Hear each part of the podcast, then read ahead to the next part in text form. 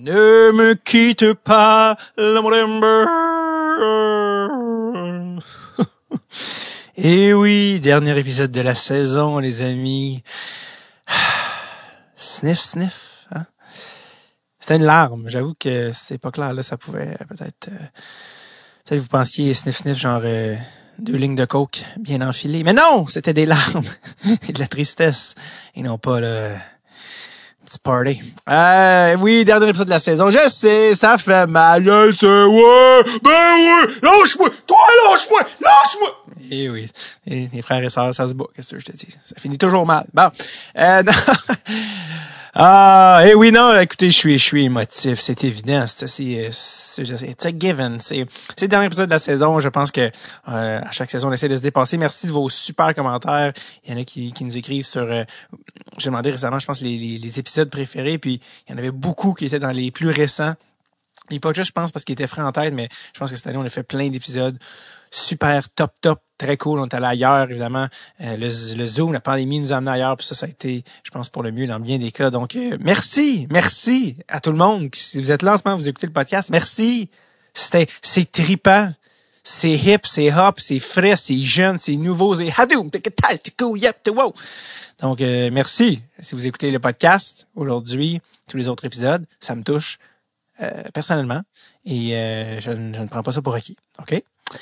Enrico, Enrico, Enrico Ciccone. Oui, mesdames et messieurs, le seul, l'unique Enrico Ciccone, ancien joueur de la Ligue nationale, ancien, ancienne personnalité des médias et qui est maintenant en politique hein, pour le Parti libéral au niveau provincial.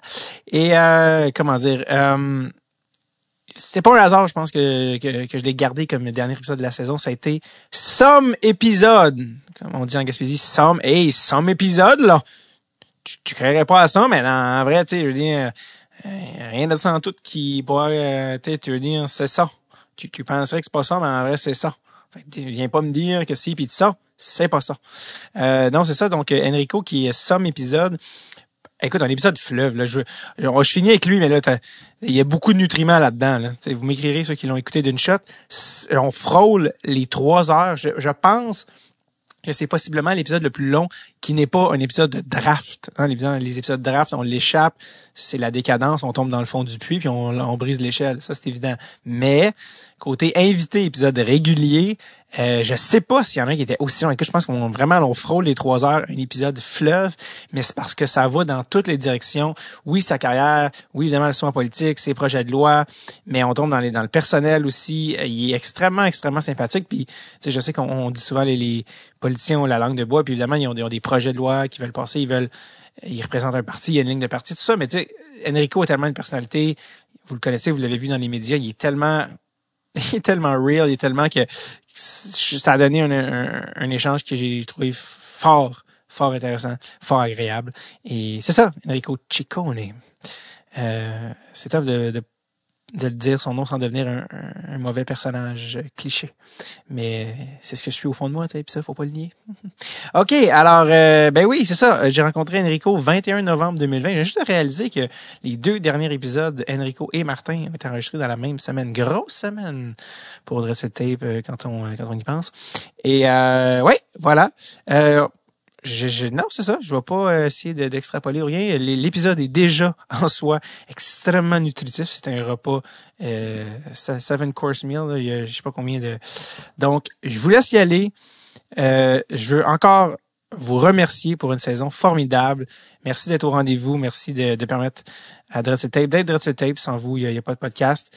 Euh, puis euh, encore plus les Patreons, mais euh, je vous parle tantôt des Patreons. Donc Profitez de cet épisode que j'ai franchement adoré, enregistré le 21 novembre 2020 avec le seul, l'unique, Enrico Ciccone.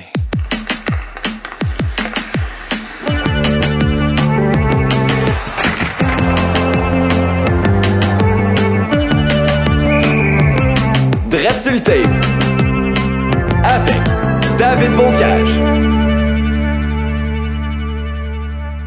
Bon, Enrico Ciccone. Comment ça va? ça va bien, il était temps que tu m'invites. Ben oui, ben moi, je pense que ça fait des, ça faisait un temps qu'on en parlait, euh, mais euh, c'est ça, je pense, euh, c'est quand tu arrives en politique que là, je pense que c'est ton Nataché qui nous a, qui nous a reach Ben, ben, ça se peut, là. Je veux dire, les autres, ils ont des travails de com à faire. Hein. C'est sûr que quand tu déposes un projet de Ouais, loi, là, ils appellent tout le monde. Parce que là, en plus, en même temps, t'as un projet de loi relié au hockey en plus. c'est ça, ben, en plus, Ouais. c'est- puis en plus, c'est un gars qui s'est battu dans sa carrière de hockey, qui là, il va abolir les. Ouais. Fait que c'est un peu, c'est un peu bizarre, mais en même temps, c'est bien fait pareil. Mais il y a des, tu sais, il y a beaucoup de gens qui, évidemment, tu, tu vas le voir venir, mais les gens qui disent, ben là, Enrico, t'as gagné ta vie avec ça, t'as fait ton argent en donnant des coups de poing Ouais. sur la gueule, à, à, trop- à 200 minutes de punition par, euh, par saison, puis là, tu veux empêcher la, la génération d'après de, est-ce, qu'est-ce que tu réponds à ceux qui disent ça? Ben, c'est sûr que euh, je me suis fait traiter d'hypocrite. Ça, c'est, ça, c'est Ouais. clair. Mais je suis toujours à ceux, euh, si vous me traitez d'hypocrite, mais ça me- fièrement, je vais porter le drapeau de l'hypocrisie pour euh, prendre soin de notre jeunesse ici au Québec, là. Puis, il faut comprendre une chose, là. Euh, moi, là, le, le- le projet de loi que j'ai déposé, c'est pour les jeunes. C'est pour Ouais. les jeunes dans la Ligue Jean majeure du Québec, parce que faut comprendre, dans la Ligue Jean majeure, tu as des joueurs de 15 à 20 ans, là. Tu sais, fait que moi, c'est sûr que 18, 19, 20 ans, j'aimerais ça qu'on se batte pas, mais en même temps, quand Ouais. on dépose un projet de loi, euh, la chose la plus importante à faire, c'est de protéger les joueurs mineurs. Euh, puis c'est, il est là le but du projet de loi. Ça veut dire que si la Ligue veut avoir déjà joueurs mineurs en bas de 18 ans, mais euh, on abolit les bagarres tout simplement, parce que c'est pas normal qu'on se batte encore à point nu. Là. Non. Euh, David, euh, écoute, euh, la régie de l'alcool, des courses et des jeux, là, Ouais. euh, n'accepterait jamais de donner une licence à un gala de boxe ou, euh, ou de, de, de UFC où on se bat à main nue avec des adultes. Mais on peut voir ça le vendredi, samedi, dimanche dans nos arénas du Québec. Come on, à un Avec- moment donné, là, des, ça n'a pas de bon sens. Là. avec des ados payés 50 pièces. Euh, non, je pense que c'est plus 35, 36 piastres. Ah ouais, bon. Ah, c'est mieux, c'est mieux. parce que- Mais c'est 36 c'est 35 piastres dans mon temps. Ouais, Je pense qu'on rendait à, je pense qu'on rendait à 42, là. ouais. Fait que, euh, croire que ça n'a pas changé, ben. Non, non. Mais on va en parler, on va revenir au projet de loi, mais je voulais qu'on qu'on parle, on parle du début. Mais là, ça, tu disais, j'attendais que tu m'invites. Est-ce que tu connaissais le podcast ou c'était une joke ou tu connaissais le podcast? Ben non, non, ben oui, Marion. Ça croit si on connaît pas ton podcast? C'est sûr que les gars du sport, on connaît ton podcast. Euh, c'est sûr qu'on l'a eu passer, puis, puis tu as eu quand même des grands noms. Euh, puis non, moi, je dis ça de même parce Mais que non, je ça. fais des farces, parce que je me dis, quand je vois au hockey, je suis pas assez bon. Là, quand tu deviens politicien, là, je suis assez bon pour être à bon show. Mais, non, le pire, c'est que les, les anciens batailleurs, euh, règle générale, c'est les meilleurs raconteurs. Puis c'est eux qui ont le plus d'histoires. Puis n'importe quel gars qui a joué au hockey va te dire que c'est tout le temps les gars les plus sympathiques hors de la glace. Fait que c'est Mais tu sais pourquoi? Mais tu sais pourquoi, David? Pourquoi? Parce qu'on est, on est très sensible. On est très, très sensible, puis on a l'air des, euh, des grosses brutes, là, puis Mhm. on a l'air des tueurs à gages, hein, mais en même temps, on est des personnes qui sont très sensibles. Pour faire le travail qu'on fait, là, euh, c'est parce qu'on veut prendre soin des autres, puis Ouais. euh, le malheur des autres nous font mal, puis nous font de la peine, puis euh, euh, c'est pour ça qu'on fait ça, là, parce Ouais. que c'est pas, euh, tu sais, de, de, mettre, de te mettre en deuxième, ta, ta, ta santé en jeu pour quelqu'un d'autre. Euh, je vais te dire que sur la planète, il n'y en a pas beaucoup qui feraient ça. Là. Il faut le faire quand même. Euh, ben, Ouais. c'est ça. Partons du début. Toi, tu viens de, ben, parce qu'on vient de pas loin. Je viens de presque, pas vraiment pas loin de ton hood, mais évidemment, en, en bon, en bon italien de Montréal, tu viens de Saint-Léonard. Non, je viens de Pinco. Non, Ah, non, non, oh! Saint-Léonard. Ah, mais ton Dieu. père, ton père? Mon père, ben non, mais pas de Saint-Léonard, Ah, mais t'as déjà fait un call, à tout le monde en parle sur Saint-Léonard. C'est pour ça que j'étais comme, j'étais sûr que. Mm, Ouais, non, non, non, non. fait mais ma J'ai de la famille. Ok, J'ai de la famille ça. à Saint-Léonard. Ok, parce que t'as déjà Ouais, mentionné ça. Ouais, ouais, non, j'ai ma grand-mère, elle a resté à Saint-Léonard. J'ai des tantes, des oncles qui restent à Saint-Léonard. Mais moi, c'est sûr que quand on parle d'italien, on va parler de Saint-Léonard. Mais moi, j'étais un gars, moi, j'étais un gars de Pincourt. Moi, je viens de plus de l'ouest de l'île. Ok, c'est ça. Euh, mon père est italien, ma mère est québécoise. Moi, je suis moitié-moitié. Parce que moi, je viens de, euh, de Rosemont, pas loin de Saint-Léonard. Puis Ouais. comment tu viens-tu vraiment de Saint-Léonard? Parce que, Ouais. évidemment, c'était le quartier italien. Mais là, maintenant, tous les Italiens Ouais. sont rendus à Laval. Ouais, c'est vrai, ça, c'est vrai, ça, ça change de place. ouais, c'est comme, Ouais. euh, je pense ben, ben, ben, moi, à la Chine, dans mon comté, je commence à avoir aussi également euh, une bonne communauté italienne aussi. On a une église italienne, puis euh, à la c'est, Chine? euh, ouais, la Chine. Ben moi, j'ai la Chine d'Orval, le quartier Saint-Pierre, l'île d'Orval. Ça, c'est mon comté, là, Marquette. Euh, OK. Fait que ça n'a pas rapport du tout avec tout le, le coin Père Marquette puis tout ça à Montréal, le comté Marquette? Mm, Ben non, ben Marquette, ça vient du père Marquette. Oui, je sais, mais j'aurais cru que c'était Montréal, mais non, c'est vraiment plus dans l'ouest. Ouais, mais c'est ouais, parce que oui, mais la Chine, là, euh, c'est dans le sud-ouest. Hein, ça veut Ouais. dire que c'est- la fin de Montréal. Fait qu'on finit Montréal et moi, je commence le West Island. Moi, j'ai les deux. Je finis l'île de Montréal puis je commence le West Island là, Puis, avec Dorval. y a-tu comme une bonne communauté polonaise à la Chine, ça se peut-tu? Polonais, on a des Polonais, mais bonne communauté, je serais pas, prête à dire ça. J'ai, j'ai mes fiches de au bureau, là, démographie, mais je pense pas que, que non, pas, on a des Polonais, ça, je le sais, mais pas, je pense pas qu'on peut dire qu'on a une communauté une grande communauté polonaise. Ah, je dis ça parce que le gars qui coproduit le podcast, c'est un, un, joueur de hockey qui, qui est de la Chine, c'est un, c'est un gars polonais. C'est pour ça que je demandais si, s'il y en avait. Ben, on a, nous, là, il y a les, les, les, euh, les gens nous choisissent. Il y a beaucoup d'immigrants qui nous choisissent. il, y a, mhm. beaucoup de réfugiés aussi qui nous choisissent. Fait que nous, c'est multiculturel chez nous. on aime ça comme ça. on est heureux de même. Ben oui, absolument. Euh, tu sais, pour dire, tu as gagné ta vie avec le hockey, mais tu as déjà dit que c'est même pas le sport dans lequel tu étais le meilleur. Euh, qu'est-ce que tu veux dire par là? Ben, tu veux m'emmener, toi, tu Jouais, tu faisais, non seulement tu faisais un autre sport quand tu étais jeune, mais tu faisais un autre sport de très haut niveau. Et c'est assez facile à deviner en bon fils d'italien que tu ben excellais. Oui, un joueur de soccer. Ben Exactement. mais tu faisais pas jouer, jouer au soccer dans une ligue de, une ligue maison, là. Non, non, mais tu sais, je veux dire, c'est avec le temps, tu commences dans des ligues maison. Puis ça, c'est comme le hockey, là. C'est pas différent que du hockey. Euh, à un moment donné, ça va bien, tu gravis les échelons, euh, tu domines à ta position. Là, tu t'en vas jouer au niveau régional. Euh, puis là, tu domines encore à ta position. Puis là, tu, tu commences à jouer au niveau provincial. Puis là, ça va bien là, tu domines encore, mais là, on vient te chercher au niveau national. C'est un peu ça qui est arrivé avec moi au soccer. Euh, j'ai euh, j'ai pas représenté l'équipe du Québec au hockey, j'ai pas représenté l'équipe du Canada au hockey, mais c'est ça que j'aimais le plus. c'est la tangente pris euh, pour mon sport. Là. Mais euh, non, effectivement, j'excellais au niveau du soccer également. Je faisais partie du programme canadien aussi. Euh, mais en même temps, j'avais moins, moi je suis une personne qui aime ça être toujours être inconfortable, je veux être challengé. Puis le soccer venait trop facilement. On dirait que c'était, je me sentais moins engagé quand j'étais au soccer. Hmm. J'étais un gardien de but aussi. Puis, tu sais, il y avait moins d'action.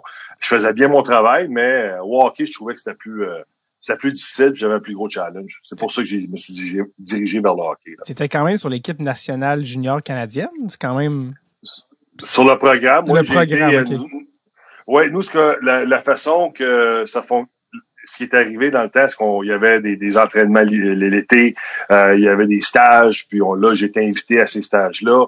Euh, mais à un moment donné, je me rappelle, euh, c'était les moins de 16 ans, si je me trompe pas. Puis on attendait la qualification parce que nous, on, s'entraînait pour prendre la place de ceux qui étaient avant nous autres, parce que c'était des programmes de U17, U16. Euh, puis euh, l'équipe qui était qui s'en allait U17, qui était U16, et devait se, se, comment je pourrais dire ça, devait se, se qualifier pour le championnat du monde. Puis mon année à moi, ils se sont pas qualifiés. On n'est pas allé cette année-là, c'était au Guatemala. Fait que Je me suis jamais rendu avec l'équipe nationale ah. pour jouer euh, dans un championnat du monde. T'as pas eu T'as pas eu une invitation à un moment donné pour l'Italie? Oui, j'ai euh, j'ai été courtisé par euh, l'Italie à l'âge de 14 ans, un club un club select là-bas à Turin. puis je, mon père, c'est l'entraîneur qui était venu parler à mon père, comme quoi il avait été contacté, mais mon père il voulait pas il me trouvait trop jeune parce qu'à l'époque, c'était pas les, la même structure que, que c'est aujourd'hui au niveau du développement. Euh, aujourd'hui, on prend bien soin. Si on regarde tout ce qu'on fait avec les jeunes, avec euh, avec euh, Barcelone, FC Barcelone ou Manchester United ou même Juventus, aujourd'hui, les jeunes vont à l'école, sont entrepris, les développent. mais dans mon temps, là, c'était pas comme ça. On les faisait venir, on les faisait jouer au soccer, les jeunes, si ça fonctionnait pas, on les renvoyait à la maison. Puis euh, mon père avait dit, ben, si vous voulez l'avoir, viendez le rechercher à 18 ans. 14 ans, il est trop jeune. Mais en même temps, euh, c'est que mon père a fait de bons choix pareil, parce que moi, j'étais. J'aimais le soccer, comme je te dis, là, mais j'étais pas. Pas dire que j'étais un passionné. Euh, t'as-tu fait une crise, papa? Faut que tu me laisses y aller, tata, t'étais-tu? Non, non, parce que mon père, c'était, c'était déjà, il avait déjà pris la décision. Puis même, je pense qu'il a, il voulait pas m'en parler. Mhm. Euh, je pense que c'est ma mère qui s'était échappée. Euh, elle l'avait dit, puis j'ai dit à mon père, je crois que c'est qu'il répète ça. Puis elle l'avait pas. Parce que cette année-là, à l'âge de 14 ans, j'avais gagné le championnat national. Euh, j'avais été nommé joueur juvénile de l'année au Québec. j'avais une moyenne de 1000. Il y avait personne qui avait marqué contre moi cette année-là. Ouais, euh, j'ai pas un but de la saison. Puis euh, non, non, c'était vraiment remarquable. Là, puis, euh, ah ouais, puis euh, c'est ça. Fait que cette année-là, c'est là que tu tranquillement, pour revenir à ta question initiale, là, tranquillement, tu gravis les échelons, puis c'est comme ça que tu te fais tu te fais découvrir. Là. Fait que tu, l'as j'avais à 12 ans, j'avais j'avais 6 pieds 6 pieds 1 déjà là. Ah, ça n'a pas de sens. tu l'as appris combien de temps plus tard que, que finalement tu avais ah, ah. de l'Italie, tu sais? Bon, peut-être euh, ben, dans le bon, dans la même année, là. dans la même année. Là. Puis là, j'ai regardé mon père, j'ai euh, qu'est-ce que tu dit? Puis en même temps, 14 ans, là. Euh, puis, puis tu sais, je veux dire, moi, ça m'a ça m'a pas dérangé. Puis je mhm. vais bien être honnête avec toi, parce que pour moi, là, je voulais jouer pour le Canadien de Montréal. Mm. Tu sais, pour moi, jouer au soccer pour le fun. J'essayais même pas d'être bon. Tu sais, je veux dire, je faisais pas d'overtime pour être bon au soccer. Euh, tu sais, je, je, le dis bien humblement, là, je, je faisais rien de spécial. Moi, mes entraînements, c'était toujours pour le hockey. Euh, c'était pas pour le soccer. Tu sais, je suivais mes entraînements qui nous donnaient avec le programme canadien puis provincial, là, mais je, c'était pas ta flamme. Ouais. C'était pas ça, non, exactement. Moi, je m'améliorais pour le hockey, puis mes tirs, puis c'est-tu parce que. Euh, tu sais, je dis mon patinage, mais pas, pas, pas soccer. Est-ce qu'il il était venu, euh, il avait entendu parler de toi, l'Italie, parce que tu as un nom de famille italien, puis est-ce que tu parles italien? Ben, c'est parce que c'est un petit monde, hein, les Italiens. Euh, non, c'est pas parce que j'étais italien. Je pense pas. Je pense pas c'est parce que j'étais italien. C'est faut comprendre que les, Italiens, c'est un petit monde aussi. Hein, c'est un mhm. petit euh, c'est une petite communauté, puis on se parle beaucoup. Euh, puis, tu sais, il y a un Italien qui parle à un autre Italien, qui parle à un autre Italien, qui traverse les frontières, traverse l'océan. Puis à un moment donné, euh, ça se parle. Puis là, à un moment donné, tu te dis, ben, il n'a un pas pire là-bas. Il mesure, il est 14 ans, il mesure ce qui est 4. Euh, il n'a pas été marqué cette année, nommé joueur de l'année sur le programme canadien. il serait peut-être pas pire. Il y a un autre Italien, tu sais, je veux dire... Hmm. peut-être, euh, on pourrait peut-être le, vérifier puis aller tenter le terrain, parce qu'il n'y avait pas, euh, faire attention, il n'y avait pas une offre concrète. Là. on a tenté le terrain, voir si j'étais, si mon père était intéressé à me laisser aller, là, tout simplement. Est-ce que tu parlais italien, toi? Euh, moi, là, je comprends l'italien. je comprends, mais j'avais pas le choix parce que ma grand-mère, hmm. ma grand-mère est italienne, puis tu sais, je veux dire, elle comprenait pas le français, puis elle comprenait pas. Elle est arrivée ici quand même un âge avancé. Puis euh, j'avais pas le choix de baragouiner avec elle en italien, mais chez nous, on a toujours parlé français avec ma mère qui était québécoise. Mais euh, à force d'être avec ma famille constamment, constamment du côté italien, mais tu te fais l'oreille, puis tu comprends. Moi, je peux arriver dans n'importe quelle euh, conversation italienne sans nécessairement tout comprendre. Je sais de quoi on parle, puis je sais où on s'en va. Puis, euh, quand je vais en Italie, j'ai pas besoin d'interprète. Je suis capable de me débrouiller. Là. Puis, tu as, fait tes, tes, classes dans l'hockey, puis tu monté jusque dans le junior. Euh, est-ce que tu te voyais... C'est sûr que c'est une autre époque aussi, je peux, heureusement, le, le rôle que tu avais euh, existe beaucoup moins aujourd'hui. En tout cas, mm. dans, dans, sa forme, il a évolué. Tu étais dans les années 80, fin 80, 90, mais est-ce que tu étais un prospect de la Ligue nationale? Comme C'était quoi? Ben, ben moi, avant d'arriver, euh, David Junior, là, euh, moi, je suis arrivé en retard au camp d'entraînement junior. J'avais été un choix de, pense, c'est 16, 17e dans le junior, si je me trompe pas.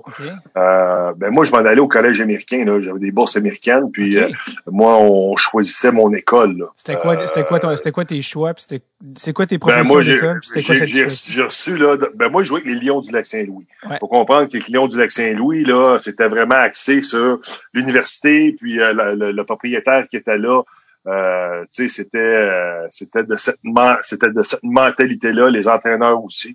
Euh, puis il y avait des bons on avait des bons joueurs au Lac Saint-Louis qui étaient un peu plus anglophones aussi faut le dire.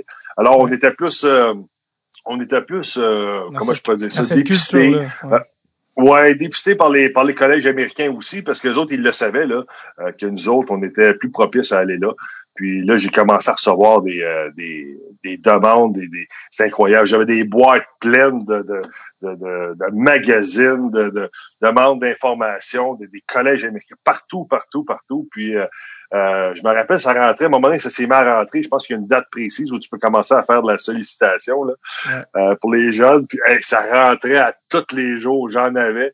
Puis finalement, on avait pris la décision en famille que euh, j'allais au collège que j'étais pour aller ou euh, dans la LCA. Puis euh, mon choix s'était arrêté sur Merrimack. Mac. Puis Merrimack College, c'était un des. puis mais fallait, je fallait je fasse une session au collège français. J'avais commencé à jouer au collège français, collège de 3A. puis par la suite, par la suite Euh, j'ai commencé à jouer à 3, quelques matchs hors, hors, concours, puis euh, euh, les deux matchs, je pense que j'ai joué cinq présences en deux matchs. j'ai pris mes épaulettes, j'ai pris mes patins après un match hors concours, puis quand je suis sorti, j'ai dit à mon père et ma mère venez m'amener euh, m'amener au à Shawinigan parce que je venais d'être repêché à Shawinigan. J'avais été le deuxième choix. Alors, il dit, euh, là, mon père était pas content. Mon père, il voulait tellement que, que j'aille à l'école, parce que mon père, il n'a pas d'éducation. Il a fini en cinquième année. Euh, pour lui, l'éducation, c'est archi important. Ça l'était pour ma mère aussi. Là. Mais lui, pour lui, là, c'était euh, si t'es bon au hockey, tu vas jouer au hockey pareil, euh, mais au moins, tu vas être capable d'avoir un diplôme, tu vas faire tes études. C'était très, très important, mais Shawinigan, la, pression, Shawinigan, je me suis retrouvé à Shawinigan. T'étais au, étais au courant que si t'allais à Shawinigan, c'était fini pour les colleges. Ça, tu le savais. Oui, ben oui, ben oui, je le savais. C'est ben, clair, je le savais. Euh, parce que même en même temps, moi, dans ma tête, je me disais, tu sais, la tête d'un adolescent, là, ouais. euh, je me disais, ben là, je vais aller jouer au junior une coupe d'année, puis après ça, je vais aller jouer dans la Ligue nationale. Puis ça, je me disais, là. Mhm. euh, tu sais, je me disais, moi, je vais être repêché l'année prochaine, puis là, je vais jouer tout de suite dans la Ligue nationale. Parce que pour moi, passer par là, c'était pour aller plus vite. Ouais. Mais en même temps, c'est, c'est, c'est pas nécessairement la réalité, là. Euh, des fois, c'est bon d'attendre un 2, 3 ans, 4 ans, arriver à 21, 22 ans, plus mature, euh, euh, mieux formé, aussi mieux développé.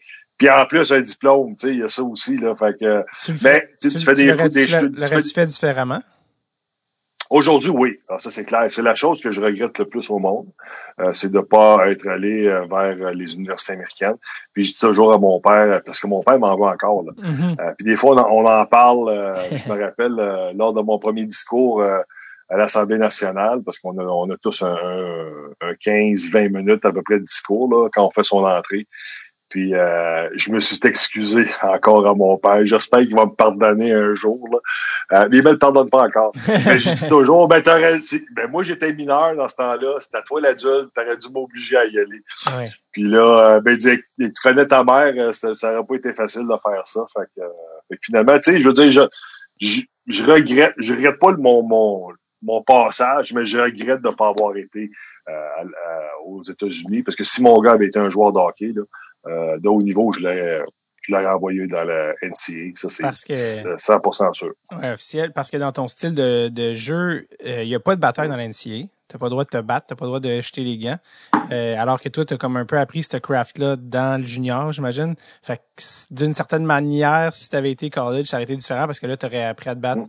ben, plus tard. Fait qu'en tout cas, c'est, sûr que c'est, c'est facile à dire en rétrospective, mais euh, dans, dans, Ben, moi, je m'étais jamais. Non, mais je suis content que tu l'amènes. Ouais. Honnêtement, je suis content que tu l'amènes parce que il y a bien des gens, puis je veux pas me déresponsabiliser, là, mais il y a bien des gens qui disent Ben là, toi, c'était fait partie de ta job, c'était ta job. Ben, je veux dire, c'était pas juste ma job. Là. Tu sais, dans la Ligue nationale, moi, je suis un défenseur. Euh, fallait, je fallait que je sois capable de pivoter ces deux côtés, faire Ouais. une première Ah passe. oui. Tu sais, c'est, j'étais loin du gars qui était sur le banc, qui jouait quatrième trio, qui jouait deux minutes par match. Là. Moi, j'étais pas ce style de joueur-là. Moi, j'étais un défenseur. Fait qu'il fallait que je sois capable d'avoir les habiletés minimum là, pour patiner par en arrière, pour être capable Oui. d'arrêter des joueurs de la Ligue nationale. Fait que- puis j'ai été capable de le faire pendant dix ans. Fait que c'est quand même euh, euh, c'est quand même pas pire. Mais l'élément important que tu as dit là ici, euh, David, c'est que oui, moi, quand je suis arrivé junior, là, je m'étais jamais battu. Jamais, jamais, jamais battu au hockey. Mais tu avais des entraîneurs qui étaient là à l'époque, qui ont décidé de faire des des euh, des, de la bagarre, puis de, de faire même des, des matchs euh, intra-équipe de bagarre. Ben ouais. C'est là qu'un gars, c'est là qu'un gars comme Dean Bergeron est tombé sur la tête, puis s'est cassé le cou. Euh, puis tu sais, qui est devenu paraplégique. euh, il, il est- Dean, il s'en est bien sorti. J'y ai parlé pas plus tard que là, deux jours, trois jours. Euh, il est allé aux Olympiques, il a gagné des médailles, euh, il a gagné des médailles d'or, mais il l'a fait sur deux roues au lieu de le faire sur deux jambes. Tu sais, Puis ça, là, ça, ça, ça, me, ça laisse quelqu'un marqué. Moi, j'ai été marqué par ça toute ma vie. J'ai eu peur de me battre toute ma vie à cause de ça. Fait que oui, on arrive junior, personne ne s'est jamais battu. Puis tu arrives junior, puis tu commences à te battre. Mais il y a un problème à quelque part. Là. Je pense qu'il y a un problème d'adulte. Ouais, euh, ça est-ce que, est-ce que ça a, Ouais. chan- ça a changé, c'est quand même? Ouais. Ben oui, ça, ça a Ça changé. Là. Je veux dire, ça serait malhonnête de dire que euh, c'était comme dans mon temps, puis Ouais. les entraîneurs envoient les jeunes se battre. Aujourd'hui, c'est plus vrai. Là. Ouais. Sais, On le voit avec les statistiques, le 0,3% par match de bagarre l'année passée. Là. Il n'y en a presque plus. Mais en même temps, c'est encore tarifé. on leur donne un tarif, une bagarre. 5 minutes. Là, cette année, tu as 15 minutes de bagarre. Fait qu'il n'est pas aboli complètement. Ouais. On la tolère encore. si on veut.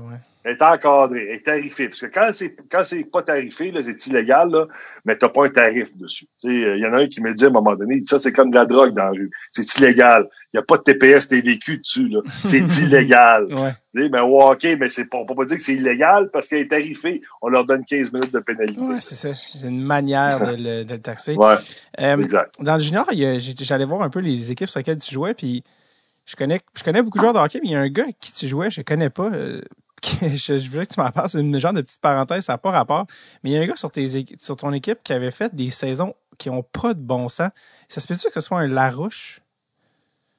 Euh, mon Dieu, Larouche, Steve Larouche? Ça se peut-tu, ouais? Ben, moi, j'ai eu un Larouche. J'ai joué avec un Steve Larouche avec euh, les draveurs de Trois-Rivières. Ouais, puis comme qu'il y avait des saisons de genre, je sais pas combien de points que ça se pouvait pas, genre. Ah, ben là, moi, je pense que tu parles de Patrice Lefebvre, là. Non, non, Moi, non, lui, lui, parles- c'en- lui, c'en Non, est un autre. Ça, c'en est un autre. Parce que euh, lui, c'est le, c'est le record man de la Ligue junior majeure du Québec encore Ouais. aujourd'hui. ouais, ouais, Mais j'ai joué avec un Steve Larouche. Ouais, non, mais Steve, Larouche, c'est ça. qui, C'est, euh, c'est, c'est Steve, je viens de vérifier, c'est Steve Larouche du 145 points en 60 games. Ouais, ouais. Ouais, ouais. Mais Non, comment ça qu'on- Dans ce temps-là, on était. Ben, dans ce temps-là, on était qu'on il y avait des, des joueurs, on était reconnus, la Ligue junior majeure du Québec, comme étant une équipe très, une ligue très, très, très offensive. Ouais. Cependant, ce qui nous faisait mal à l'époque, c'est qu'ils disaient qu'on n'était pas assez physique. Fait que les joueurs comme moi, les gros bonhommes, euh, les joueurs qui avaient du caractère, euh, les gars comme Gino Jick, par exemple, Donald Brashear, tu sais, des gros bonhommes, là, Ouais. ben, on était repêchés. On était repêchés, puis euh, euh, on, on jouait dans la Ligue nationale. Tu sais, c'était, c'était les tops de notre ligue, on était tough. Mais on n'était pas reconnu comme une ligue qui était nécessairement physique, comme celle de l'Ouest, par exemple, Ouais. ou, euh, ou celle de l'Ontario. Alors, c'est pour ça que les autres passaient beaucoup, beaucoup avant, avant nous autres. Puis nous autres, on était reconnus comme une ligue de joueurs qui étaient fragiles, mais très, très, très offensive. Ouais. Puis dans les nationales, ils disaient, oui, il est offensif, mais il est fragile. Fait que ça donnera Ah, rien. ça il y avait cette mentalité-là. Ouais, C'était ouais. con là, de penser de même parce que il y a tellement eu de bons joueurs que, sur lesquels on a levé le nez là, du Québec. Là, ça n'a pas de bon sens. Finalement, tu as été sélectionné par euh, Minnesota, Minnesota euh, les North Stars. Pour euh, les Ouais. plus jeunes qui pensent que je parle du Wild. Non, avant, avant ça, les, les, ce, qui, ce qui est devenu les Stars de Dallas, finalement. Euh, Ouais. Puis même que ton coach, c'était pas n'importe qui? Non, c'était Bob Gainé. Moi, Bob Gainé, je vais dire, euh, David, je dois vraiment ma carrière de hockey, là, parce que ça a été, Comment ça? pour moi, Bob, c'est, Ouais. ah, ben, Bob, ça a été pour moi, un, c'est un gars qui m'a donné une deuxième chance. Ça, c'est clair, là. Euh, Bob, euh, moi, quand je suis arrivé euh, avec euh, les, euh, les North Stars, euh, j'ai joué à Kalamazoo dans la Ligue internationale. Ça, c'était, elle n'existe plus aujourd'hui, là, mais c'était l'équivalent de la Ligue américaine, mais dans l'Ouest. Puis le, le club école des North Stars était là. Puis quand j'ai été rappelé pour la première fois, Bob, je finissais la pratique le matin, puis Bob, il me disait Enrico, je veux avec son avec son accent, il parlait toujours en français, Bob. Euh, il me disait, je veux te revoir sur la glace à 3 heures cet après-midi. Et là, j'allais luncher. Là, je revenais, puis là, j'entendais des rondelles sur la glace au Met Center. Tout est trop jeune. Je pense que c'est trop jeune. Tu pas connu les North Stars. Je sais pas quel âge que t'as, là, mais euh, Non, mais Euh, moi, j'ai on- connu les Stars quand, sont, quand ils ont déménagé à Dallas, en fait. Ouais. c'est ça, c'est ça, exactement. Mais moi, j'étais là avant qu'ils déménagent. Puis là, puis là, j'entendais Bob sur la glace, je descendais sur la glace avec tout mon équipement. Puis là, on travaillait pendant une heure sur des, habiletés, on tournait sur des pivots, euh, un jeu de pied, les passes. Écoute, il n'y a pas beaucoup de, de, de, de- de- d'entraîneurs qui font ça dans la Ligue nationale. Avec un joueur, de le prendre comme ça, de descendre avec lui deux, trois fois par semaine. Écoute, pour moi, Bob, c'était extraordinaire. Puis non seulement quand j'ai connu des difficultés à un moment donné aussi, euh, tu sais, Bob, il dit, j'avais des problèmes de, de comport- pas de comportement, mais à l'extérieur de la glace, mais de contrôle. Euh, puis Bob, il disait, euh, on va t'envoyer voir un psychologue, j'allais voir un psychologue, puis Ah ouais. on travaillait ensemble. Ils ont tous fait ça pour moi parce que, euh, tu sais, ils croyaient en moi, puis ils savaient que, que j'étais capable de jouer. Euh, puis tu sais, moi, je l'ai vu là, euh, vraiment là, rayer un joueur pour pas mal moins de ce que je faisais, moi, de la Mhm. façon que je me comportais sur la glace, puis tout ça, parce que j'avais de la difficulté à contrôler mes émotions. Puis avec Ouais. moi, on dirait qu'il m'a pris sous son aile, puis aujourd'hui, mais si on se parle aujourd'hui, là, David, là, c'est sûr que c'est à cause de lui, puis ça, j'en Ouais. démarre pas. Puis euh, quand tu dis euh, j'ai de la misère à me contrôler mes émotions, c'était hors de la ça c'était hors de la patinoire? Non, non, c'est sur la glace. Sur Sur la la, glace, glace, mais ça, ça amenait d'autres problèmes. À un moment donné, je vais te conter une histoire, là, Ouais. ça, c'est, public, là. Euh, euh, moi, à un moment donné, je, moi, je m'en vais à San Diego, je me fais frapper, puis là, par Daniel Schenk, puis à un moment donné, euh, je me fais frapper dans le dos, là, je suis en maudit, je me lève, puis là, là, j'essaie de me battre avec lui, on arrive dans le banc de pénalité. Alors là, que j'aurais dû reprendre mes sens. Je dis là, assis-toi là, relax. Là. Mais non, c'est pas ça qui est arrivé. Mhm. L'autre, il commence à m'engueuler. Je m'engueule avec lui, les baguettes dans les airs. Je me retourne. Puis là, il y a un gars qui est en train de prendre une photo, qui est penché. en me tournant, j'y mets le coude dans la dans sa lentille. Ouais. Mais là, il tombe sur, il tombe sur le dos. Comprends-tu? Mais là, qu'est-ce que tu penses qui arrive? Je suis pas chez nous, là. Je suis à San Diego. Ouais. Et là, tout le monde dit Hey, il a frappé le il a frappé le photographe, frappé le photographe. Fait que là, je dis Ben, voyons donc, j'ai pas frappé de photographe. Puis là, je me penche pour l'aider à se lever en plus. Et là, ça reste dans même. Là, je suis en maudit. Je me fais, là, l'arbitre arrive. Ben, je me fais sortir du match. Mais là, je me fais sortir du match avec la, la pire pénalité que tu peux pas avoir, là. C'est gross misconduct, là. C'est vraiment, c'est pire qu'un extrême inconduite, ça, là. Ça, ça amène une, une, une, une Suspension. automatique. Et là, je pars, je suis en maudit, je casse le- mon bâton, puis là, il me reste un bout de bâton, puis je pitche mon bâton dans les estrades. Tuant au passage un enfant. Là, là, c'est, c'est, c'est, tu sais, je veux dire, j'étais en là, là, je voyais plus rien, euh, je voyais de l'injustice. ouais, ouais, J'étais ouais. parti, ben là, je suis parti, là, je suis arrivé dans la chambre. Ben là, qu'est-ce que tu penses qui est arrivé après? Ben, là, Ben, la police est venue me chercher, là. Wow, Là, ouais? je me suis, je me, oh oui, ben oui, je me suis retrouvé, euh, oui, puis j'ai, t'as pas fait tes recherches, tu l'aurais eu là quelque part, ça. Ah, mais Et là, ça, c'est- euh, ça, ça, ça date de, de la Ligue IHL de 87. Ouais. faut la, faut la Ouais, trouver. ça. En 90, donc des farces que je fais, mais tu sais, fait que j'ai j'ai eu, il y a rien, euh, j'ai pas eu de charge qui a été Ouais. déposée, puis j'ai pas été même. accusé de rien là, mais quand même, tu comprends-tu? Ils te prennent puis ils t'amènent au poste de police. Là, un moment après ça, là, je me rappelle quand je suis revenu, on a fait San Diego, Minnesota, Minnesota, Kalamazoo, mais quand je suis arrêté au Minnesota, euh, Bob Gainey il était là puis il nous attendait euh, à la sortie de l'avion. Hmm. Puis, euh, puis là, il m'a regardé puis il dit Marco, viens avec moi. Tu sais, il était pas obligé de faire ça. Là. Ouais. Il dit Qu'est-ce qui s'est passé? Là, j'ai expliqué. Puis c'est lui qui a commencé à me parler de, du contrôle de ses émotions, de faire attention. Il faut que tu sois capable de travailler en amont avant que tu sentes que tu perdes le contrôle. Parce que c'est, tu sais, on, on dit à des joueurs comme moi, là, prends soin de tes joueurs, de tes coéquipiers. Il faut que tu te battes. Euh, il faut que tu joues robuste. Mais en même temps, fais attention pour pas aller trop loin. Ouais. Tu sais, c'est dur de trouver le, le juste milieu, surtout quand tu es un jeune joueur, là, tu apprends à vivre avec tes émotions, ton mental, à gérer la pression aussi de la Ligue nationale. Il y a ça aussi là, qu'il faut considérer. Puis Bob, lui, me dit à un moment donné, regarde, on va recadrer ça, tu vas aller voir quelqu'un, tu vas parler avec quelqu'un, il va t'aider. Puis c'est, ça qui est arrivé. Puis à un moment donné, ma, ma, ma carrière est revenue là, euh, sur le bon chemin. Mais c'est fou parce que, tu sais, on parle de psychologue sportif aujourd'hui, mais j'en parlais avec Daniel Brière, même lui, c'était les années Ouais. peut-être fin 90 euh, avec les codes, mais tu sais, c'était pas, euh, tu sais, le hockey, tu le sais, c'est tellement conservateur. là. je veux dire, il y a- toujours pas de personnes ouvertement gays dans le hockey. Tu sais, c'est tellement conservateur. Fait que voir un psychologue sportif, que Bob Gainey te propose ça à l'époque où il te l'a fait, c'était très avant-gardiste de sa part de, de faire ça. Puis toi, quand il t'a proposé ça, comment t'as pris ça en joueur de hockey? T'as-tu dit, hey, hey, je veux pas voir un psychologue? Ou t'étais ouvert à ça? Comment t'as, ouais, accepté l'idée ou t'as reçu Non, ben? Ben, un, là, euh, premièrement, après cet épisode-là, là, pour moi, là, euh, comme je t'ai dit, j'ai vu Bob Gainey et l'organisation là, euh, renvoyer des gars à la maison, là, pas mal à- moins avec qu'est-ce qui est arrivé là. là. Ouais. Tu sais, je veux dire, quand c'est. Moi, j'ai vu des gars qui, ont, qui se sont fait euh, euh, attraper avec euh, un taux d'alcool euh, au-dessus de la limite, puis ils, ont- ils les ont renvoyés à la maison. Là. Tu sais, ils ont mis dehors de l'équipe. Tu sais, pour Bob, c'était c'était important de, l'image de l'équipe Mhm. puis tout ça. Puis là, moi, il m'arrive cette affaire-là. Fait que pour moi, là, je- moi, dans ma tête, je me dis ma carrière est finie.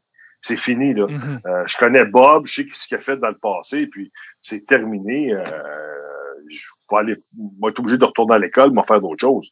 Moi, ma tête était là, puis, puis je me rappelle quand j'ai vu Bob, je me suis excusé, puis là, Bob, il dit, garde, Enrico, on va t'envoyer à Toronto. Puis il m'avait envoyé à Toronto pour voir un, euh, un psychologue là-bas.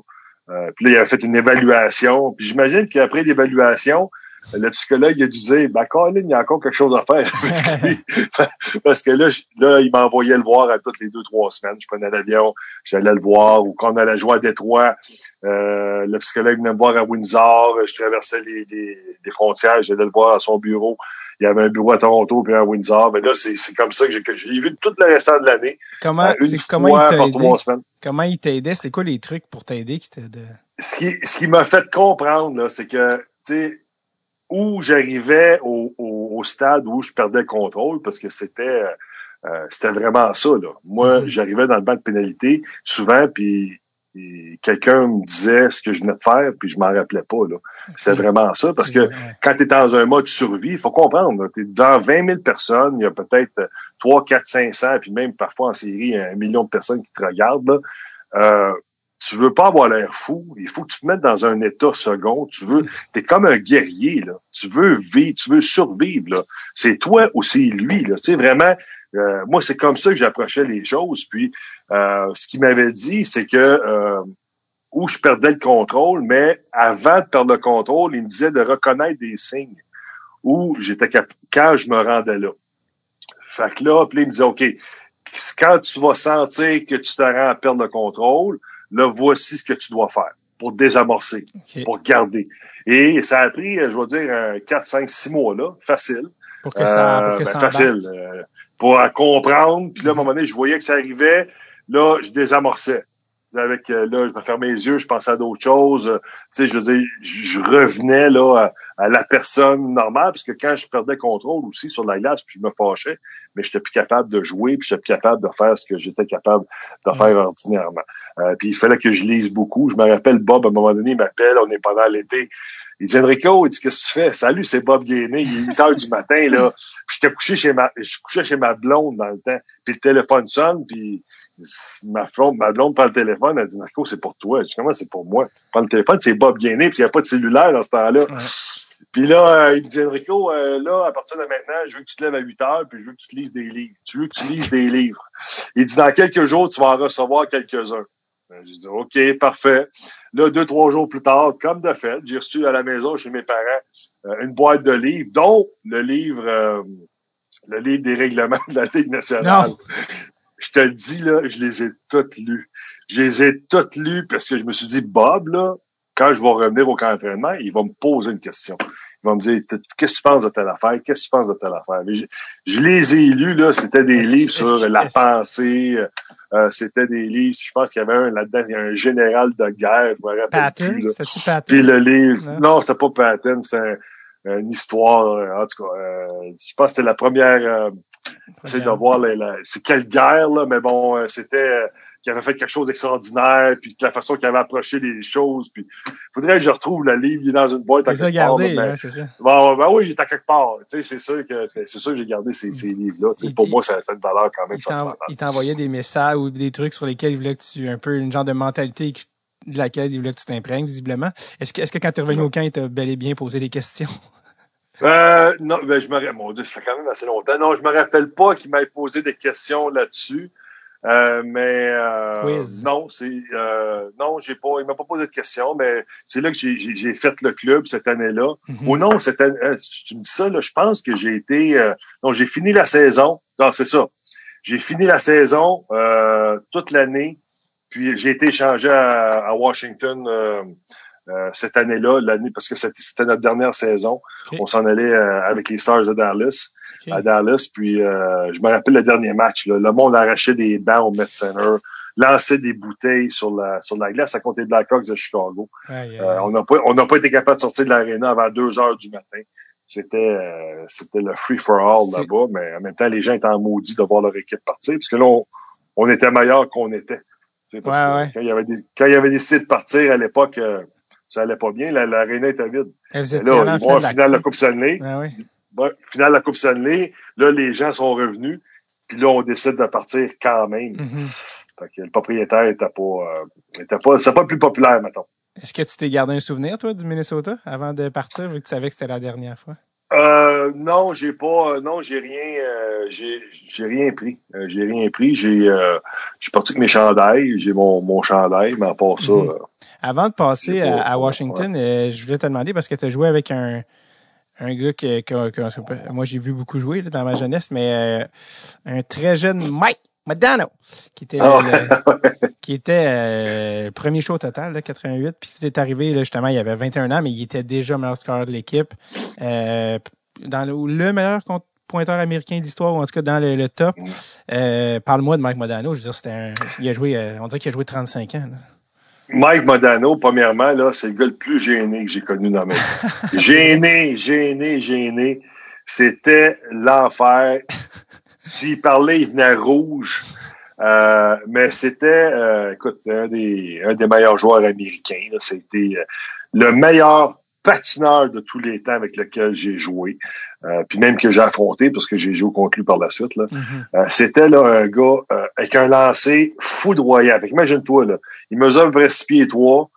C'est pas 6 pieds 3 et demi, 6 pieds 4. Il patine euh, comme le vent. Euh, il lance à plus de 100 000 à l'heure. Le, joueur- le gars parfait. Il patinait, là, puis il avait son chandail dans, le vent. ouais. Il était beau. à- tu t'entendais même pas sa la, les lames, ça là, tellement qu'il glissait, tellement qu'il avait un, un coup de patin exceptionnel puis parfait. Puis, euh, je me rappelle, Mike, euh, pendant les entraînements qu'on faisait des un contre un où là, les défenseurs, on se battait. Puis là, là, on, on voyait que c'était le troisième en ligne, mais là, on se cachait en arrière de l'autre parce qu'on voulait pas. Parce que même si on voulait l'arrêter, euh, puis moi, les gars me poussaient tout le temps, j'étais une recrue. Ben, Mhm. C'était moi ou Darian Hatcher. Ouais. On était toujours contre lui. Mais je me rappelle euh, Mark Tenordi qui était pas euh, dernier venu. Là. Mark, là, Ouais. c'est c'est un solide. Là. Euh, écoute, Mike passait toujours à côté, puis de la même façon. Puis même si Mark, il s'appliquait, puis Mark, c'est un bon défenseur. Là. Même Ouais. s'il s'appliquait, là, ben, Mike passait toujours à côté jusqu'à temps qu'à un moment donné. Puis oublie pas, le Mark Tenordi, c'est notre capitaine. Là. Euh, écoute, il passe à côté, à deux mains, toi, sur le poignet pour l'arrêter en disant, là, ça va, là, ça va faire, hey, Bob Guéné, est arrivé. Écoute, là, il y a eu du chamoyage. T'es en train de frapper notre meilleur joueur. C'était frustrant, tu sais. Mais Marc, c'est un gars qui perdait lui aussi les pédales une fois de temps en temps. Mais, euh, mais Mike Lâche. Modano, je dois te dire, là, c'était un des, un des meilleurs joueurs avec lequel, euh, que j'ai joué. Puis le meilleur patineur avec lequel j'ai, Oui. foulé les glaces de la Ligue nationale. Avec ses, ses bons vieux euh, CCM TAC. Il a joué avec la lanière blanche. Il les a, il les a, il les a utilisés jusqu'à ce qu'ils finissent à Détroit, là, à Ouais. jouer euh, une game sur quatre. Il les a eu jusqu'à jusqu'à la fin. Ouais. Mais euh, Ouais. c'était, c'était tout un joueur. Eu- Ben, moi aussi, j'ai fini avec ces patins-là, Oui. soit dit en passant. Je les ai encore, pour Tu sais que les anciens, ça. avec ça que je joue. Mais lui, c'est Des vrais pantoufles. c'est que lui, ils avaient encore 15 ans après toi. C'est ça qui me ferait. tu sais, avec toute la ça, technologie. plus, En plus. Tu sais, lui, Ah il était rendu, CCM, oui, il aurait pu en avoir des euh, sept fois plus légers ou je sais pas trop quoi. Non, il y avait encore ces, ces bons vieux CCM TAC. Euh, ouais, c'était vraiment ça à Washington, justement, avec euh, un autre panoplie de personnages triés sur le volet, dont peut-être la coupe de cheveux la plus drôle de tous les temps, Al Iafradi. Quelle coupe de cheveux. Un Il n'y avait de... pas. euh, mais dans mon temps, il n'y avait plus de cheveux. Là. Comme moi, quand je suis arrivé, euh, toi, tu parles de la coupe de cheveux de son, euh, son tir de 105 000 à l'heure, euh, exact. que tu vois qu'on voit à la télévision. Mais non, moi, quand je suis arrivé à Washington, il n'y avait plus, il y avait plus ses cheveux. À il la- avait plus ses cheveux. À la mais- question, est-ce que mais- quelqu'un peut être chauve et avoir un mullet? La réponse avec lui, c'était oui. oui. ouais, ouais, c'est vrai. Mais un, autre, là, tu quand tu parles d'un joueur complet, là, euh, Al Freddy, pour moi, là, c'était quand tu parles de patin. C'est un, c'est notre patineur le plus rapide. Tu sais, il y a bien des gens qui euh, euh, qui, qui le voient pas, qui qui le savent pas, mais lui, c'était un des meilleurs patineurs de la Ligue nationale. Il patinait, il était fort. Euh, il avait le, le tir le plus puissant de la Ligue nationale. Euh, il était, euh, écoute, c'était un gars, puis en plus, il fumait à peu près un paquet et demi par, par jour. Là. Ça, c'était dans, moi, dans mon temps, là, il y avait encore des gars qui fumaient, là. Puis ils fumaient dans, dans, dans, la, dans la chambre du, du soigneur, là. Pas du soigneur, du euh, préposé à l'équipement. Il allait se cacher là, il allait fumer. C'était comme ça encore dans mon temps. Puis incroyable. ça paraissait pas. Écoute, il pouvait rester glace pendant deux minutes. Euh, je dois dire que Al, ça a été, euh, ça a été mon roommate aussi. Euh, puis j'ai compris pourquoi c'était mon roommate euh, au début, parce qu'il y a personne qui voulait être son roommate. Non, il y a personne qui voulait être son roommate. Pourquoi? Euh, il fumait dans Ah. la chambre. Tu sais, je veux dire, moi, j'allais aux toilettes. j'allais au, puis c'est un gars qui était très, très anxieux. Il se levait à 2-3 heures du matin, il allait fumer dans la toilette, Ah. dans, dans la chambre de bain. Puis là, moi, je vais aller aux toilettes, puis là, il y avait de la boucane. Puis, tu sais, c'était un gars qui était, euh, qui était, qui était, qui avait, qui avait des problèmes aussi un peu, là, personnels, mais en même temps, c'est un gars qui tellement attachant, tellement fin. Je l'ai revu euh, peut-être là 4-5 ans. C'est comme si on s'était jamais laissé. Tu sais, Lui, il m'a déjà dit, Chico, il dit, moi, je te fais confiance parce que t'es un Italien. Puis les Italiens, ça se trahit pas. Puis ça se trahit pas, les Italiens. Je t'ai pas vu le film de mafia, c'est parce que sacrifice. Ben, nous autres, des sportifs italiens, on se trahit pas. Euh, t'as- t'as- t'as Mon même- gars, puis j'ai joué avec Del, j'ai joué avec Delanta. Ben oui, j'allais te le mentionner. Ben, deux gars qui m'ont marqué. Un, Peter Bondra, qui était jeune. Ouais, oh, patinait, lui. Oh boy. Oui. Y avait-tu déjà Oh. son, euh, son breathe right? Il se mettait une petite affaire sur le nez, lui. Je sais pas s'il faisait ça à Ben, l'époque. ben, Breed Wright, là, ça, c'est arrivé. Moi aussi, je l'avais parce qu'on était commandité par Breed Wright. Ah, Ouais, Il, il nous payait pour mettre ça. ah ok. Euh, ouais, puis je vais te dire une chose, là, euh, honnêtement, ça faisait la différence. Là. Ben je peux non. même pas dire que ça faisait la non. différence. On, on se mettait ça sur le nez puis on se met nos chèques. C'est pour ça qu'on se Ah, mettait ça ok, sur le nez. c'est pour ça. J'ai ouais. trouvé ça drôle. Bref, oui, ouais, mais moi, j'ai jamais su. Moi, ça m'a jamais rien fait de différent. J'ai pas Mm. vu, jamais vu de la différence. Je sais que ça, ça, ça tirait un petit peu, puis tu respirais peut-être un peu mieux, là, mais, mais ça décollait tout le temps. Ben oui, sueur. chaud, hein, là, ouais. Mais euh, c'était un. Écoute, lui, il patinait. Ça, c'était un autre, ça. Il patinait C'est penché, puis il était fort. Puis lui, tu vas pas l'enlever de la rondelle. Lui, s'il décidait de, de couper vers l'intérieur, oublie ça, là. Même si c'était le plus fort, Mhm. même si c'était le, le- le plus grand, oublie ça, là. Euh, Peter, il rentrait, là. Dale Hunter, qui était déjà dans la trentaine, avancé un petit peu début trentaine quand tu jouais avec, mais un, un autre, euh, un autre drôle- un autre bon pistolet, ce fameux Dale. là. Je vais, je vais te dire, là, euh, David, Ouais. euh, moi, là, quand j'étais petit cul, là, puis je regardais le Canadien, puis que je voyais Dale Hunter euh, courir après euh, Guy Carbonneau, euh, tu sais, moi, là, je, je dormais, je rêvais, puis je vivais juste pour un jour jouer dans la Ligue nationale puis régler le cas de Dale. Non! Moi, là, ah ouais, moi, c'était là. Écoute, je le détestais. Je me levais la nuit pour l'haïr. Euh, c'était, c'était l'enfer. Puis je vais te dire, avant d'arriver à Washington, jamais j'avais joué contre, euh, contre les Capitals. Parce que j'avais joué 11 ans la première année, euh, 11 matchs la première année, après ça, j'avais joué 31 ou 30, 30 quelques matchs. Puis j'avais pas joué contre les Capitals de Washington. Mais là, j'arrive, puis là, je t'ai changé aux Capitals de Washington avec mon ennemi juré que je déteste depuis que je suis petit garçon.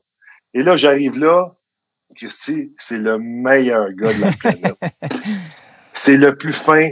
C'est le gars qui va donner sa vie pour toi. Euh, moi, je suis arrivé là, il me rend, il- c'est comme si je faisais, je faisais partie de sa famille. Euh, je passais les fêtes avec lui euh, parce que j'étais tout seul à l'époque. Là. Euh, je venais, il me faisait manger. C'est que je rentrais dans la maison comme si rien n'était. C'était, c'est le meilleur gars de la planète. Tu as-tu dit? des fois, on a... Ben oui, j'ai dit, moi, j'ai dit, Dale, moi, j'ai dit au début, Dale, euh, moi, je voulais t'arracher la tête, là, quand je l'ai arrivé dans les nationales, là, je te détestais. Mais bon, euh, ça s'est avéré être le gars le plus, le plus humain, le plus sincère. Puis c'est pas un gars qui est extra, extraverti, là. Hmm. Euh, on le voit dans les entrevues, c'est un gars qui est réservé. Puis, puis je me rappelle une fois, quand on parlait de lui pour être entraîneur euh, euh, dans la Ligue nationale, euh, moi, je l'avais vu euh, dans, dans un tournoi au repêchage, puis je suis allé voir, j'ai dit, il paraît que tu vas coacher les Capitals. Il dit jamais de la vie. Le hockey de la Ligue nationale, c'est pas pour moi. Je veux rien savoir. Euh, je suis bien avec mes jeunes. Puis, euh, puis pas longtemps après, je pense la même année, il l'a essayé. Ouais. Puis euh, ça n'a pas duré longtemps. Je le voyais, il, il avait deux mains dans les poches quand il coachait. Je me suis dit, oh boy, ça durera pas longtemps. C'est- Puis il avait raison, c'était pas fait pour lui. Pourquoi il il c'est-tu parce que les jeunes, c'est plus facile à, entre guillemets, contrôler ou à avoir ton autorité? Ou c'est quoi les, pourquoi il aime, tu comprends ce que je veux dire? Je pense que je pense que Dell, lui, c'était un, c'est un gars de la vieille mentalité. Tu sais, tu euh, tu euh, quand t'as des jeunes, c'est plus facile de les mettre à ta main. Ouais, c'est ça. C'est plus impressionnable aussi. Euh, puis c'est un peu plus facile de travailler avec euh, avec malgré que ça a changé beaucoup là. Mais euh, tu sais, lui, il a une vieille mentalité. On fait les choses de telle façon. Puis tu sais, aujourd'hui dans la Ligue nationale, c'est un peu différent. Le coach là qui dit tourne à gauche, mais il faut que tu y prouves que c'est correct de tourner à gauche. À l'époque, il nous disait saute en bas du pont, tu vas gagner la Coupe Stanley. Là, on se battait pour sauter en bas. Aujourd'hui, euh, tu, tu leur, tu- tu leur dis, tu leur dis, euh, voici une entrée de zone, ils vont te dire ouais, mais prouve-nous que c'est la meilleure chose à faire avant qu'on le fasse. Ouais. C'est ça qui est dur. Puis Dale a pas du tout du tout cette patience-là Ouais, ouais, euh, de le faire. Mais avec les jeunes, juniors, quand ils ont 15, 16, 17 ans, 18 ans, mais là, Ouais. c'est c'est un peu plus impressionnant. Puis, C'était, euh, c'était ramassé être échangé euh, à Tampa, dans le temps où Tampa, euh, il y avait des, il y avait des, il y avait des, des tempêtes, euh, ça avait l'air des chandelles de motocross à l'époque. Il y avait des, c'était dans les premiers, là, balbutiements. Écoute, mon Dieu, ça allait vraiment pas bien.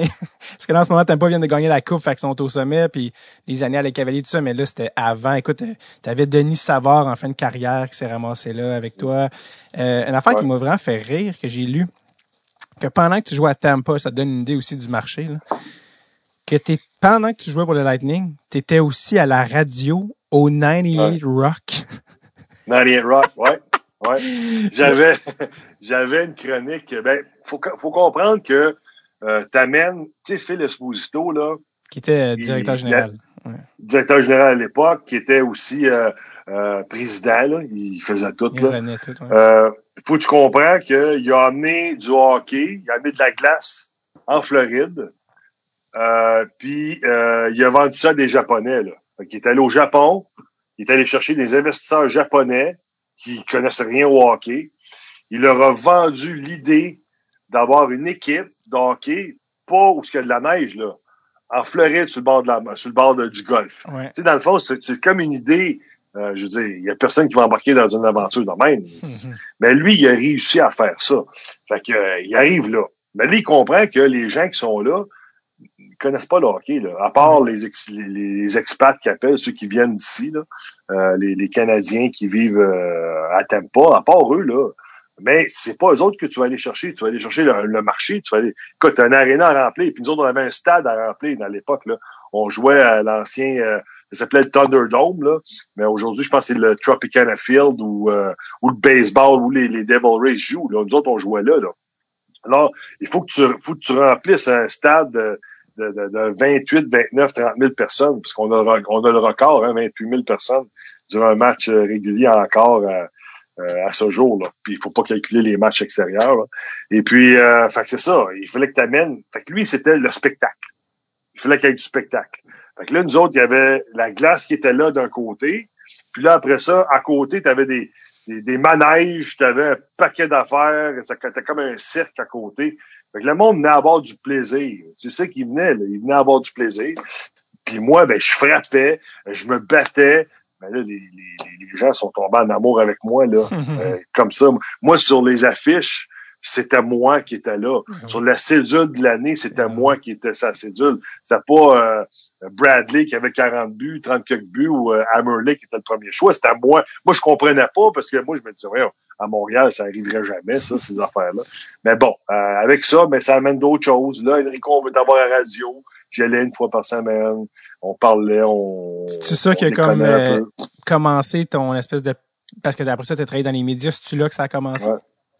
Ben, pas nécessairement, parce que je vais dire que ce que je faisais à Tampa, là, c'est, un, on parlait pas de hockey, ça, c'est la première des choses. Ah non, bon. On parlait, on parlait de tout sauf du hockey, là. Moi, écoute, j'ai déjà réveillé mon coach, là, Terry Crisp, pour lui demander pourquoi il faisait pas jouer sur le jeu de puissance, là. Écoute, il était, moi, j'arrivais là le matin, il était, je faisais ça à peu près à 7 heures, là, 7 heures et quart. Et, À un moment donné, j'ai appelé, puis mon coach, Terry Crisp, je l'ai réveillé. Puis c'était un bon gars. J'aurais pas fait ça avec Mike Keenan, là. Ouais. Mais euh, Crispy, je l'ai appelé. J'ai Crispy, les gens veulent savoir pourquoi je joue pas sur powerplay. Mais là, tu sais, je veux dire, écoute, ils ont, ben, ils ont embarqué, là, ça a été bon. Euh, moi, j'ai réveillé des gars. OK, Puis là, moi, en ondes. des- ouais, en ondes, ok, ouais, en c'est ça. Wow. en. Fait que c'était, un talk show du matin qui était un peu, euh, euh, qui était un peu euh, rough ses bords aussi. Là. Tu sais, Il y a des, des choses que je faisais à un moment donné, mais pas rough. Là. Tu sais, Je veux dire. On, on parlait pas, ouais, c'est ça. C'était, puis moi, j'avais toujours une limite aussi, parce que j'étais quand même un joueur de la Ligue nationale, là, je fasse attention. Mais je sais qu'une fois, j'ai amené mon père, puis on fait des appels des fois, puis on faisait des prank calls. là. Ouais. Puis je suis sorti de là, mon père, il dit, tu peux pas faire ça, franchement. Euh, Jacques Demers va t'entendre. Je dis, ben non, ben, c'est pour la ville. Tu sais, je veux dire, on vend le produit du Lightning Ouais. aussi. euh, C'est pas, ils prennent pas ça au sérieux, là, au pied de la lettre, là, tu sais.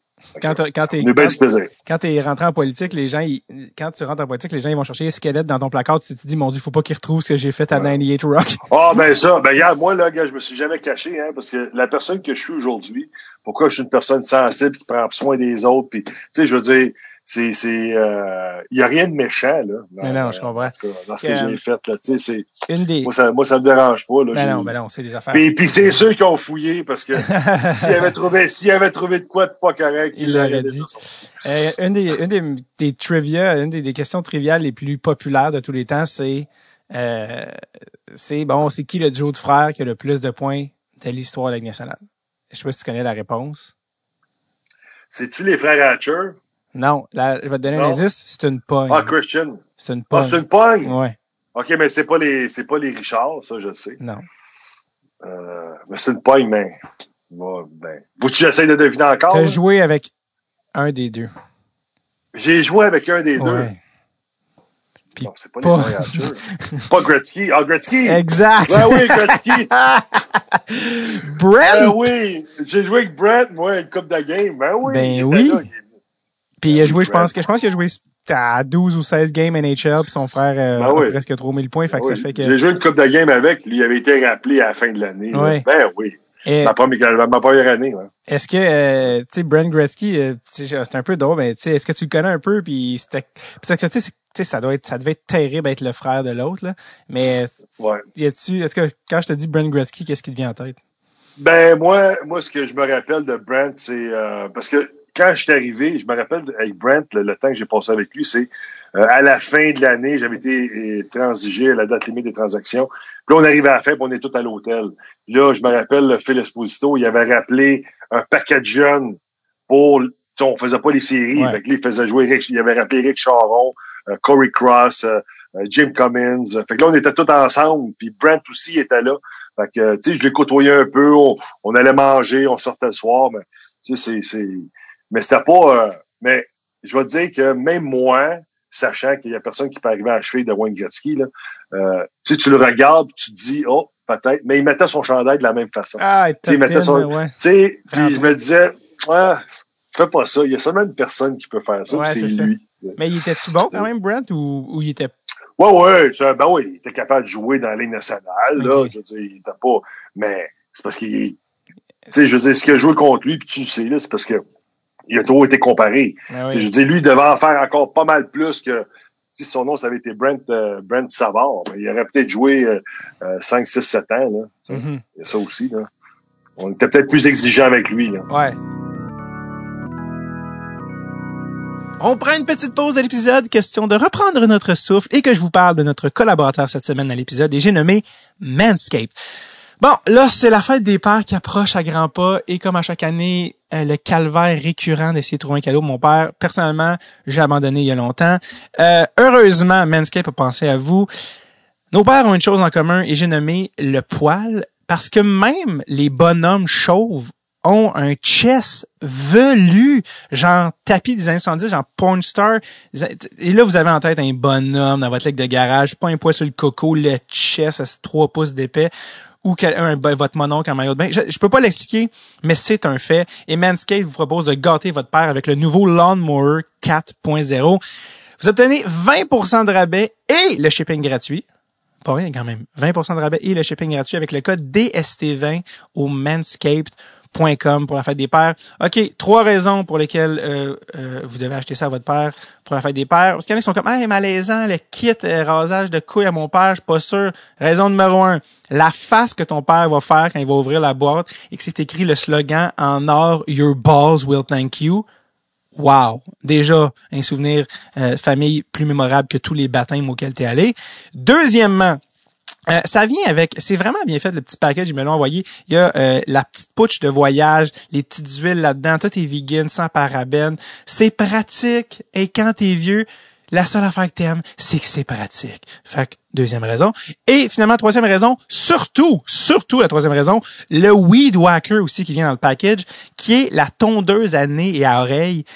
Je sais pas qu'est-ce qui se passe chez les bonhommes, le passé 40, 50, 60, mais niveau poil d'oreille de nez, c'est la décadence, c'est la jungle, ils se rapprochent, ils mutent vers, ils sont en train de devenir le bossu de Notre-Dame. Je sais pas qu'est-ce qui se passe, c'est la catastrophe. Heureusement, le Weed Walker est là.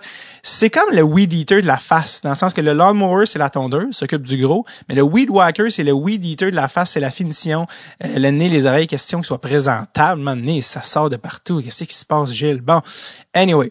Euh, donc voilà, euh, superbe cadeau pour votre père. Je vous rappelle, obtenez 20% de rabais et le shipping gratis avec le code des ST20 au euh, euh, manscaped.com pendant que sûrement mon père essaye de m'appeler. Euh, je vous rappelle, votre, vous savez que vous avez fait un, vous avez fait un bon cadeau quand vous allez avoir un petit clin d'œil de votre mère ou de votre belle-mère chez là, genre, garde, le bonhomme, il en a besoin, moi je le sais. OK. Deux pierres d'un coup. Manscape.com, 20% et shipping gratuit avec le code DST. On retourne à l'épisode. OK, bye bye. Et tu ramassé après à Chicago, euh, d'ailleurs, euh, avec un jeune Eric Dazé, qui commençait Ouais. à l'époque, qui, euh, qui j'aimais beaucoup. Euh, Tony Amati, il y a beaucoup, encore une fois, beaucoup de personnages. Chris Chilios et le seul, l'unique, le coloré Jeremy Roenick. Tout le monde. Lui, JR, là. Ouais, c'est ça, j'allais dire. T'as des histoires parce que tout le monde a des histoires sur Jeremy Roenick. Ben, moi, j'ai la pire histoire. Vas-y. Moi, je, je veux pas, écoute, je veux pas, moi, me- je sais qu'il y en a qui ont des histoires, mais moi, j'ai la pire. Moi, j'ai la pire. J'ai encore, j'ai encore, je l'ai encore la crotte sur le cœur. J'ai 50 ans aujourd'hui, là. J'ai la crotte sur le cœur encore aujourd'hui, puis je suis pas capable de l'enlever, OK? Puis quand, quand je vais commencer à compter mon histoire, là, tu vas dire, ah, ben oui, ben oui, je sais de quoi tu parles. Je vais commencer mon histoire. On est en série. On bat euh, Calgary en 4. OK, là, faut, faut comprendre le contexte. ça, Je pense en 95, 85, 95. Je viens d'arriver à Chicago. Les séries débutent. Et là, là, on- il y a sept journalistes sur 10 qui nous voient en finale de la Coupe Stanley. Juste te dire le club, le genre de club qu'on avait. OK, tu regardes la liste, là, Amonte, Ronick, puis euh, Belfort dans les filets, puis euh. Souter, Chalio. Ah, écoute, on a des Christy de joueurs, là. Eric qui marque des buts comme il veut. Ça- on a une Christy de bonne équipe. Joe Murphy aussi qui, qui a de la difficulté aujourd'hui. Oui. Joe, là, il, le- il- vit des moments très, très durs. là. Mais écoute, imagine-toi, là, on a ces gars-là dans notre équipe. On bat Calgary en quatre, les deux doigts dans le nez. Là. À part le dernier match, on a eu deux, deux, deux euh, périodes de prolongation, mais on les a battus facilement.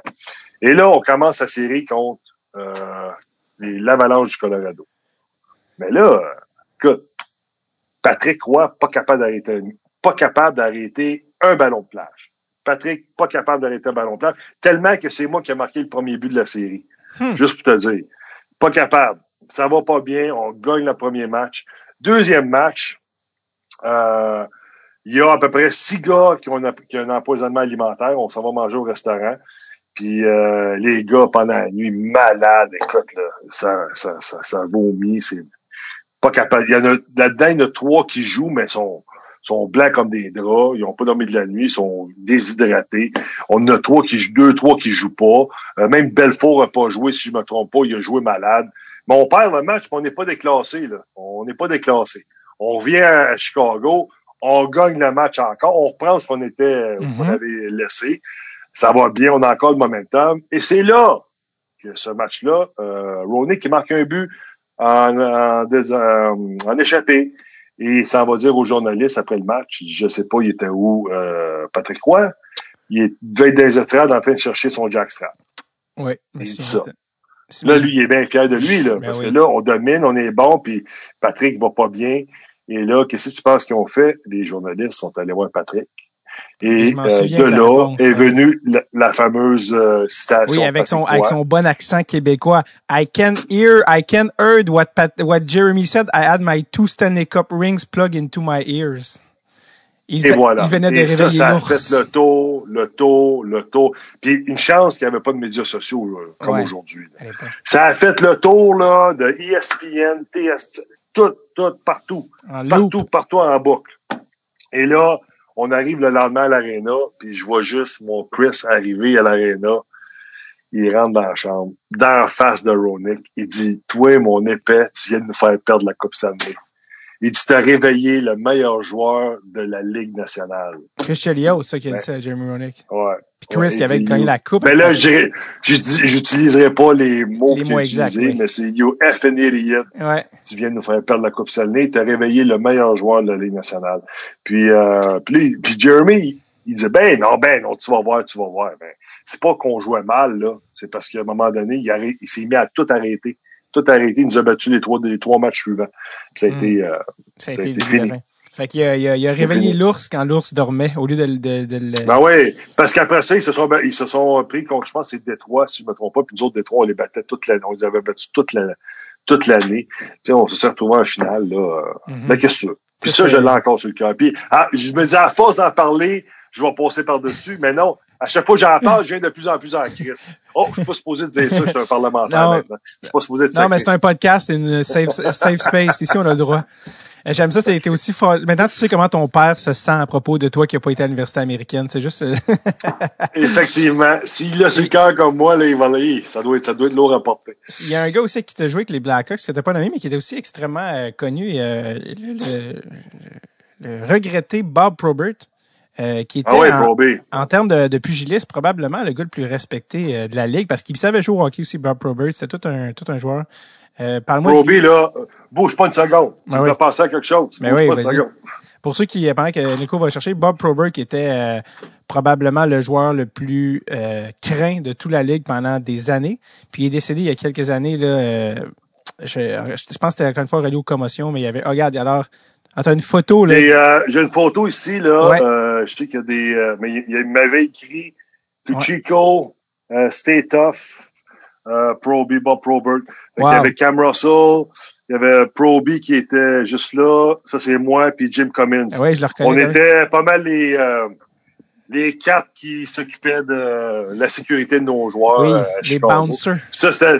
C'est ça, ça c'était juste la, la première ligne de tough. Là. Ah ouais, Mais il y en avait d'autres aussi. Fait que, non, Proby, ça m'a, je vais te dire, ça m'a, euh, quand il est ça décédé. m'a, en fait, ça m'a brisé le cœur parce que euh, c'était un gars qui était, était tellement gentil, tu sais, puis il était tellement réservé. Puis quand on pense à Bob Probert, on pense que c'était toujours un gars qui était sur le party, puis il était, ben moi je l'ai pas connu comme ça. Pardon, peut-être en début de carrière, il était peut-être comme ça un peu, mais pardon, mais moi j'ai, moi je l'ai pas connu comme ça. Moi je l'ai connu comme étant réservé. Et il buvait pas, euh, il faisait attention à lui, puis euh, mais il était testé aussi, je pense, c'est comme euh, 13 ou 14 fois par mois là, par la Ligue nationale dans le temps. les stéroïdes. Qu'il était, ah oui, ben non, pas stéroïdes, c'était lui, c'était les, ses problèmes de, de drogue, de, consommation. On, il avait été, euh, on l'avait ramené parce qu'il avait été suspendu quand même un certain temps, là, Proby, là. Ouais. Et là, il a été ramené, il était allé en cure des désintoxication. Mais là, il y avait des mesures strictes qu'il devait respecter. Il était testé aléatoirement jusqu'à 14 fois par, par, par mois, là, des fois, là. Mhm. Ça quasiment tous les deux, trois jours. C'était, mais des fois, il le laissait tranquille, il revenait plus souvent. C'était, c'était difficile pour lui, mais c'était un gars qui faisait sa job, puis il avait été bon. À Chicago, honnêtement, il avait été bon, puis, euh, mais c'est après, euh, puis je pense qu'on peut le voir aussi dans le, dans le documentaire qui a Ouais. été fait, là. Euh, sa, sa, sa conjointe Danny, euh, à l'époque, euh, tu raconte un peu l'histoire, puis c'est vrai qu'après, quand il a arrêté, là, c'est, les gars me parlaient, puis j'en parlais avec Eric Dazé, parce que moi et Eric, on est restés bien, bien, bien, bien chum. Mhm. Euh, puis on parlait de ça avec Eric quand il a pris sa retraite, euh, Proby. Euh, les Blackhawks ont fait travailler un peu à la radio, euh, puis ils n'ont pas été capables de le garder. Euh, Bob a un peu décroché encore euh, après ce temps-là, mais qu'est-ce que c'est, c'est, c'est dommage. Il a brûlé la, la chandelle par les deux bouts. C'était, puis il faut pas penser parce que c'est, il y avait du, toujours du fun. Ouais. C'est parce que le gars, il avait un mal de vivre, il avait un mal d'être, puis puis tu, tu te retrouves à vouloir aller chercher d'autres choses là, que Quand il Pour, est euh, décédé, pour- il était, était-il en, est-ce qu'il consommait encore ou il était, Ben, tu sais, je peux pas. Euh, c'est pas qu'il là, je veux pas. Non, mais infarctus lui, qui c'est- l'a tué ou, ou Lui, c'est lui, c'est un arrêt, pas un, arrêt cardiaque, ouais, c'est ça. Un cardiaque ou euh, respiratoire, un Ouais. des deux là. Euh, je pense qu'il était, si je me trompe pas, dans un bateau ou une marina. Ouais, ouais, c'est ça, je me euh, souviens aussi, ouais. dans un bateau, il était avec, euh, c'est ça, ses, sa femme, ses amis, puis, mais tu sais, je veux dire, c'est sûr, à un moment donné, quand t'as pas bien huilé ta machine au, Ouais. au- du long, au long de ta vie, mais à un moment donné, Mais quand, ils ont, quand il est essaie décédé, d'arrêter. je pense qu'il est- heureusement, il avait pré-signé les papiers où il léguait son cerveau à la science. Évidemment, ce qui, Ouais. ce qui a été trouvé est puis, encore. ouais. Ouais, t'allais dire, excuse. Oh. T'allais dire? Non, ça, non, ça a coupé Ah, un ok, peu, t'as- ok. t'as- tu gelais. Ouais, ok, ouais, non, non. mais t'as gelé, ben, moi, moi, je t'ai entendu quand tu parlais de son cerveau à la science, là. Ouais, c'est ça qu'en fond, il a, ils ont, il a légué son Euh, cerveau à la oui, science, puis là, ils ont été disséquer ça, ils ont été voir, OK, ben, le gars s'est battu euh, toute sa vie, on va voir qu'est-ce que ça fait. Évidemment, ce qui a été trouvé était encore plus triste. Euh, comme quoi, je sais pas c'est quoi en français, le CTI, le, le- le- la, la membrane. Encéphalopathie. Bon. Encé- Encéphalopathie.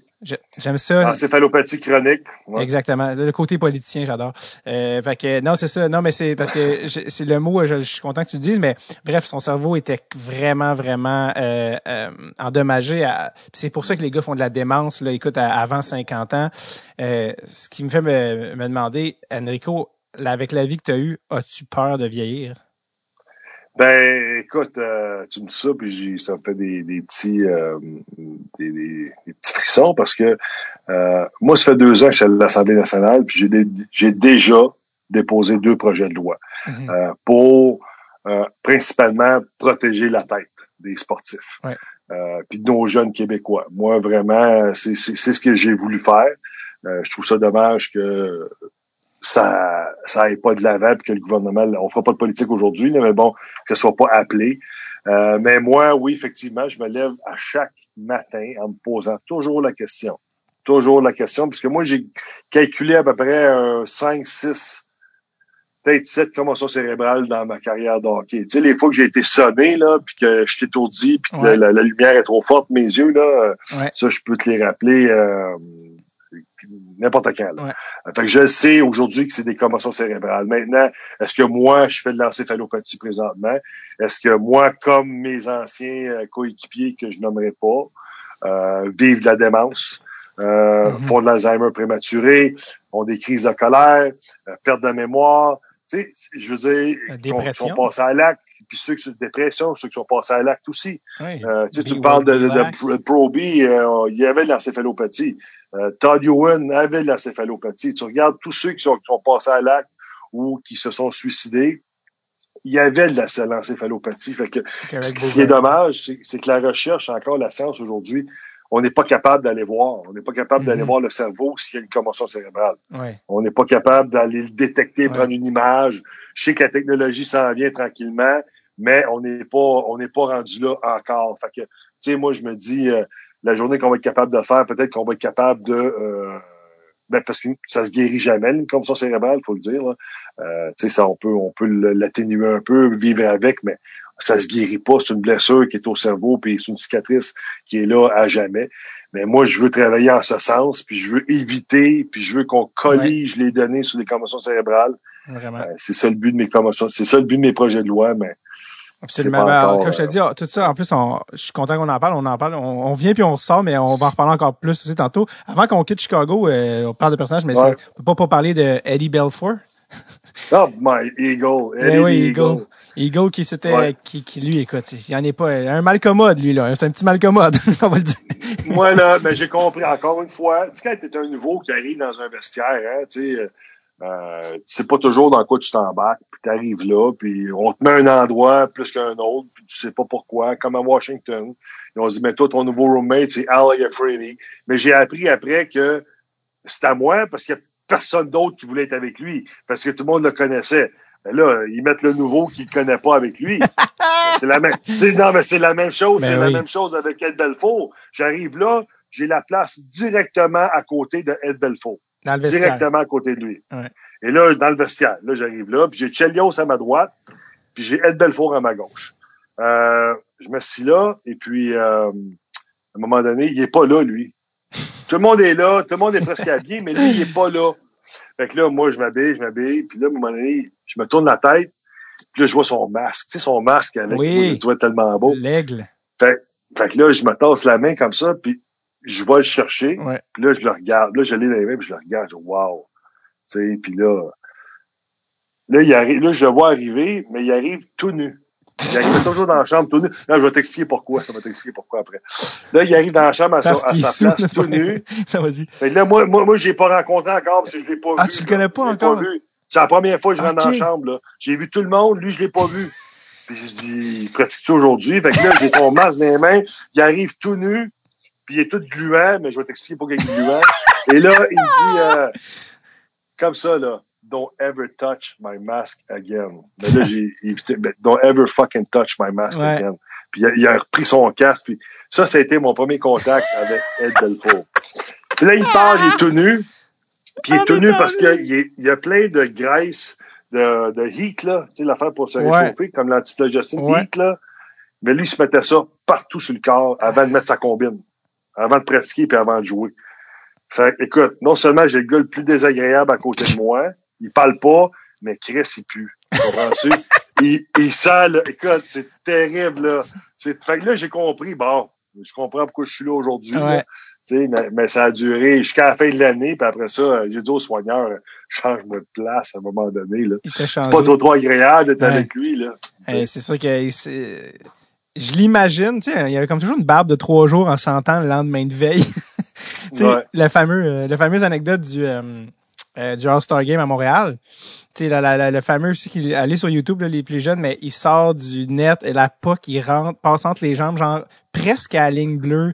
Il a l'air tout croche, mais tu sais, l'anecdote est connue. J'ai, il était sur le party, là. Je pense qu'il s'est fait prendre avec alcool au volant. Je pense qu'on a arrêté de compter le nombre de fois qu'il s'est fait prendre. Puis, évidemment, à Montréal, les gars, chez Paris, c'était le party. À côté, il, était encore chaud de la veille. Enfin, bref. Chez quoi, t'as dit? Chez quoi? C'est un bon restaurant à Montréal, ça? Chez Paris, Paris. ouais, ouais, c'est en fait une bibliothèque. C'est euh, Ah, c'est là où euh, Bob Gainé prend tous les livres qu'il donne. Bref, en tout cas, bref, ceux qui connaissaient pas la légende d'Ed Belfour, euh, allez sur Google, vous allez en trouver plus que qu'on a le temps d'en jaser. Ouais. Euh, euh, oui, après ça, c'est ça parce que tantôt t'as parlé des gars rapides avec qui t'as joué, t'as dit Mike Modano, mais t'as quand même joué avec Pavel Bourré. Si on parle de, Ouais. on parle de vitesse là, Pavel Bourré, ça donnait pas sa place. Là. Ça, là, je vais te dire une chose. Je vais te conter une anecdote. Ça n'a pas duré longtemps à Vancouver, là, parce que moi et Mike Keenan, là, ça marchait pas. Mais je vais te dire une chose. J'arrive là, à Vancouver, et puis euh, premier match. Et là, Mike Keenan joue à quatre défenseurs, lui. Il joue à quatre défenseurs. Le, le, le numéro 5-6, la troisième paire, elle va embarquer seulement c'est le quatrième trio qui est de l'autre côté. Mais il joue toujours à quatre défenseurs. Que là, moi, j'arrive là, mais je joue avec Dave Babich. Fait Mhm. que Dave Babich euh, et moi. Puis euh, il y a Yerky Loumé qui joue avec Brett Etikin. Ouais. Il n'est pas pire. Ouais. Là, moi, je suis sur le top 4. Là. Puis là, il y a les deux autres. Il y a Adrian au coin, puis Mm. un autre défenseur, son nom, euh, McAllister, si je me trompe pas. Et là, fait que je fais mon, je fais mon shift, je reviens, puis là, tout de suite, il me rembarque. Mais je dis, ah ben ouais, c'est quoi cette histoire-là? Les autres, ils jouent pas. Là, on revient, mais là, je m'aperçois qu'on joue seulement à 4. Fait que là, ils m'ont dit, fait que Babich me dit, non, du coup, on joue juste à 4. Puis, euh, de temps en temps, les autres embarquent, mais c'est toujours à 4. Ben, je dis, OK, parfait. Fait qu'on roule à 4. Puis moi, j'étais content parce que je me disais, ah, enfin, il y a un entraîneur qui reconnaît mon talent. tu sais, moi, je disais ma tête, tu sais, je me disais de même, j'ai fini le match, je pense que j'avais joué 28 minutes. Voyons. C'était l'enfer.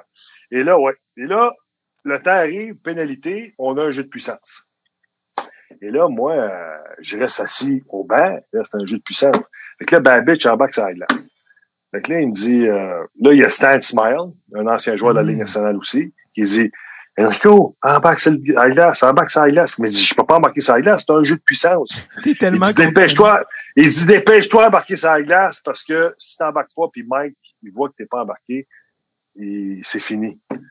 Là, moi, j'embarque sur la glace, mais moi, c'est un jeu de puissance. J'ai jamais joué sur un jeu de puissance de ma vie. Ouais. De ma vie. Mais écoute bien ça. J'arrive là, parce que lui, ça ne dérangeait pas. Lui, c'est ses quatre défenseurs, c'est ses quatre joueurs de pointe. C'est pas grave qui, qui est là. Mhm. Fait que là, moi, j'arrive là. ben, Il y a Pavel Buré, il y a Marc Messier, il y a Mogilny, puis j'ai Babiche à côté de moi. Fait moi, là, je me mets dans leur tête, là. Les gars regardent en arrière, puis ils disent, Ah, c'est gros jambon? écoute, qu'est-ce qu'il fait là, lui? Ben, écoute, ils m'ont jamais passé à la rondelle. J'ai jamais reçu la rondelle, là. Sais, moi, quand je l'avais, je la donnais à Babich ou euh, je lançais au filet. Moi, Ouais. c'est juste que j'ai- j'avais pas le, le thinking, puis je voulais tellement pas Pas d'erreur, ouais. que, que la rondelle sorte de mon territoire à cause de moi. Mais écoute, là, pauvres eux autres, là, mets-toi dans leur soulier. Avoir un gars à point qui, qui pogne euh, 250, 300 minutes de pénalité par match, par, par, par saison. Tu sais, qui marque un but ou deux par année, là. Franchement, là, tu sais. Mais c'était ça. Ils te l'ont jamais dit. Ils te l'ont jamais dit directement. Ils t'ont jamais dit. Ben non, ben non, jamais dit, ben non, ben non, ben non. Puis, euh, Mais non, mais il, appré- il appréciait le fait que je venais défendre aussi, là. Ben oui, aussi, mais pas ça. ce jeu de puissance. Non, c'est ça. Mais parle-moi un peu de, de, tu sais, Mark Messier, c'est quand même, une, je pense, troisième pointeur de tous les temps. Puis, tu sais, c'est- mousse, c'est la, c'est la, la- c'est synonyme de leadership. C'est, parle-moi de Mark Messier. Ça a pas bien été? Oh, là, je vais te faire, là, je vais te péter ta ballonne, là. Non, Je mais honnêtement, euh, il y, a, il y a autant des bonnes que des mauvaises histoires avec Mark Messier, fait que tu serais pas le premier. Moi, je vais te dire une chose, là. euh, Mark Messier, c'est le pire capitaine que j'ai eu. Euh. Avant, c'est Trevor Linden, avant qu'il soit échangé. Puis après ça, c'était Mark Messier qui, qui est devenu Ouais. notre capitaine. Moi, je vais te dire une chose. Là. Mark Messier, faut, faut comprendre que dans le hockey, tu as deux sortes de capitaines. Tu Mhm. le coach's captain, puis tu as le team, tu le player's captain. Ouais. OK? Chris Chelios, ça, c'était un player's captain. Lui, là, Il était il prenait toujours, toujours, toujours le bord des joueurs. S'il y avait une injustice euh, de la part des entraîneurs, il s'en occupait, puis c'est lui qui parlait au fort parce que il faut que tu aies un statut pour être capable de défendre les joueurs de cette façon-là. L'autre, euh, Mark, c'est le contraire. Lui, c'était, il essayait toujours de faire vendre ce que l'entraîneur, même si l'entraîneur était tout croche, criait après les joueurs, euh, tu sais, qu'il criait. Lui, il criait pas, lui, il jouait indirectement dans la tête des gars, puis il essayait des. Tu sais, moi j'ai vu Trevor Linden là, pleurer quelques reprises dans le vestiaire, là, tellement qu'il tombait dans la face, puis il disait des affaires, puis lui, puis Brasher, ça se pognait. Keenan, Brasher, c'était l'enfer. Puis là, puis il allait trop loin, Mike, sur, sur des mots qu'il utilisait, puis des choses qu'il disait, mais euh, euh, Messi prenait toujours le bord de l'entraîneur.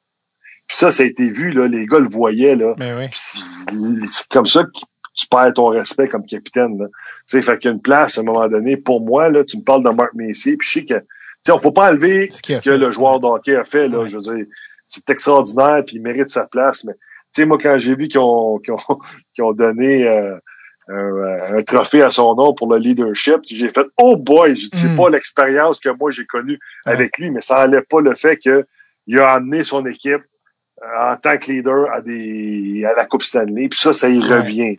J'aurais aimé ça, moi, avoir mon capitaine me défendre moi, puis voir défendre Ouais. mes, co- mes coéquipiers de la même façon qu'un Chelios l'a fait dans le temps qu'on était euh, Ouais. à c'était aussi un drôle de moment parce que c'était vraiment, tu sais, c'était en fin de carrière aussi, Messier. Je me suis demandé est-ce qu'il a toujours été comme ça ou euh, il était tout de même plus jeune aussi, mais tu sais, Vancouver, quand il est allé, ça, ça a jamais bien, ça a été une vraie fausse bonne idée, cette affaire-là, parce qu'il est arrivé à Vancouver à cause qu'il avait gagné Keenan à, à, à New York.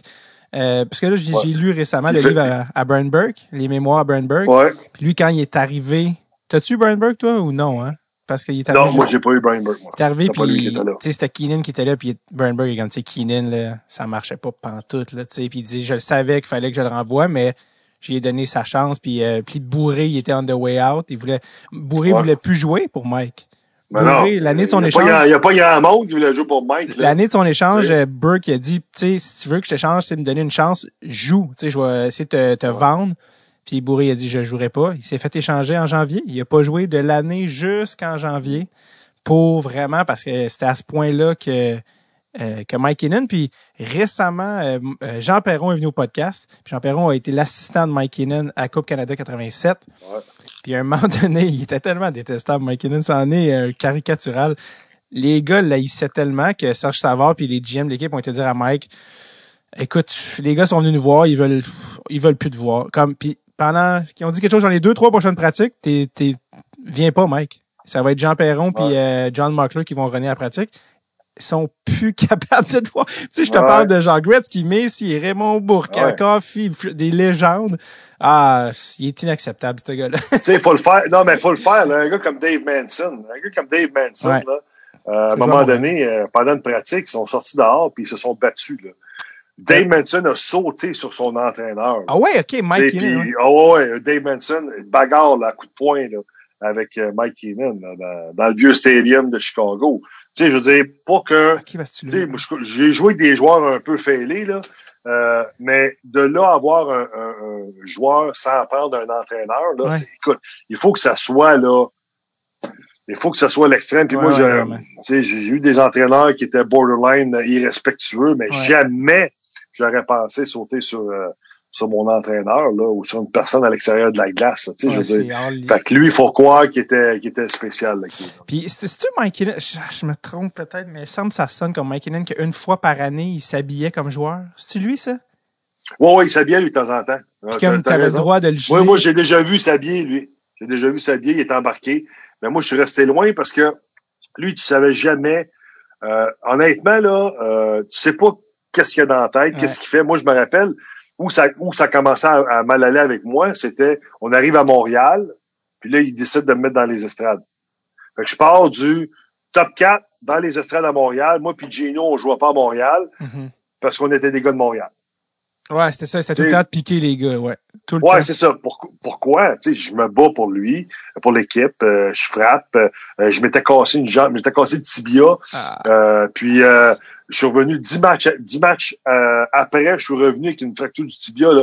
Je l'ai discuté à patiner, ah. mais ça me faisait mal, mais je suis revenu pareil, un mois fracture du tibia, parce qu'il venait me voir tout le temps. T'es-tu prêt, Chico? T'es-tu prêt? Oui, oui, coach, je suis prêt. Le soigneur était là, Chico, t'es pas prêt? Dit, laisse faire. Il veut m'avoir ça glace, faut que j'y aille. Écoute, j'ai tout fait ça pour lui. Puis quand je me suis, bien ça, quand je me suis cassé la jambe, là, on est au Colorado, c'est Claude Lemieux, il, il, il fait un slap shot, puis je me tourne pour bloquer la rondelle, mais il me prend juste en dessous de la pad, aïe, aïe. puis en haut du patin. Fait que c'est juste en bas du tibia, ça craque. Et là, moi, j'arrive dans la chambre, tabarouette, j'ai mal. Fait que là, le, le soigneur enlève mon patin. Écoute, ça a pris euh, deux secondes. J'ai le pied, la jambe grosse de même. Mhm. Et là, Keenan rentre dans la chambre, puis il voit ça. Il dit, oh boy, euh, il dit, je pense que Chico, il a, je pense que Chico, il a la jambe cassée. Le soigneur. Fait qu'il dit, maudit imbécile, pourquoi tu as enlevé son patin? Tu sais qu'il faut pas que tu enlèves son patin, c'est dans ce temps-là que ça enfle. Là, il pourra pas finir la game. Il dit, Mike, t'as pas compris. Je pense qu'il a la jambe cassée. Je pense que Keenan, il était, je sais pas sur quelle planète qu'il vivait, ce gars-là. Honnêtement, là, je sais pas sur quelle planète qu'il vivait. Il était, ouais, ben lui, sa, sa stratégie, c'était, je veux que les gars soient réunis par la, par la haine de moi. Il voulait que les gars, à chaque fois qu'il Ouais. arrive à, quelque- à quelque part, sa stratégie numéro un, tu remarqueras, il échange le gars le plus populaire.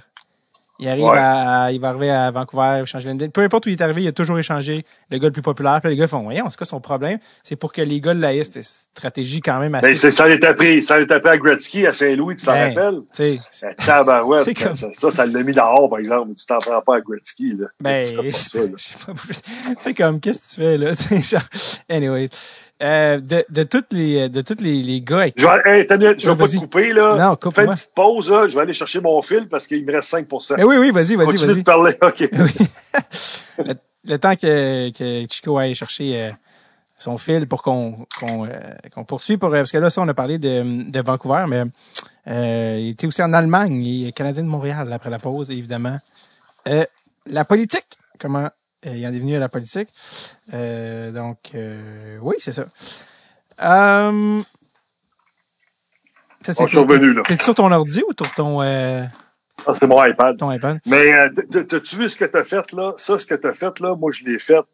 J'ai dû le faire souvent. au 98 Ça, c'est faire du, ça, ça, c'est Faire- du temps. faire Non, c'est faire ouais. du temps. Moi, là, quand j'étais entre les bancs, là, pour les matchs euh, à TVA Sport, pour Ouais. les matchs euh, de la Ligue nationale, euh, quand la baie vitrée, elle casse, là, ben là, là, euh, tu peux pas aller à la pause, là. Tu sais, il y a tant de pauses. Puis, des, puis à Ottawa, là, ça leur prenait peut-être 20-25 minutes de changer une vitre. Fait là, toi, faut que tu parles. ouais Là, toi, t'es es un des analystes, puis là, il faut que tu euh, remplisses, puis là, il te faut signe. Non, non, non, let's go, on continue, on continue, on continue. Ouais, ouais. Que nous, c'est- nous, pas on peut faire, nous, on peut faire du montage. Toi, tu pouvais pas. Toi, t'es live. Ouais, c'est ça. OK, ouais, c'est ça. OK, toi, tu vas, toi, tu vas, on n'est pas non. live, là. Non, ben, Ah, ben moi, mais je fais, je fais pas de montage. Pour vrai, moi, je garde, à moins que, à moins que t'a- t'a- t'avoues un meurtre que t'as fait à Saint-Louis, que t'es comme que tu, ça faut que tu l'enlèves, j'ai une carrière en politique, je fais, ouais, je vais, je vais l'enlever. Euh, mais, mais sinon, tu sais, on, on garde ça intégral. Euh, mais non, c'est ça, c'est, on a parlé tantôt, on a parlé des gars, tu sais, de, à qui tu t'es battu ça, puis je me suis toujours demandé, tu sais, c'est qui le gars qui te faisait le plus peur? Contre qui tu voulais pas te battre? Ou les. Euh, je vais, je vais te dire, là, Ouais. c'est drôle parce que c'est ça que je veux que les. J'ai essayé d'expliquer pendant 20 ans. Parce que là, ça fait 20, ça fait 20 ans que je joue plus, là. Euh, puis des fois, les gens comprennent pas, mais moi, là, j'avais peur.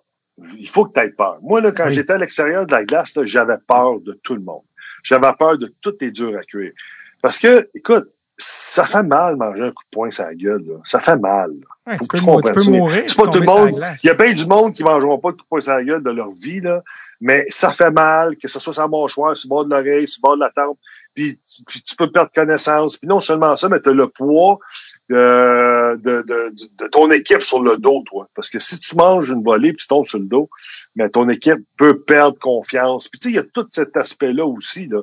Tu sais, l'orgueil, euh, tu veux, tu veux bien faire aussi, là. Tu, tu restes dans une ville, les partisans, tu ne veux pas te retrouver sur le dos trop souvent. Euh, fait que moi, j'avais peur de tout le monde. Moi, j'aimais pas ça me battre, j'avais peur. Euh, parce que moi, je suis 6 pieds 4, 220, mais le gars au bord, là, il est 6 pieds 4, 220 aussi. Là, puis il est gros, puis il est grand. Puis des fois, il était, à la fin, là, il était rendu à 6 pieds 6. Puis Warrell, c'est 6 pieds 5, 250 livres. Puis euh, écoute, il y en avait des 6 pieds 8. Écoute, là, une minute, à un moment donné, là, euh, t'es bien gros et grand, mais moi aussi, là, je le vois gros et grand. Là. Euh, mais quand j'arrivais sur la glace, là, c'était différent. On dirait que c'est un... Là, j'entrais dans mon personnage. Puis euh, quand je devais y aller, là, je devais y aller, puis je posais plus de questions. Je Je posais pas de questions. Euh, j'ai appris des fois, puis ça, c'est Bob Guéné qui me l'a appris. Là, il dit Nico, des fois, ça prend plus de courage, pas jeter tes gants, t'en aller, que jeter tes gants. Parce que jeter tes gants pour toi sur la glace, c'est facile de le faire. T'as pas peur, tu y vas. Mais des fois, là, il faut que tu le fasses. Euh, faut que tu regardes le, le, le cadran, faut que tu regardes le score, si on mène par un but, deux buts, trois buts. Tu veux pas sais jamais, tu vas dans une bagarre, tu tombes sur le dos, tu t'en ouais. un mauvais coup de poing. Tu sais, il faut tu, toujours, tu pas. Fait que des fois, là, euh, j'ai refusé des bagarres. Euh, les gars, puis je me penchais, je me tournais, je m'en allais parce que je me disais, c'est pas le temps. Tu sais, mais mon orgueil en prenait un coup, là. Mais ça, c'est avec l'âge, avec la maturité que j'ai appris à le faire. Mais maudit, j'aimais pas ça. À un moment donné, il y a Wendell Clark là, qui m'a donné 4, 5, 6 coups au visage. Là. Ça, je te dis, là, ça m'a ça m'a détruit parce que je me suis dit, je peux pas rien faire. Mais on venait, on, venait, c'était contre les Nordiques de Québec. Mm-hmm. C'était, on était en fin de saison là. On, on, voulait des points pour une place en série, puis on les a fait les séries cette année-là. C'est l'année que j'ai été euh, échangé. Mais tu sais, euh, c'était pour ça que des fois euh, je refusais, mais c'était dur. Mais, j'avais peur de tout. Il y avait pas comme il y a pas un, c'est quoi le code qui dit que comme tu dois une bataille à ton à ton fellow euh, goon parce que tu sais vous, vous avez c'est comme votre job. Fait c'était quoi le code est-ce que les gars étaient comme tu peux pas me faire ça Chico faut que tu le drops j'ai besoin. Mais là là t'en fais un code. Tu viens d'en faire un code toi là, là. tu m'as appelé goon ok? Euh, ça, c'est un mot qui n'est pas utilisé, ça, dans le jargon du hockey. Vous autres, vous l'utilisez, les gens de l'extérieur l'utilisent, mais des goons, c'est très, très péjoratif, dans le monde du hockey c'est très, très petit. Entre les joueurs, tu sais, dans, dans le milieu, c'est pas, on n'est pas des goons, tu sais. Hmm. on est des hommes forts, on est des, euh, tu sais, je veux dire, on n'est pas, ce mot-là, tu sais, là, c'est un peu, euh, on se fait appeler des warriors, on se fait, ouais, ouais. le mot goon, c'est un peu, euh, tu sais, un peu tout c'est des pas de tête, puis, euh, tu sais, ben moi, moi, ça m'a toujours fait de la peine d'entendre ça quand quelqu'un me disait t'étais un goon, parce que je me disais, Colin, tu m'as pas vu jouer. Moi, j'avais mon ben, chiffre régulier, puis j'étais un défenseur, puis en plus, je me battais. Je me suis battu avec 80 fois, moi, dans ma carrière. Oui, oui. Non, mais il pas, un gars qui joue deux minutes, trois minutes, ça quatrième trio, moi, là. là. Ouais, je bloquais des lancers, je jouais des avantages numériques. Euh, ben, je voulais, moi, je voulais pas te mépriser. C'est vraiment que moi, j'ai été, j'ai été élevé que ce mot-là, c'était le mot pour les, pour les toughs. Oui, c'est ça. Mais c'est, ça, c'est un mot qui est utilisé à l'extérieur du. Mais c'est correct, là. Je veux pas. Euh, non, mais j'aime, j'aime que tu apportes la nuance parce que probablement beaucoup de monde ne le savent pas, tu sais. Ouais, mais c'est très, c'est ça. C'est un peu péjoratif comme terme, mais bon, euh, mais c'est vrai, tu as raison sur une chose. Un code, là, c'est, admettons que tu euh, as une bagarre, puis euh, tu, tu gagnes ta bagarre, mm-hmm. euh, le joueur tombait sur la glace, mais là, tu devais y donner une autre chance, au moins. Tu devais y donner une autre chance. Dans le même match? Puis moi, ben, souvent, c'était dans le même match parce que moi, je sais bien que, tu sais, moi, je me suis jamais, euh, tu sais, j'ai quand même pas mal eu du succès dans mes bagarres. Moi, je me disais toujours, faut, faut que je garde une nulle. Tu sais, pas, faut pas que j'aille une défaite. Fait que je vais, je vais me garder une nulle parce que ça fera rien à mon équipe. Tu sais, nul, là, mais si tu te fais battre, tu tombes sur le dos, tu manges une volée. J'ai jamais été knocké, moi, pendant un combat, là. Tu sais, puis je touche du bois, puis je suis content, là. Mm-hmm. Mais, euh, jamais, jamais. Mais c'est vrai que si jamais, puis regarde, là, mon historique avec Dave Brown. J'arrive, je pense j'ai 21 ans avec les Capitals, 22 ans avec les Capitals. Dave Brown, on se prend, on se bat la première année, premier match, première présence, on se bat, il tombe sur le dos. Mais moi, je le sais, moi, je suis content parce que je viens de prouver à mon équipe, c'est le gros Dave Brown, là Mais je sais que moi, Dave Brown, je vais l'avoir dans les pattes pour le restant de ma carrière. Là. C'est clair. Là. Puis comme de fait, là, on s'est battu deux puis trois fois. Puis il a couru après moi jusqu'à la fin. Il était, avec les, il était avec les Sharks de San Jose. Puis moi, j'étais Écoute, il a fini, je pense, avec les Sharks. Puis il me regarde, je dis, tu me niaises, là. Tu sais, je veux dire, come on. Un, tu joues pas. Un, tu joues pas. Puis moi, je t'ai rendu à pas dans ce temps-là. Je dis, non, tu joues pas, là. Moi, écoute, je me battrai pas avec toi. Puis Chris, il me disait toujours souvent, Là, il dit, c'était pour te battre au moins, là, bats-toi qu'un gars qui, qui joue le même nombre de temps de glace que toi, là. Mm-hmm. Tu sais, Kosher, des fois, il me disait, bats-toi pas avec Kosher, il joue une minute et demie. Tu sais, puis je me dis, oh, merci, parce que y a personne qui veut se battre avec Kosher, là. Malgré je me suis battu avec lui une couple de fois. Ça, ça, c'est un dangereux, là. Ouais, tough. Mais tu parles des gros gars, tu parles des gars, des gars gros, mais le gars qui a le plus de batailles en carrière, si je me trompe pas, c'est euh, le père de l'autre, c'est-à-dire ce, ce, cher Ty Domi. Puis tu l'as pogné, ouais. Ty Domi. Ty Domi, il, a, il, a, joué longtemps, puis justement, il a eu du succès. Mais il était dans les plus petits, en plus, dans les années où c'était des gars de 6-4, 6-6, puis lui, il était petit, puis il, ça y allait, puis on peut, on peut vous voir danser là, sur YouTube. Il y, en a plusieurs extraits. Comment, comment, Un autre, un, un, autre, ben ça, c'est Ty Domi, c'est peut-être celui qui m'a fait le, je vais dire le plus mal. Le plus mal parce que euh, lui était à Winnipeg dans le temps, je me rappelle, puis on est allé, euh, on était à, moi j'étais avec les Northstars du Minnesota, puis euh, c'était ma première année. Puis euh, je suis allé jouer là, puis là, à un moment donné, il y a eu une bagarre. Je me suis battu avec euh, un de ses coéquipiers, euh, c'est-tu John Drews, ou je me rappelle plus. Puis après ça, c'est lui, là, lui, il a voulu venger son, c'est correct, euh, ça fait partie de la game. Là, on s'est battu. Là, je me suis, je me battais avec lui, mais là, lui, je savais pas qu'il était gaucher. Je savais que c'est un tough, là, mais fait qu'il m'a donné un coup de poing, puis il m'a donné un coup de poing sur le bord de l'œil. Puis, euh, je suis arrivé, puis la bagarre était correcte, là. Euh, je suis arrivé dans, dans le banc de pénalité, puis là, euh, Colin, j'ai un mal à l'œil. Puis euh, par la suite, j'ai pas manqué de match, rien, mais j'ai commencé à avoir des petits picots noirs dans mon œil. Euh, puis à chaque fois aujourd'hui, encore aujourd'hui, quand j'ai du soleil, puis il y a une lumière qui est très très claire dans mon œil, je vois des picots noirs, des filaments noirs dans mon œil. Moi j'ai, moi j'ai été imprégné du coup de poing de, de là. as-tu déjà dit? Moi je pourrais jamais l'oublier là. Tu as-tu déjà dit? Non, j'ai jamais dit, jamais dit. Euh, on n'est jamais venu au point. Puis le pire, c'est que on sait, euh, on a joué souvent après ça un contre l'autre là, puis euh, des fois on on se battait pas, on, tu sais, on se battait, tu sais, c'est pas un gars qui se battait nécessairement pour rien non plus, là. Je veux mhm. dire, lui, c'est parce que il y avait. Puis souvent, lui, il refusait jamais une bagarre. C'est ça l'affaire. Tu sais, souvent, c'est. Moi, quand je voyais des jeunes arriver, des nouveaux, euh, euh je, me disais non, regarde, tu veux juste faire un nom avec un tof, là, mais va t'en prendre un autre. Là. Moi, j'ai pas de temps à perdre non plus avec ça. Là. Parce que moi, je voulais vraiment m'établir comme un joueur de la Ligue nationale, un défenseur robuste. Tu sais, je voulais pas arriver sur le là juste pour me battre pour le fun. Puis Bob Gainé me le disait, là. Il m'avait toujours dit, quand tu te bats, tu te bats pour les autres. Tu te bats jamais pour toi. Tu sais, puis... Mais Tailomi, je pense que c'est un des rares que, que j'ai connu qui aimait ça. Lui, il, lui, il aimait ça. Tu sais, lui, c'était une adrénaline pour lui. Il recherchait ça alors que moi, je recherchais pas ça. On dirait que les, les goons parlent, ben, pas les goons, excuse, les, les toughs euh, parlent de comment ils vivent avec ce stress-là, puis la peur, tu sais, puis tout en parle, puis Brandon Press en a parlé, puis, Georges Larac en a parlé sur le podcast, tout ça.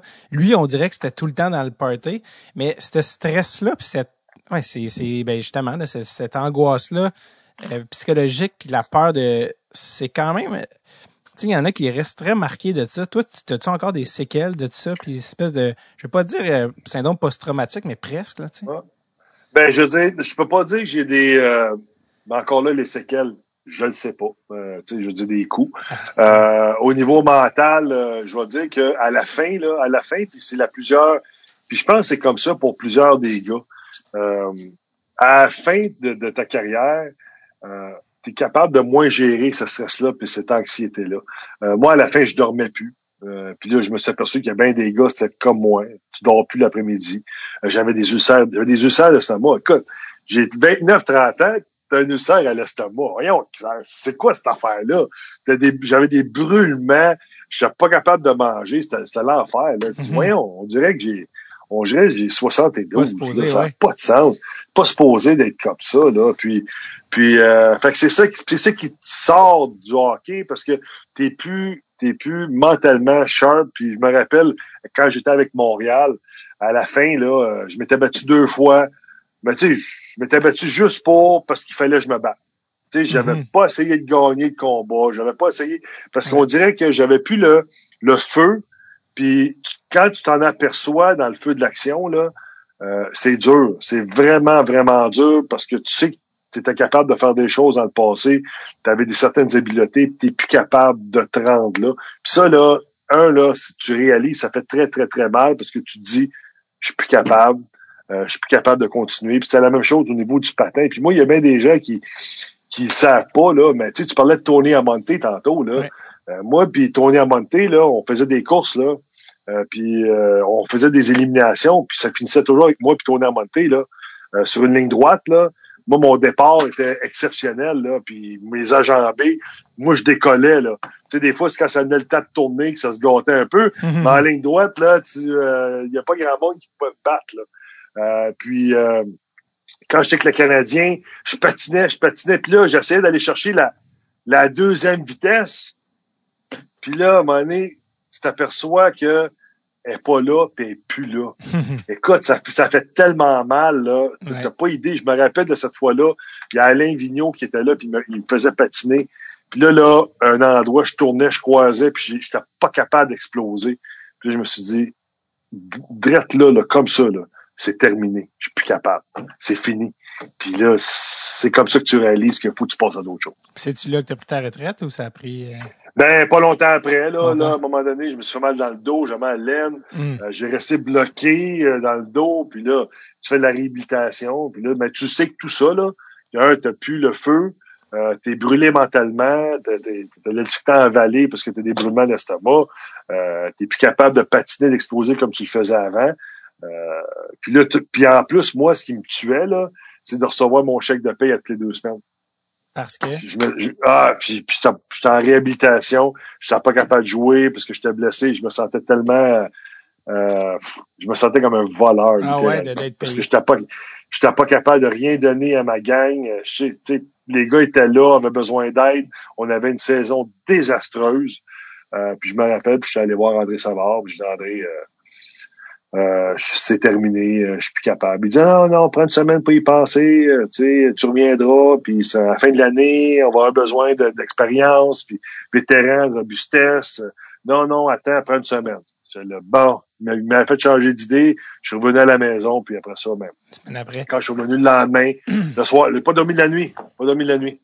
Je suis revenu le lendemain, je suis allé voir André Savard. J'ai André, merci beaucoup, là, mais euh, c'est terminé. C'est comme ça que ça s'est terminé. C'est drôle quand même aussi euh, de comment tu t'es ramassé à Montréal dans un espèce de d'enchaînement un peu improbable, mais tu es parti à la nationale pour aller en Allemagne Ouais. et, Ouais. et ensuite revenir avec le Canadien. C'est comme d'habitude, tu sais, quand tu quittais pour l'Europe, tu avais comme un peu fait le deuil de la Ligue nationale, puis c'était un peu pour finir euh, tes jours dans une ligue, puis tout ça. Mais là, tu es allé en Allemagne. comme Ouais. Explique-moi un peu, un, pourquoi tu es parti en Allemagne, puis comment tu es revenu avec le Canadien. C'est comme. Un, après, après ma saison de Washington, j'étais agent libre. Euh, Deuxième fois que t'allais à libre sans compensation. Deuxième fois que tu as Ouais, ma deux- ouais, moi, je suis venu deux fois à Tampa, puis deux fois à Washington. Ouais. Deuxième fois à Washington, euh, j'ai euh, j'ai mon enfant qui... Viens d'avoir mon, mon petit gars, euh, il n'y a pas un an encore. Et là, j'ai euh, je tombe agent libre, sans compensation. Les, les, euh, les Capitals m'ont fait un, un offre de contrat, mais ils m'ont fait un offre de contrat à double sens. Tout, ouais. Parce que quand, ouais, tout oui, parce que quand, quand tu une euh, quand tu acquiers de l'expérience, mais ils sont obligés de t'offrir un contrat à un volet. Puis moi, j'avais acquis ces années-là d'expérience. Mhm. Fait que moi, j'avais toujours un contrat à un volet. Il ne peut pas me donner un contrat à deux volets. Cependant, euh, quand j'étais à, à, à Tampa, puis je rentrerai pas dans les détails avec euh, Jacques Demers, là, mais Jacques Demers avait décidé de m'envoyer euh, avec euh, au club école. Puis quand tu es un vétéran, avec les, les années d'expérience, il faut que tu passes par le balotage. Oui. Puis, euh, mais il nous avait déjà expliqué euh, Jacques euh, que, puis je veux pas être méchant avec Jacques parce que c'est pas c'est pas le temps là, mais il nous avait déjà expliqué que s'il voulait faire passer un gars au balotage, il était capable de le faire. Fait qu'il me fait Mhm. pas, fait que j'arrive au balotage 48 heures, euh, je passe, je m'en vais à Cleveland, je reste là, euh, mon Dieu, peut-être trois quatre jours. puis il m'échange à Washington, tout de suite. Fait que dans le fond, il était pas obligé de me, de me faire passer le balotage. Il avait pas envoyé directement Ouais. à Washington. Mais parce que j'ai passé au balotage, mais là, j'avais perdu mon statut de joueur qui euh, devait, qu'on devrait offrir un, un, euh, un contrat à un volet. Ouais. Alors, ils m'ont offert un contrat à deux volets. Fait que là, mon agent, on avait décidé, mais je dis, on va, on va aller sur le marché des joueurs autonomes. C'est ce qu'on a fait. Et là, euh, cette année-là, euh, il était en négociation au je sais pas trop, je sais que McSorley, je pense qu'il était, lui aussi, était en négociation. Il n'y a pas grand joueur qui signait, là. Fait que pendant ce temps-là, je me suis dit, ah, ben, c'est peut-être terminé, là. Peut-être qu'ils ont passé, ils- tout le monde a passé par-dessus moi. hein. Puis j'étais allé jouer en Allemagne un mois et demi de temps. Et là, euh, je suis revenu. Et là, Nashville m'a signé un contrat. Ça, le monde ne le savent pas, mais Oh. Nashville, Nashville a signé, ils m'ont, m'ont appelé, appelé mon agent, négocié un contrat, je signe avec Nashville. Euh, j'étais à la maison deux, trois semaines quand je suis revenu de l'Allemagne. Fait qu'ils m'ont dit, va-t'en deux semaines t'entraîner à Milwaukee, dans le club école. Puis après ça, tu venir nous rejoindre. Je suis parfait, je signe mon contrat, j'arrive là. One way ou Et two là, j'étais à? Milwaukee. Euh, c'était un two-way, là. Un two-way, parce que là, j'étais plus en position de, Ouais, c'est ça, de négocier. de, de négocier, là. Mais je savais que si je vois pas dans la Ligue nationale, on leur avait dit, là, s'il est pas dans la Ligue nationale, il va revenir à la maison, là. Ah c'est ouais. terminé, là. Ils ont dit, ouais, pas de problème. Ils ont va signer le two-way. Alors, euh, ce qui est arrivé, c'est que je m'en vais là, Milwaukee, une semaine d'entraînement. Et là, à un moment donné, le téléphone sonne, c'est David Poyle, qui était le directeur général Il à, encore, ouais. Oui, mais c'était le premier, c'est encore là. Puis c'est- c'est vraiment, c'était mon directeur général avec les Capitals de Washington aussi. Puis c'est Ah. comme ça qu'il m'a connu. là. C'est lui qui m'avait emmené Ok, à. Initialement à Washington. Et là, il me dit, euh, Enrico, on a un problème. J'ai dit, c'est quoi le problème? Il dit, là, on n'est pas capable d'avoir ta carte de joueur parce que chaque joueur a une carte, OK? Sa, sa, sa carte internationale. Mais il dit, toi, tu as joué en Allemagne, ta carte est avec l'équipe de l'Allemagne. Mais il dit, tu as signé un contrat là-bas. Mais il dit, ils ont ta carte jusqu'à temps que ton contrat finisse. Mais je dis, ils veulent pas, te- il dit, ils veulent nous l'envoyer, mais ils veulent avoir 250 000 pour la Ah. carte. Fait qu'il dit, nous autres, euh, on n'est pas prêts à payer ça, mais il dit, toi, si tu veux le payer, tu peux le payer. Euh, Ouais. fait que là, mais là, moi, je, fait que je fais le calcul avec mon agent. Mais là, il me reste tant de temps pour euh, tant de matchs, tant de salaire. Puis 250 000 piastres, c'est pas après taxe, là, c'est avant taxe. Mhm. Fait que finalement, je, je vais payer ou je vais finir, je jouerai pour absolument rien cette année. Ouais. C'est pour ça que j'ai décidé de, de revenir, là, tout simplement, parce qu'on n'a pas été capable d'avoir mon, mon release de. L'Allemagne, ils voulaient pas te laisser aller. Non, les autres, euh, parce que les autres n'étaient pas contents que je sois parti, là.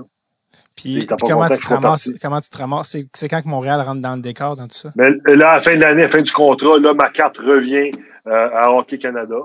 Euh, et puis euh, là, ce qui est arrivé, c'est que là, moi, j'avais terminé. Moi, je passais à d'autres choses. Euh, J'allais travailler avec Gilles Lupien, parce que Gilles, c'était mon agent, puis il m'avait dit, Marco, je veux que tu viennes travailler avec moi pour, euh, euh, pour euh, au développement des jeunes. Je dis, parfait, ça va me faire plaisir.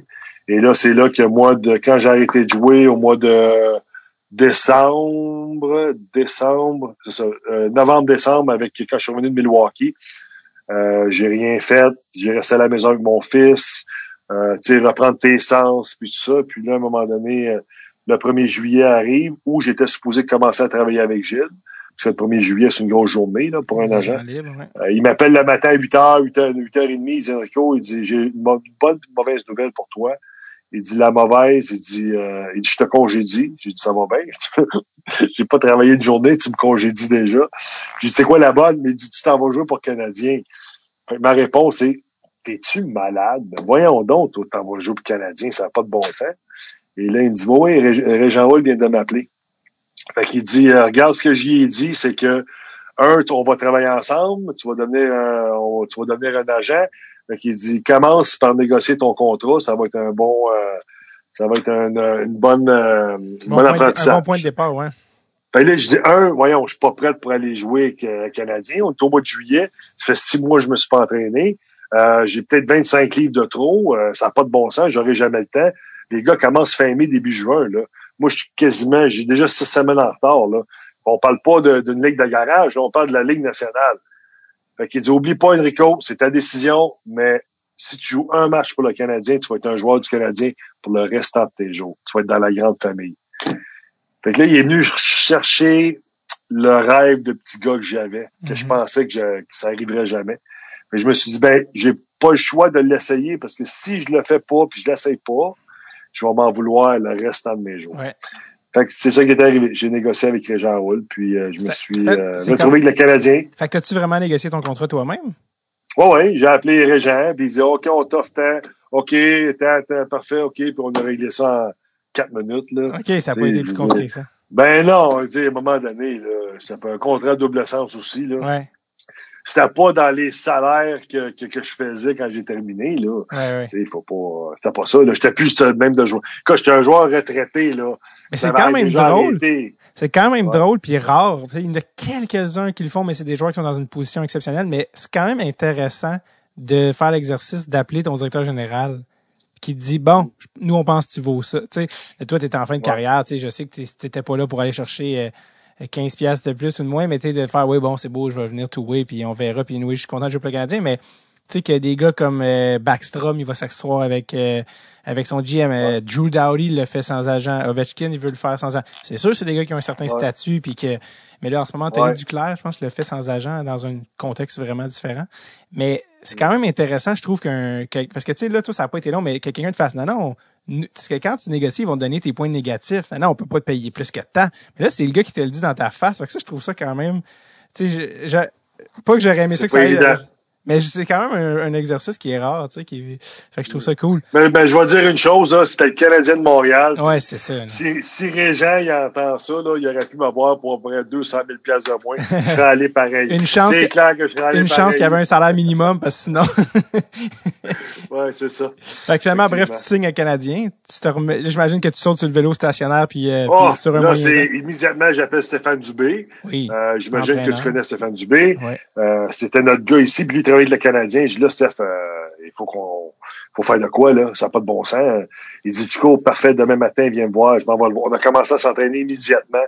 Euh, je m'entraînais avec lui le matin, on allait courir, on allait faire des sauts, on allait à a rien qu'on n'a pas fait. Puis là, le soir, mais je refaisais un autre entraînement. J'arrivais chez moi dans le nord, dans la Laurentides, puis là, je faisais un entraînement. Euh, fait que je m'entraînais deux fois par jour, parce que moi, dans ma tête, je me disais, il faut que tu rattrapes le temps perdu. Mais d'un côté, sais, ça n'a peut-être pas été nécessairement la meilleure chose aussi, parce que j'étais arrivé à Montréal au camp d'entraînement, puis j'étais brûlé. Je voulais toujours dormir, j'étais fatigué. Euh, c'était, euh, mon Dieu, on, pen- ils pensaient à que je faisais une, une mononucléose. Euh, il- je mangeais du fer, euh, je faisais de l'anémie. Écoute, c'était, c'était terrible, là. C'était, Trop intense. je m'étais, j'étais surentraîné. Ouais. Puis ça a apparu lors du premier ou du deuxième jour du camp d'entraînement. Hélène, je l'ai entendu, pas qu'elle a Ah! sauté. Là, je me suis dit, ah non, tu niaises. Mais là, déjà là, j'étais sur la liste des blessés après le deuxième Pas ou troisième jour du camp d'entraînement. Tu sais, ça n'a pas de bon sens, là. Fait que, fait que la réhabilitation, tu reviens, commences à jouer, euh, après ça, whoop, fait mal dans le dos, tu joues encore, Ouais, ouais, réhabilitation, fait mal dans... Hey, là, à un moment donné, tu te dis assez. Puis là, la dernière fois, c'est je me suis penché pour détacher mes patins. Puis, euh, si je me trompe pas, c'est Francis Bouillon qui est à côté de moi. Puis j'ai dit, Frank, va chercher le soigneur, euh, je suis bloqué. Puis là, ils m'ont débloqué. Puis, Aïe, aïe. C'était fini. C'était fini. non, le corps disait, là, arrête. Mais est-ce que tu es quand même content d'avoir un peu closé le chapitre puis de dire ah ben j'ai fini ma carrière avec le Canadien puis j'ai joué, tu sais en tant que petit gars de Montréal, j'ai joué pour le Canadien? Ou tu te dis oh Écoute, ouais, mais là, moi dire une chose, là, il y a quelqu'un qui me dit, euh, puis la question m'a été posée euh, à plusieurs reprises, puis hier encore, là, il dit, c'est quoi la chose que tu as été le plus fier euh, dans ta carrière de? Mais dit, je dis, moi, c'est pas quelque chose que j'ai fait pendant ma carrière. Euh, c'est, qu'est-ce que mon fils, mon petit-fils, mon arrière-arrière-petit-fils, puis mes, les générations qu'on va laisser, qui vont être capables d'aller au centre-ville de Montréal, aller sur une statue, puis voir le nom de son arrière-arrière-arrière-grand-père qui a joué pour le Canadien de Montréal, ouais. gravé dans le bronze. Pour moi, ça, là, c'est, c'est comme tu deviens immortel, tu sais. Puis moi, ça, pour moi, c'est, c'est ma plus grande fierté. Pour moi, mon nom a toujours été la chose la plus importante, ma famille, le nom de ma famille, les origines de ma famille. Tu sais, même à Chicago, là, il y a une grosse statue en avant du United Center qui s'appelle The Badge of Honor. Euh, ça, c'est la Badge of Honor, c'est tous ceux qui ont porté la tête euh, de l'Indien, c'est comme ça qu'on l'appelle. Euh, ils ont une statue aussi avec tous les noms des joueurs qui l'ont porté. Puis, tu sais, d'être là aux deux endroits, c'est pour moi, c'est ma plus grande fierté. C'est très cool. Euh, comment, parce que là, ça, ça, a pris un certain temps, mais c'est parce que tu as, une vie là, derrière toi. Mais on, on, y arrive, on y revient, mais comment la politique est arrivée dans ta vie? C'est-tu une affaire que toi, tu t'es toujours dit depuis que tu étais kid, moi, je m'en ai, je vais être politicien? Ça, c'est juste. non. Comment tu t'es ramassé comment? Ben, je vais dire que euh, si on parle du début, là. Euh, Parce que les partis politiques, euh, ils, ils, courtisent toujours beaucoup des figures populaires. Moi, depuis l'âge de 33 ans, là, euh, je me fais courtiser. On va dire, c'est dans ce temps-là que ça a commencé. Depuis l'âge de 33 ans, puis toutes les parties confondues, là. Toutes les parties confondues. ils vont t'appeler, ils vont faire appeler quelqu'un, ils vont tenter le terrain, que ce soit au provincial ou au fédéral. À chaque fois qu'il y avait une, une élection, je me disais, ah, le téléphone m'a sonné, le téléphone m'a sonné, puis écoute, il sonnait à chaque fois. Ou mhm. quelqu'un en hypocrite arrivait, puis ça se voyait. Tu sais, là, il faut de vraiment, pour pas être capable de dire après ça, oh non, on n'a jamais demandé, oh non, parce qu'il y a ce jeu de coulisses-là aussi après. C'est quoi la, c'est quoi la technique de demander? Comment tu fais pour demander sans demander? Moi, à un moment donné, euh, c'est que, moi, le, le, le, plus, euh, ben, pas bizarre, là, mais où je suis parti à rire parce que c'était pas la première fois, là parce que je le savais, là, c'était, j'étais dans un aréna à Drummondville. Euh, puis euh, le monsieur s'est présenté, puis c'était un gars de Sherbrooke. Genre, ouais, vous de la famille? Non. Vous n'avez pas de famille? Comment ça? Ah, il dit je connais. Euh, ah, ouais, OK. Puis vous êtes parti de Sherbrooke pour venir. oui. Puis là, je ouais, comment Mais là, j'ai appris pour plus tard que c'était quelqu'un qui travaillait, qui était proche de M. Charret à l'époque puis euh, qui était venu, qui était de Sherbrooke. Puis là, il savait que j'étais là, quelqu'un y avait parlé, puis il dit, on va aller juste aller tâter. Puis c'était assez avec moi, puis il me parlait de la politique, qu'est-ce que je pensais, puis tu sais, je me dis, mais là, je là, ouais. là, j'ai allumé, tu sais, pourquoi? Puis il m'a donné sa carte, puis après ça, il m'a rappelé, puis là, il voulait que j'envoie son, un CV. Mais je dis, voyons, vous voulez un CV? J'étais juste, j'étais juste à taper Google, tu vas le voir, mon CV, là, franchement. Mais, tu sais, c'est, c'est, je vais dire que je comprends, puis c'est vrai aujourd'hui dans la position que je suis, là, euh, que quand on recherche, parce que moi, pour la prochaine campagne électorale, là, euh, pour notre parti, euh, moi, j'ai, je suis responsable de l'Est du Québec. Euh, puis c'est sûr que euh, aller chercher des candidats, ça fait partie de, du, de notre mandat aussi. Il faut être capable de les reconnaître aussi. Là, des, des... c'est pas juste, oui, les, les, les candidats vedettes qu'ils appellent, là, mais il faut que ce soit des personnes qui sont engagées, puis socialement, puis qui ont défendu des causes. C'est eux autres les meilleurs ah, politiciens, selon moi. Mon père, mon père, euh, il vient de la Gaspésie, donc de l'Est du Québec, puis il avait fait une une aventure au, au, fédéral à l'époque. C'est les gens qui soupçonnent pas qu'est-ce que ça implique.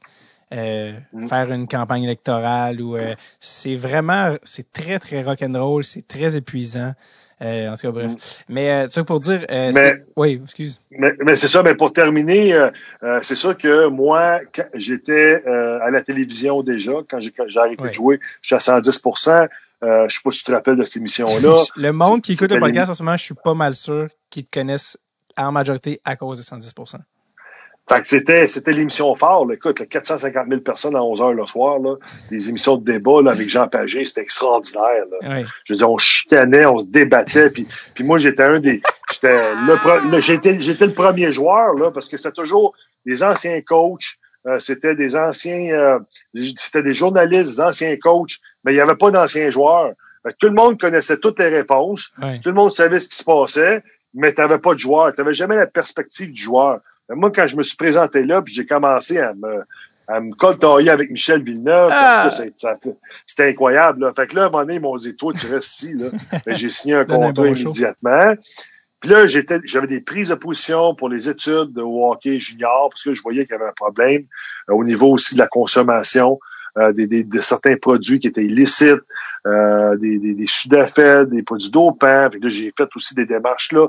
Tu sais, j'ai été une personne, je me battais contre les, je parlais haut, et fort contre les bagarres également, l'abus des jeunes joueurs d'hockey, tout le sport. J'avais des positions j'ai fait avancer quelques dossiers, mais ça, ça passe pas inaperçu non plus. Puis je me servais de mes tribunes hein, pour faire avancer certaines affaires, puis, puis mettre, puis mettre aussi, euh, comment je pourrais, pour éclairer euh, certaines, certains mm-hmm. aspects où ça doit être éclairé, comme par exemple à l'époque les entraîneurs qui envoyaient des jeunes se battre ou qui abusaient de la façon qu'ils parlaient aux joueurs. Tu sais, je me disais ça, ça a pas de bon sens de parler à des, à des jeunes mineurs comme ça. Alors c'est pour ça qu'à un moment donné, mais le monde te courtise puis Ouais. euh, Mais d'ailleurs, tu as été, courtisé par le Parti libéral, mais tu été aussi courtisé par la CAQ, euh, qui Ouais. finalement... euh, Ça là, ouais, vas-y. Ça, c'est- là que je me suis aperçu comment fonctionnait la politique. dès le premier jour, dès le premier jour. Moi, là, écoute bien ça, je reçois un coup de téléphone d'un organisateur, organisateur ou euh, de quelqu'un de la CAC qui m'appelle et dit Monsieur Chicone, euh, on aimerait ça vous rencontrer, mais j'ai pas de problème. euh, parce que c'était pas la première fois, là. Moi, je parlais à tout le monde, puis lui, il voulait me rencontrer. Ouais. Ben, OK, tu sais, je veux dire, moi, puis moi, je les écoutais toujours. Tu fermes pas de porte. Fait que je suis allé manger avec lui au centre-ville. Puis on parle, on parle, on parle. Mais en parlant, plus on parle, plus, tu sais, je, je, tu sais, je veux dire, puis j'avais lu, avant d'aller le voir, le, le, le monsieur en question, j'étais allé voir la, la, la plateforme électorale de la, la, la CAQ. Ouais. Puis je regardais ça, puis réduire l'immigration. Puis, Tu sais, moi, j'étais un fils d'immigrant, là. Tu sais, puis il y a des petits enfants qui me, qui me chatouillaient. Je disais, Ben. Caroline. Tu sais, en tout cas, ça reste là. Je rencontre. Mais, tu sais, on dirait que le, le- l'approche n'avait pas été, euh, moi, j'avais pas aimé ce que j'avais entendu. Ouais. Puis, tu sais, ça a juste pas connecté. C'est pas grave. Ouais. C'est peut-être un bon monsieur, là, mais bon. Mais moi, je me suis dit, ah non. Euh, tu sais, c'était l'approche de cette année. Puis, est-ce qu'il y a des élections? On passe à d'autres choses. Je continue mon émission de radio. Et là, au mois de juin, début juin, le téléphone sonne. C'est le Parti libéral qui veut me rencontrer. Bon, j'ai dit, OK, moi, les rencontrer. Puis là, je les ai rencontrés. Puis c'est là que j'ai posé deux, trois questions. Euh, j'ai regardé la plateforme, les valeurs libérales. Puis, tu sais, fait que ça, ça rejoignait un peu plus mes valeurs à moi, ce qui a été, euh, ce qui m'avait été aussi euh, la façon que j'ai été élevé. Puis, Ouais. euh, tu sais, fait que je me suis dit, bon, ben, euh, ça me tente, on, je vais revenir avec une, une décision avec ça. Puis là, une semaine après, je suis rentré à la maison, ma femme, euh, j'en ai parlé, puis elle m'a regardé, puis elle m'a dit, ah, vas-y, je sais que tu veux y aller. Puis là, j'étais rendu là, tu sais, j'avais besoin d'un nouveau challenge. Puis euh, c'est pour ça que, que j'ai décidé d'aller euh, avec le Parti libéral pour justement les valeurs qui me rejoignaient un peu plus. Puis ça, ça veut pas dire que je suis pas ultra nationaliste, là Mhm. que je suis pas, tu sais, je veux dire, le monde font là, beaucoup de, de- d'amalgame avec ouais. ça. Tu sais, tu peux être fédéraliste, mais moi, ce qui est le plus important pour moi, c'est ce qui se passe au Québec, puis je vais toujours prendre une décision en fonction du bien-être du Québec avant celui du Canada. Ça, faut comprendre ça aussi, là. Mais on aime notre Québec dans le Canada. Ça, c'est, ça c'est la seule petite politique que je voulais faire, là. Mais bon, Ah ouais. je veux que les gens comprennent aussi que pas parce qu'on est du Parti libéral que on peut pas être nationaliste, qu'on peut pas aimer pas les deux partis libéraux. Puis je peux pas aimer ma langue, moi, c'est, ma langue française. J'ai tellement travaillé, puis j'y travaille encore aujourd'hui, puis je vais faire attention, je veux bien, je veux bien la parler. Alors c'est ça. Alors aussitôt que ça a été annoncé, écoute bien ça. là. Ben oui. Puis là, je te laisse aller après. Non, non, vas-y. Là, c'est là que ça sort d'un journaux, à la radio, à la TV, que moi, j'ai courtisé la CAQ. C'est moi qui a appelé la CAQ, puis j'ai magasiné mes partis politiques. Mais j'étais là, ben voyons donc, je m'appelle, je suis à Radio-Canada. Puis là, je dis, voyons, c'est quoi cette affaire-là? Ça sort de où, ça, là? Puis là, c'est là que je me suis aperçu que le jeu politique, des fois, là, c'est cochon. Tu sais, parce que là, eux autres se sont dit, ben, il nous a pas choisi, mais tabarouette, on va y faire du temps. Tu sais, puis on va y mettre des bâtons Ouais, dans ouais. Mais honnêtement, là, tu dis, voyons, non, c'est pas vrai. Mais oui, mais essaye de, de prouver ça. Ben oui, c'est pas ça. moi, c'est eux qui m'ont appelé. C'est eux autres. Puis eux autres, ils disent que c'est moi qui ai appelé.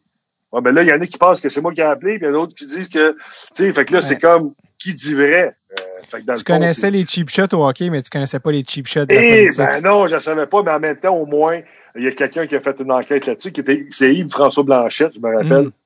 Qui travaillait à, à la radio, puis à la TV, à la télévision, que lui, il a, il a reculé, puis il me posait des questions. Je dis, voyons, non, ça n'a pas de bon sens, puis il a reculé d'où ça venait, cette affaire-là, puis il avait, il avait prouvé ça comme un champion. Alors, Ouais. c'est pas que ça m'a dérangé, c'est pas que ça a dérangé non plus, mais je trouvais ça juste cheap Du fait que, euh, tu sais, ils ont dit que j'avais pas choisi la CAQ parce que ils voulaient pas me donner le comté que je voulais. Tu sais, on n'a jamais parlé de comté le temps qu'on s'est parlé. Tu sais, fait que, ben, c'est pas grave, ça fait, fait partie de la game.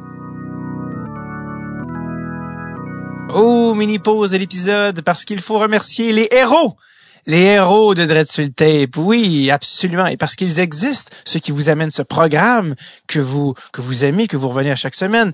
Benoît Trottier, Marie-Ève Cyr, François Levac, Marc-André Saint-Laurent, Samuel Drolet, Kevin Larente et Maude Gagné, pour ne nommer que ceux-là, sont des gens, ça c'est ceux qui sont dans le package capitaine, hein, les Mark Messier de Dressel Tape, faites à partir d'un prélèvement euh, des testicules de ce cher Mark, hein, qui on se rappelle était le visage des croustilles Lays à une certaine époque, des lunettes avec des verres fumés mauves, personne ne disait rien, c'était sick, c'était fresh, c'était sick, il était chauve. Euh, D'ailleurs, il n'y a pas un enfant légitime, Marc Messier, qui a eu, il a dû payer une pension, en tout cas, genre d'histoire que j'adore. Euh, ça, c'était ça, ceux qui sont dans le package 10 dollars et plus de Captain. Mais je tiens à remercier personnellement. OK, on a un handshake euh, virtuel. Vous et moi, tous les membres Patreon, les plus de 300 membres. Merci à vous. C'est à vous qu'on doit cette saison de Dress Tape. Merci pour cette super saison et merci pour la prochaine saison de Dress Tape également. C'est à cause de vous qu'on peut se permettre d'enregistrer les épisodes, de, de, faire les meilleures saisons possibles, 26 épisodes réguliers qu'on vous amène à chaque année, sans oublier évidemment le spécial du draft et les autres euh, bonus qui, qui, peuvent apparaître sur le Patreon. Merci énormément.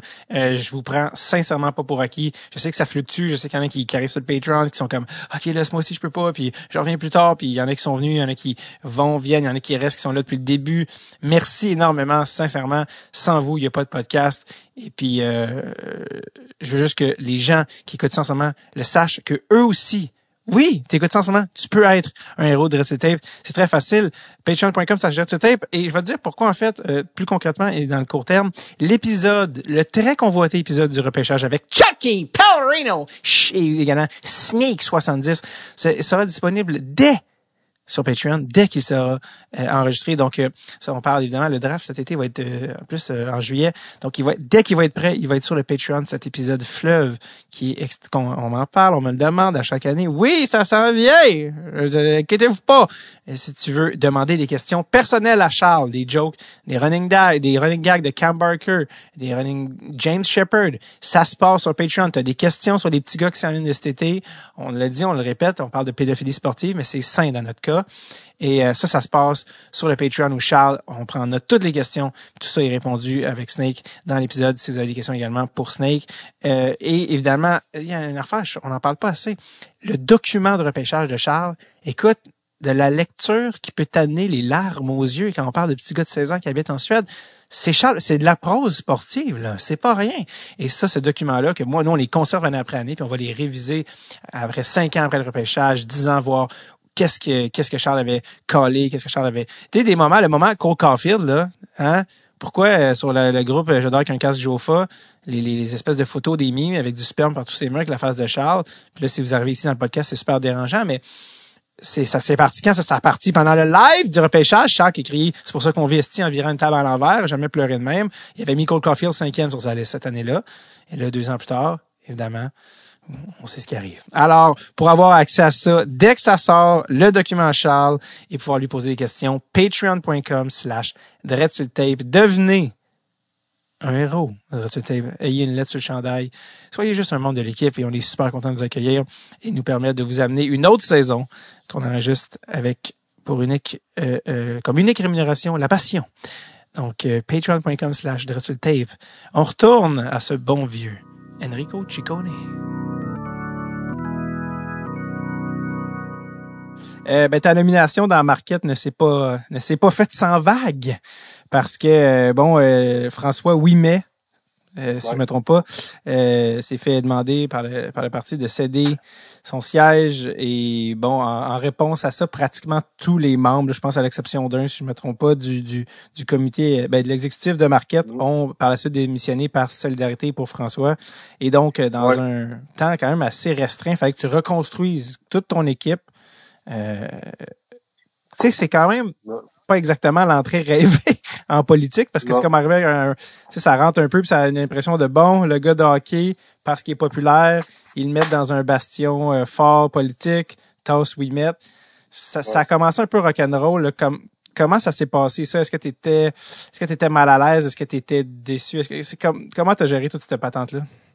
Je vais dire que ça n'a pas été euh, un moment parce que moi, euh, tu sais, toute cette histoire-là, là, euh, moi, la seule chose que, que j'ai su, c'est quand on m'a appelé on me dit Enrico, viens à permanence, on a trouvé ton comté, euh, on va on va dire où tu vas aller.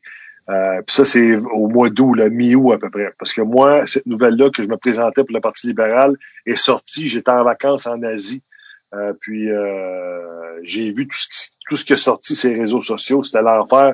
J'avais 50 textes, j'avais 30, 40 messages euh, vocaux, euh, vocaux que j'avais pas écoutés, là, tu sais. Ah, Euh, voyons, en voyage. Tout le monde m'appelait. Moi, j'étais en voyage, mais là, c'est, c'est, euh, euh, comment est-ce qu'il s'appelle? euh, à TVA, il y a un journaliste qui l'a sorti, Monsieur Laforêt qui l'a sorti. Euh, puis là, là, tout le monde s'est même appelé. Moi, je le savais. Ma, ma conjointe le savait. Il y a personne qui le savait, là. Fait que c'est sorti. Et là, c'est là qu'à un moment donné, tout le monde s'est même appelé. Mais là, par la suite, quand je suis revenu, le 9 ou le 10 août au Canada, euh, vers à l'entour du 15-16 août, ils me l'ont dit, là, que quel, quel comté euh, que j'étais pour avoir. Et c'est là qu'ils m'ont dit euh, que j'étais pour avoir le comté de Marquette. Mais moi, je sais qu'à Marquette, c'est euh, c'est François Humet qui est là. Mhm. Je le connais, François, parce que j'avais travaillé avec son fils Carl, qui était euh, qui était un joueur de hockey aussi. Puis, euh, tu sais, j'avais travaillé avec lui euh, au développement un peu. Puis, je savais qui il était. Mais quand ils m'ont dit ça, j'ai dit, ben François, lui, ils m'ont dit, non, François, c'est terminé. Ben moi, j'en sais pas plus, là. Moi, je suis au parti. euh, et là, euh, dans ma tête, je me dis, ben, il fait partie aussi, parce qu'on avait beaucoup d'anciens que cette, cette, cette élection-là avait euh, tiré leur révérence. Puis je me suis dit, ah, ben, ça fait longtemps qu'il est là, François Lou aussi. Mais j'ai pas posé de question, là. C'est seulement le lendemain, quand j'ai ouvert la télévision, que j'ai vu François euh, vraiment en larmes, puis qui avait été... euh, c'est là que j'ai appris que qu'est-ce qui était réellement arrivé. Hmm. Euh, c'est sûr que moi, j'étais pas content, puis c'est sûr que j'ai appelé les ceux avec qui euh, je gérais le- le- le- la situation avec le parti. J'ai dit, voyons donc, c'est quoi cette histoire-là? Euh, vous m'avez mis une situation quand même assez euh, particulière, là. Ouais. Puis moi, j'étais pas content, honnêtement, j'étais pas content. euh, parce que là, un, j'ai pas d'expérience, puis deux, euh, tu sais, l'exécutif euh, part également. Il faut que tu te retrouves tout ça, parce que pendant pendant une campagne électorale, c'est ton exécutif là, qui t'aide pendant la campagne. Là, c'est, sont, sont essentiels et primordiales, là, ces gens-là. Et là, euh, c'est, c'est ce qui est arrivé. Puis moi, je me rappelle, c'était le temps d'aller prendre ma photo. Euh, pour justement euh, me mettre sur, euh, sur, sur une affiche là, dans mon comté. Puis j'étais assis, puis je me disais, est-ce que je monte? Est-ce que je monte? Est-ce que je monte?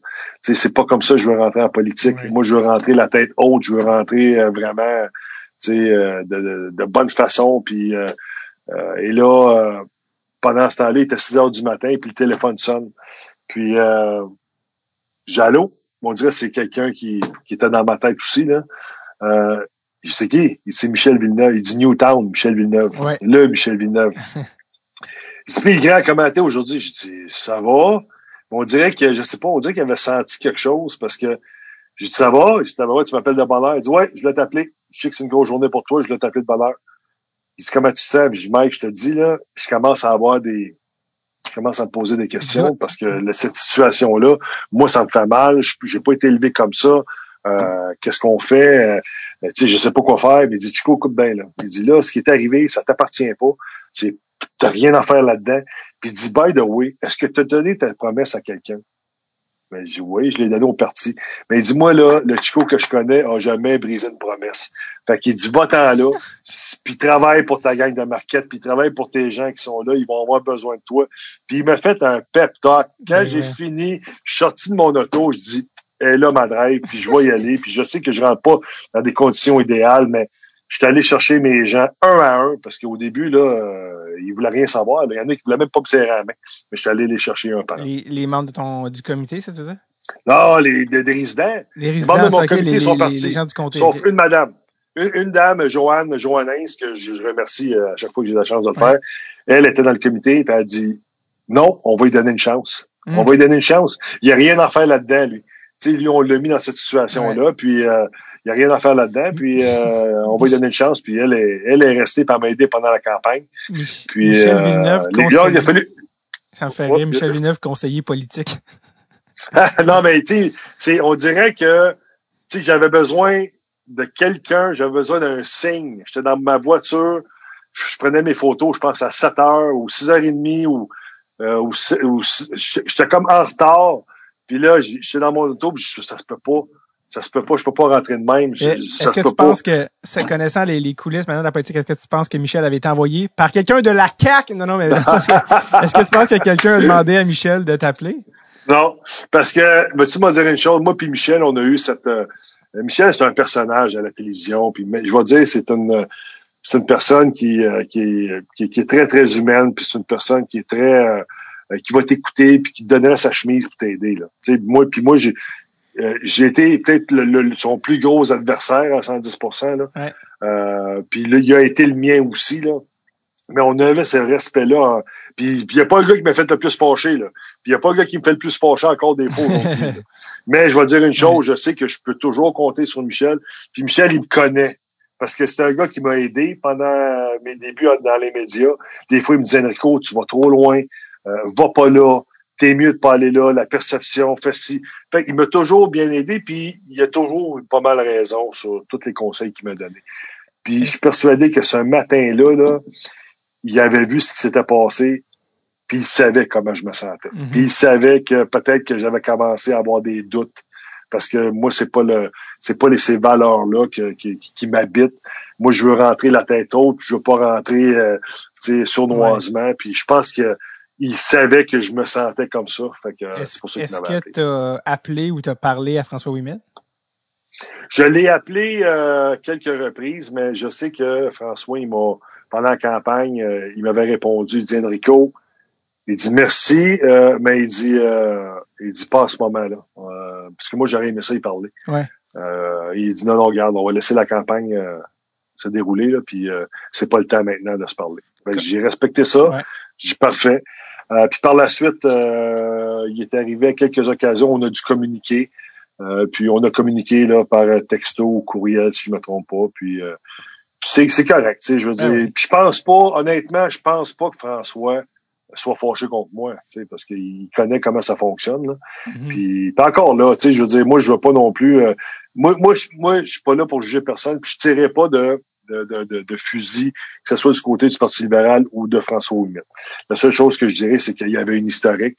Euh, il est arrivé des choses, il y a des choses qu'on sait, il y a des choses qu'on ne saura jamais.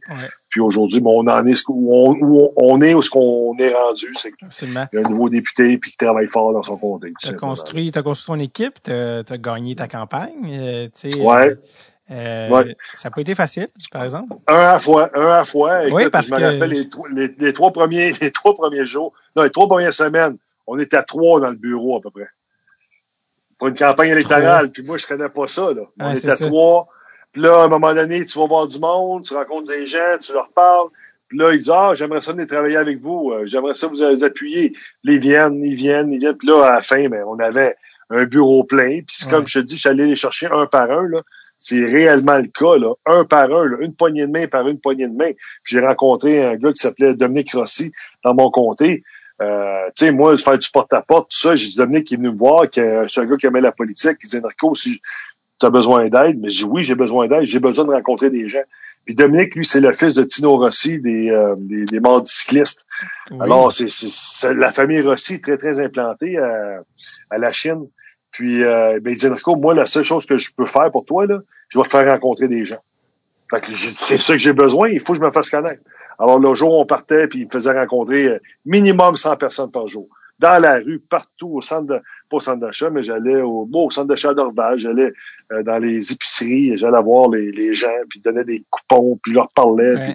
Il y en a qui m'aimaient, il y en a qui m'aimaient pas, il y en a qui étaient en maudit contre moi. C'est quoi la chose que la chose qu'on te dit de, quelqu'un qui t'aimait pas qui t'a le plus marqué? C'est parce que t'en rencontres des gens. Ah ben il y, en a qui, y en a un qui, il y, a une madame qui m'a déjà traité de euh, justement de traite. Qu'est-ce que qu'est-ce que moi j'avais fait à François. Mm-hmm. Ça, ça, ça m'a blessé parce que c'est tellement pas moi, ça, là. Moi, je suis toujours connu comme le gars qui défend tout le monde, là, pas le gars qui fait mal au monde, là. Euh, ben, quand je jouais dans la Ligue nationale, c'est différent, là. Mais, tu sais, comme être humain, là. Ouais, ça, c'est ça. Ça, tu sais, bien contraire à ce que je tente de démontrer, puis ce que j'ai toujours démontré dans ma vie, là. Ça, c'est, puis là, je me dis, ah, cette personne-là me connaît pas. Mais c'est pas grave, je me fâche pas parce que je me dis, ça va prendre un peu plus de temps. Puis aujourd'hui, je pense que les gens ils m'ont bien adopté. Là. Puis même, il y a des gens qui, qui étaient contre moi, qui ont voté contre moi, puis aujourd'hui, mais euh, sont, ils me disent qu'ils vont voter pour moi, puis ils pensaient pas que j'étais pour travailler comme ça dans leur comté, puis que puis que j'étais euh, pour être aussi pour m'engager autant que, que, que, je le faisais.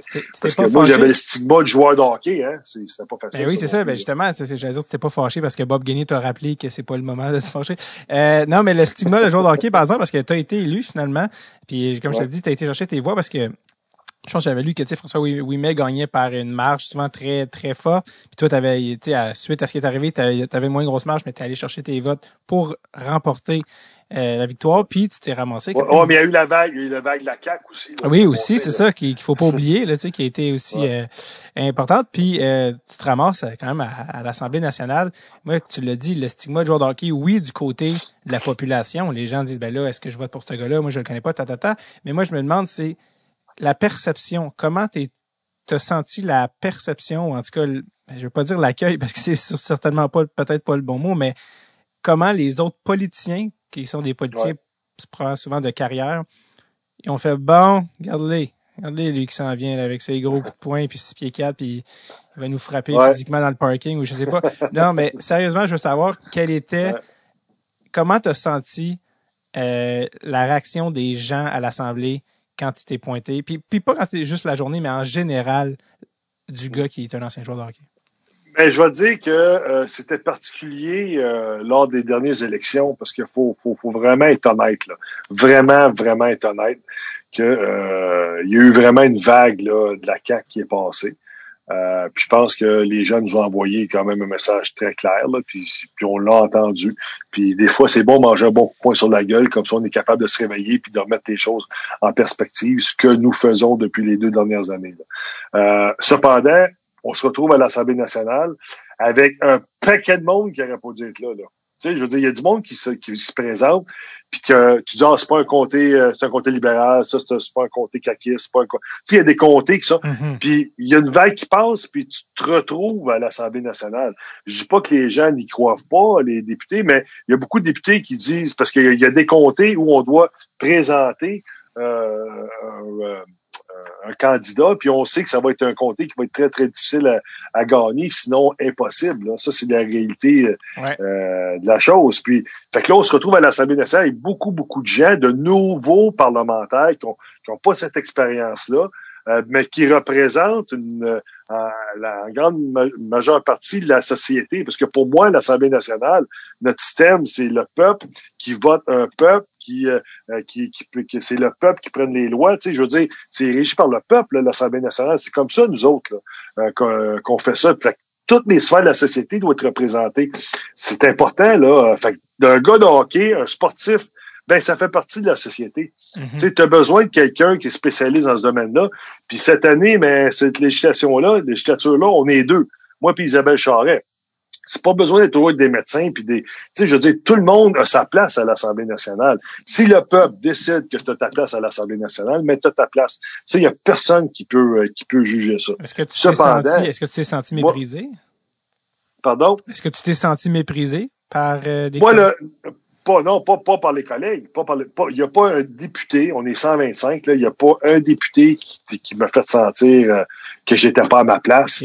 Parce que je veux dire, il y a bien des gens, là, comme je te dis, qui se sont retrouvés là, puis jamais qui se pensaient, jamais qui pensaient être élus ou se retrouver là, ou tu sais, tu veux faire l'expérience d'une campagne électorale, puis tu sais, t'es pas dans un château fort, ou t'es dans un, tu sais, puis t'es élu pareil, puis tu pensais pas être élu. Tu sais, il y a des gens là, puis je l'ai vu moi au début là, quand on a fait une genre de petite formation, qu'il y a des, qu'il y a des élus qui, se sont fait prendre de cours un peu, qui pensaient pas être élus, qui ont été élus.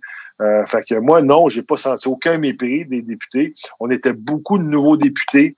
Euh, cette fois-ci, parce que tu sais, faut que tu comprennes que la deuxième, la CAQ était l'ancienne législature était la deuxième opposition. Là, là euh, et, plus, plus, du trois quarts, plus du trois quarts ont été élus, c'est des nouveaux élus là du côté de la CAQ. Fait que je pense, je sais, je connais pas l'historique, là, le passé, mais avec le, nombre de nouveaux élus qui étaient là, il y a personne qui est positionné pour faire la morale puis la leçon, puis être méprisant avec euh, qui que ce soit. Est-ce que, est-ce que en, te lançant en politique, tu avais déjà dans, dans, dans, dans, le fond de la tête, à, la tête, l'idée du projet de loi sur les commotion, c'était ça la raison pour laquelle tu voulais faire de la politique? Ou c'était, c'était, parce que, tu sais, ça prend des trucs Ben, précis et ben, on a- concrets on- auxquels s'accrocher. Toi, c'était ça? Ou c'est venu plus tard, cette idée-là?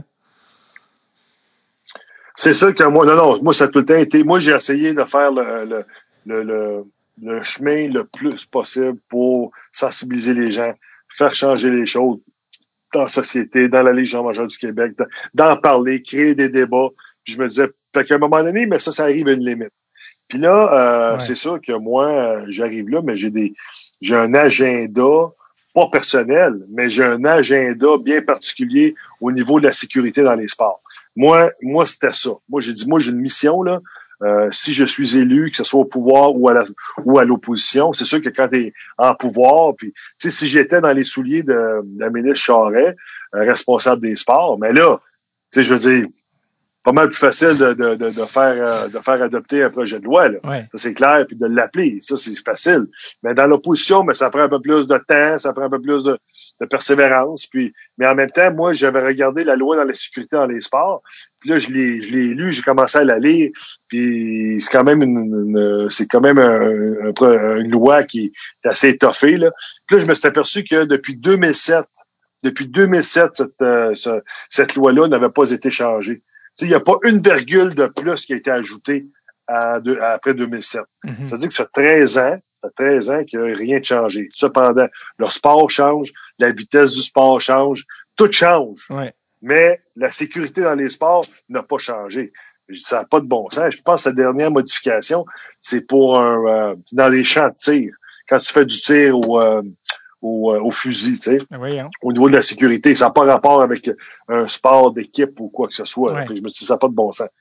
Fait que c'est pour ça que moi, j'ai, je me suis dit, la tête, c'est très important Puis, pour moi. Fait qu'on va commencer avec la chose la plus importante qui est la tête. là. Puis ça, dans le fond, si on, pour ceux mettons qui sont peut-être moins au courant de ton dossier, dans le fond, tu veux enrayer les batailles dans euh, les sports mineurs qui sont pas de combat.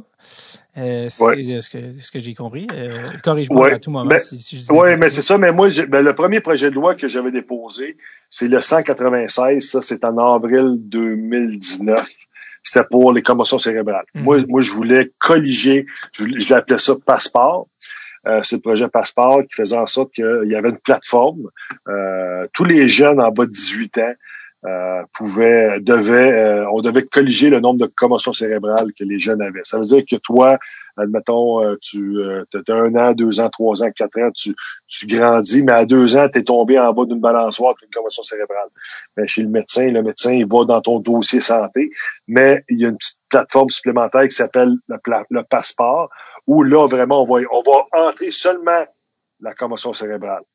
Puis, euh, OK, parfait, retour au jeu ou quoi que ce soit, les recommandations du médecin.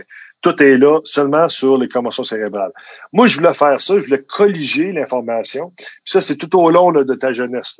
Tout au long de ta jeunesse, parce que je me disais, moi, il faut que les écoles, il faut que les écoles aient connaissance de ça. C'est confidentiel, mais des personnes particulières ont droit, que ce soit ton école, que ce soit ton équipe de hockey, que ce soit ton équipe de baseball ou ton équipe de football, a accès à ces euh, données-là. Mais c'est toujours confidentiel. là. Ton équipe peut pas donner euh, ça à tout le monde comme information. là. On doit la garder de façon euh, confidentielle, mais au moins, l'entraîneur de football euh, sait que le petit Jérémy, par exemple, ben, il a déjà eu quatre commotions cérébrales. Tu parles du chanteur, j'imagine? Continue. Non, c'est non, ben, Euh, je, je- je fais une blague. non, je va pas créer de polémique. Ah, c'est Attends, je vais mettre Mike Ward Voilà. à deux, je te reviens tout de suite. Non, non. Euh, non, mais non, je Ben, comprends. comprends? Ça, ça, c'était le premier. Ça, c'était le premier projet. Ouais, mais là, tu es revenu à la charge. Là, c'est ça, c'est, je pense qu'il y a même eu des updates Ouais. récemment, là, dans la dernière, euh, dans les derniers mois. C'était, là, l'autre, le deuxième projet, c'était vraiment par rapport au combat dans la Ligue d'hockey junior majeur? Exactement. Le 680, le, le Ok. projet de loi 692, exactement, c'était contre les bagarres. Exact. Et là, j'aimerais savoir, euh, parce que il y a beaucoup de, de- il y a beaucoup de gens qui disent, mais c'est évident qu'il n'y a plus de hockey, qu'il ne devrait pas avoir de bataille en 2020 dans le hockey, mais il y a aussi euh, d'autres réalités, euh, parce que tu sais, des fois, il y a, il y a des il y a des clivages, il y a des gaps là, des fois entre, entre certains, des fois entre euh, ce que les gens vivent ou pensent selon des fois. Des- si tu habites à Montréal, t'as pas d'équipe dans ton village de la Q, c'est pas le même engagement, tu émotionnel, tu. Puis des fois, il y en a qui, y a des, puis je dis pas que c'est les fans, des fois ça vient de d'autres gens, mais il y en a qui disent ah nous, euh, on aime ça qu'il y ait des batailles à notre à notre à notre game, tu sais. Il y, a encore cette réalité-là. Je sais qu'il y en a qui pensent que ça existe plus, il y en a qui pensent que ça vient des propriétaires des fois qui qui vendent un spectacle, qui vendent euh, du divertissement. Euh, mais moi, la question que moi je me pose, c'est comment ça se fait qu'en 2020, il c'est pourquoi c'est aussi difficile à faire passer ton projet de loi? Comment ça que tout le monde n'est pas comme, ben oui, évidemment, Enrico, Enrico, faut que nos kids de 16 ans arrêtent de se taper sa gueule. Je pourquoi cette discussion-là dure plus que 5 minutes? Pourquoi? Pourquoi c'est si difficile? Premièrement, là, premièrement, là, je vais commencer comme ça, là. C'est totalement pathétique. Pathétique qu'un législateur, un contrôleur, comme moi, un député, soit obligé de déposer un projet de loi pour protéger nos enfants mineurs, qui est en, les enfants en bas de 18 ans, les 18, 17, 16, 15 ans, où on se tapoche encore sur la gueule à coups de poing. Mm-hmm. Ça, on est en 2020, là. Tu sais, tu dis, ça n'a pas de bon sens que euh, législateur soit obligé de déposer un projet de loi. Ça, c'est la première des choses. Parce que c'est pas, je fais pas ça de gaieté et de cœur, là. Moi, je, je m'attends pas de médaille avec ça, là. Parce que moi, je me dis, si jamais ça change dans un mois, dans deux mois, puis que la Ligue décide de voir la lumière, moi, je prends mon projet de loi puis je le mets dans, le, dans les poubelles. Là. Mm-hmm. Tu sais, moi, je ne cherche rien. Moi, je veux juste. C'est pas le processus qui est important, c'est le, le, le, résultat final. Maintenant, tu me parles des gens qui aiment la bagarre. C'est correct, là. Je veux dire, en auto, là, sur l'autoroute, là, quand il y a un accident, on ralentit tout pour voir s'il y a du sang. sais, ça, c'est la nature humaine. Mm-hmm. Tout le monde va faire ça. Toi, tu le fais, moi, je le fais. Puis même si tu le vois, puis ah, ça te lève le cœur, mais tu veux le voir pareil. Tout le monde le fait. Ça, c'est la nature humaine. Elle est mal faite, mais elle est faite comme ça. Maintenant, moralement et socialement. Là, là c'est là que moi, j'ai un problème avec ça. Honnêtement, là, j'ai un gros, gros, gros problème avec ça. Puis, à la limite, ça me fâche énormément que euh, aujourd'hui, euh, il y a un être humain, là, quelqu'un au Québec qui va aller acheter un billet 20, 25, 30 pièces là, puis qui se dit, là, moi, je veux aller voir des 15, 16, 17 ans se taper sur la gueule à point nu honnêtement, aujourd'hui, là, de penser encore comme ça, moi, ça me révolte. Euh, je, je, je, peux, je peux pas concevoir que des adultes sensés puissent accepter ça encore, alors que c'est même pas ça le but du sport du hockey. Et pourquoi? C'est de marquer des buts, c'est de gagner. Pourquoi moi, je, moi, je peux pas concevoir ça encore aujourd'hui. Comment ça se fait que c'est aussi difficile à passer comme projet de loi? Parce que c'est une tradition. Premièrement, c'est une tradition. Le hockey est une tradition. On s'est toujours battu. On s'est toujours battu. Euh, c'est ça, c'est dur changer cette mentalité-là. Euh, parce qu'aujourd'hui, ça se bat quasiment plus. C'est ça que je comprends pas. Ça se bat quasiment plus. Il y en a presque plus mais on va encore la tarifer, comme je te disais en début d'émission. On va encore l'encadrer. Quels sont les arguments de, ceux qui veulent la garder? C'est quoi leurs arguments? Qu'est-ce qu'ils disent pour garder la bataille? Eux autres, ben, il y en a plusieurs qui disent que euh, ben, si on enlève les bagarres, ça, c'est ça, c'est le vieux, le vieil argument qu'on garde tout le temps, mais qu'on peut défaire en une fraction de seconde. Là. Oui, mais si on enlève les bagarres, il va y avoir plus, plus, de coups à l'eau. C'est ça qu'ils vont vous dire. C'est ça qu'ils vont vous dire. C'est à quoi tu leur réponds? Ça, je sais pas, mais il y a eu combien de bagarres dans la Ligue majeure du Québec l'année passée? Ben, il dit, il n'y a pas eu beaucoup. Ben, je vais te dire, il y a 0,3% par match de bagarre. Est-ce qu'il y a eu beaucoup de coups à l'eau? Ils vont dire non. Bon, mais ça, ça, sert à quoi? Ça sert à quoi? Mm-hmm. Ça sert à quoi? Il n'y en a pas de bagarre. Il n'y en a pas de bagarre parce qu'il n'y a pas de coups à l'eau, finalement. C'est ça que tu me dis. Fait pourquoi il y aurait plus de coups l'eau que parce que deux petits gars vont toujours se coltailler. Ça va arriver là. Même si c'est illégal, ils vont se coltailler. Ouais. Dans la NCAA, ça va se battre de temps en temps. Ça va se battre de temps en temps. Est-ce que le, le, hockey est salaud dans la NCAA? Est-ce qu'on se donne des coups de bâton sur la tête dans la NCAA? Est-ce qu'on se donne des coups de bâton à deux mains sur les chevilles, sur les, les poignets? Non. En Europe, est-ce que c'est du hockey salaud en Europe, en Finlande, en Suède? C'est drôle, par exemple. La Ligue nationale, à chaque année, là, repêche plus de gars de la Finlande, plus de gars de la Suède, puis plus de gars des collèges américains. Puis nous autres, ici au Québec, on a neuf petits Québécois qui ont été repêchés l'année passée. Est-ce que la bagarre t'avantage? Ça fait des années que j'ai sorti des chiffres. Je peux sortir les chiffres de l'année passée. Les bagarres n'avantagent pas un petit joueur de hockey pour jouer. Puis, puis moi, je vais dire une chose, pas plus tard que l'année passée. Non, cette année, euh, euh, le, le, directeur général des, cap des, des, euh, des cataractes de Shawinigan, euh, Monsieur Mondou, euh, puis je l'appelle Monsieur là pour être poli. Euh, il a dit, mais nous on prépare nos jeunes pour, nous on prépare nos jeunes pour les, la Ligue nationale. J'ai dit, tabarouette, c'est un gars de hockey. Ça fait longtemps qu'il n'a pas regardé une game de la Ligue nationale, lui, mm-hmm. parce que ça se pogne pas bien bien dans la Ligue nationale. Puis euh, il devrait peut-être regarder euh, les statistiques de repêchage où on prend les joueurs, parce qu'il va s'apercevoir que les endroits où on accepte encore la bagarre, puis on l'encadre, mais sont ils finissent toujours dernier. Là. Fait qu'à un moment donné, il faut, faut s'ouvrir les yeux, puis il faut arrêter de penser à sa petite poche personnelle. Parce qu'il y a encore du monde qui aime ça voir des bagarres dans la Légion majeure du Québec. J'en conviens. Fait qu'eux autres pensent à eux autres, ils pensent à leur poche, l'argent qui va rentrer dans leur poche, parce que c'est sûr qu'une bagarre, c'est plus excitant que euh, du jeu euh, normal, tout simplement. Fait qu'on pense à ça avant de penser à la santé et le bien-être des jeunes mineurs. Écoute, si c'est ça, mon chum, t'as pas d'affaire dans le hockey, là. Mm-hmm. T'as pas d'affaire dans le hockey. C'est quoi la prochaine étape? Qu'est-ce qui manque pour qu'il passe ce projet de loi-là?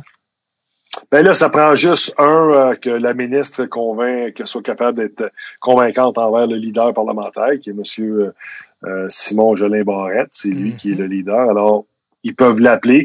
Puis s'ils l'appellent, là, c'est un projet de loi qui a trois articles. Pas compliqué, là. Ça peut se faire en une heure. C'est réglé. Merci, bonsoir. Puis moi, je me dis toujours, la ministre, elle l'a dit qu'elle trouvait ça barbare, que c'était arriéré, que c'était révolu. Là. elle trouvait ça inacceptable, les bagarres dans le hockey. Ouais. Mais je dis, OK, fais-le. D'abord, on est d'accord. On est un sujet où on est d'accord, moi puis toi. Mais en même temps, elle, elle veut que ça vienne de la Ligue elle-même. Ben oui, mais c'est parce que pendant ce temps-là, là, même si on est en situation de COVID, là, il y a encore des batailles, puis il y a encore du jeu de hockey, puis la Ligue du junior majeur du Québec, elle, roule encore. Là. Fait que, euh, il y a une possibilité qu'il y ait une bagarre, puis il y a une possibilité qu'un gars comme Dean Bergeron qui est tombé, puis qui est sur la tête, puis qui est paraplégique. Ça pourrait arriver, ça. Mais moi, en tant que euh, député, puis en position de pouvoir, mais je me dis, c'est pas vrai, moi, que je vais rester là, puis que je vais attendre. Moi, j'aurais fait ce que j'ai fait, là. J'aurais voulu, j'aurais tenté de changer les choses.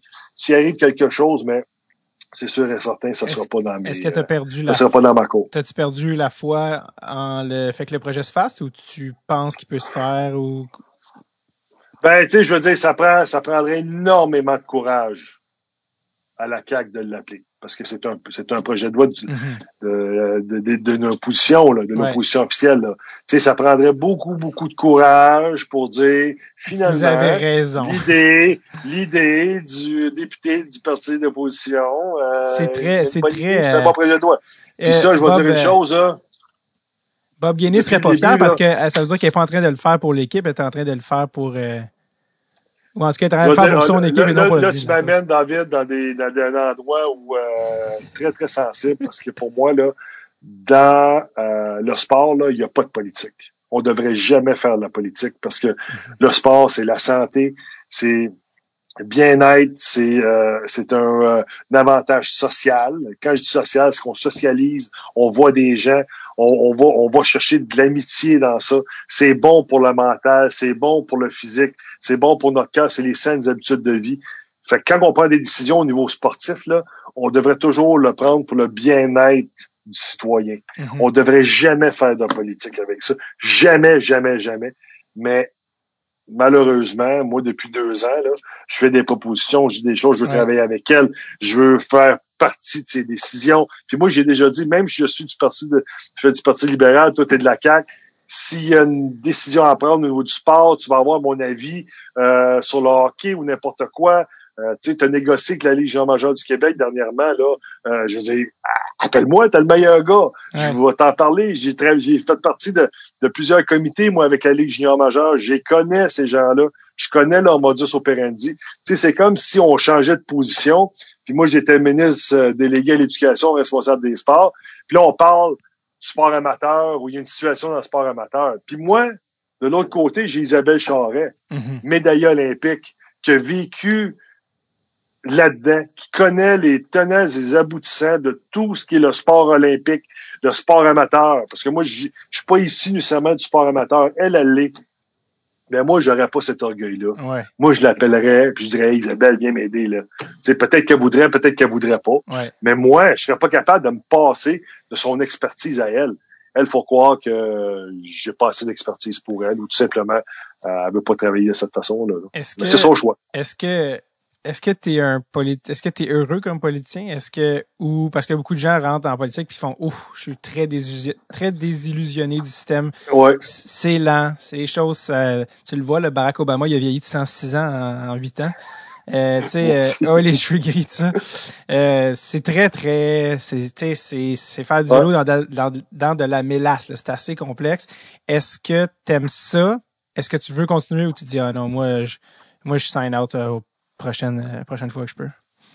Non, moi j'ai euh, moi j'adore ma job. J'adore ma job parce que euh, un premièrement j'ai besoin, j'ai besoin de, de, de, de me sentir utile. J'ai besoin d'aider quelqu'un, j'ai besoin de m'assurer qu'une personne euh, va je vais faciliter la vie de quelqu'un. Ouais. Pour moi ça c'est T'as pas d'ailleurs, euh, t'as- pas d'ailleurs pendant la COVID, là, t'as pas d'ailleurs euh, été, on ne peut plus sur le terrain, mais est-ce que c'est vrai que t'es allé, je pense, prêter main forte dans les CHSLD? ouais, j'ai travaillé j'ai travaillé deux semaines dans ça, ça dans un CHSLD, ça a été le, le- ben moi si tu veux je te compte un peu comment Ben ça s'est oui, euh, parce que là.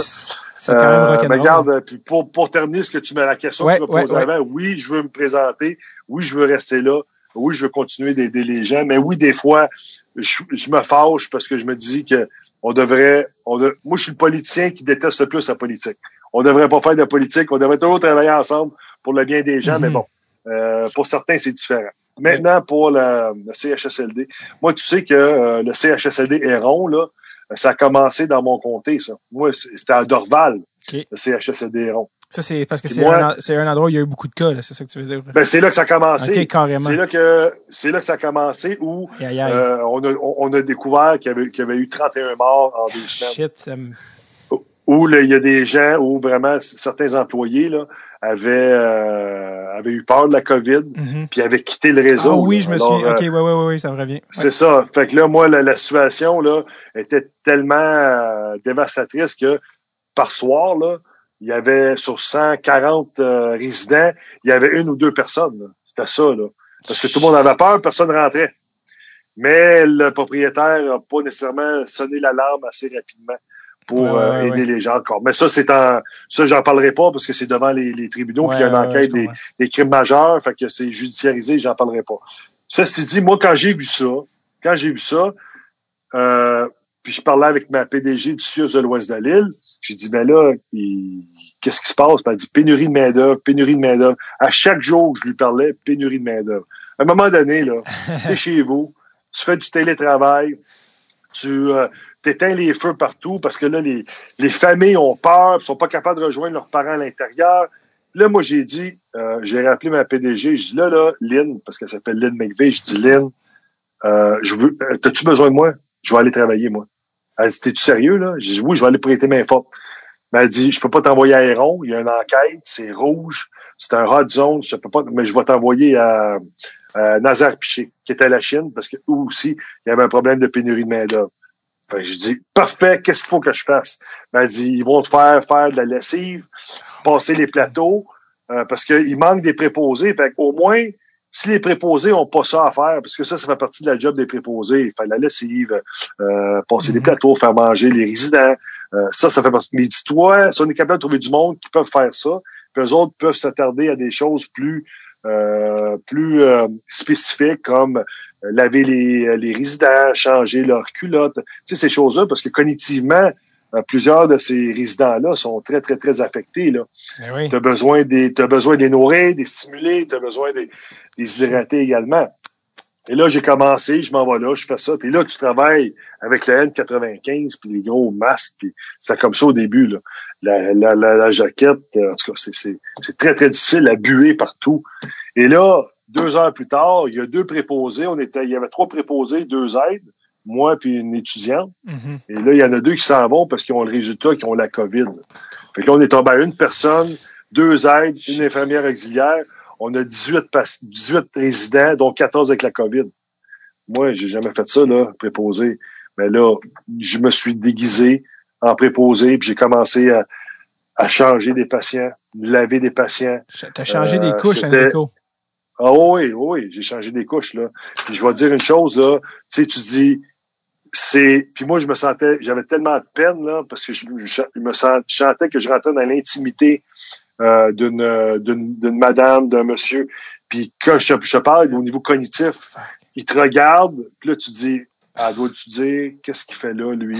Je le reconnais pas. Ou, tu sais, c'est, c'est dur, là. Ouais, Est-ce que je le fais de la bonne façon? Est-ce que je lave bien? Tu sais, il y a tout ça, là. ouais. Puis, puis tu rentres dans les parties intimes d'une personne là, que tu connais pas. Là. C'est, c'est très, très difficile, mais tu peux pas laisser des gens comme ça. Moi, là, j'ai changé là, des, des culottes, là. Euh, puis je veux pas dire couche parce que c'est, c'est, c'est, Ouais, c'est dégradé un peu, mais j'ai changé des culottes, là. Puis euh, je vais dire, c'était séché, là. Tu sais, il y avait. Oh Et tu voyais que ça faisait deux jours, là. Non, non, c'est ça, là. Puis moi, tu laves, puis là, tu veux faire le plus possible. Mais oublie pas, tu sors de la chambre COVID, il faut que tu te changes.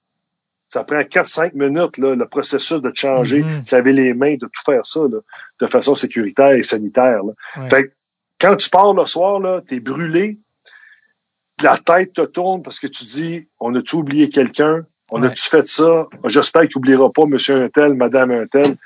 Puis là, tu t'en vas dans ton auto, t'es bouleversé. Puis là, tu te dis, au moins, il y a une chose que je sais. J'ai gardé du monde en vie pour une autre journée. J'ai fait, j'ai fait ce que je pouvais. Mhm. Puis tu reviens le lendemain, puis tu reviens le lendemain, puis tu reviens le lendemain. Parce que tu peux pas les laisser tomber. Tu es engagé, tu peux pas les laisser tomber. Fait que c'est ça que j'ai fait. Est-ce que il y a des moments donné, tu t'es dit, hey, c'est mentalement c'est trop tough. Tu sais, t'aurais- tu sais, je veux dire, tu l'as fait deux semaines, c'est quand même incroyable. Ça, c'est Ouais. très long, deux semaines. là, de, c'est des Ouais. chiffres longs. Euh, Ouais. Est-ce que tu as attrapé la COVID? Non, Est-ce que tu as eu peur? Tu pas attrapé la COVID?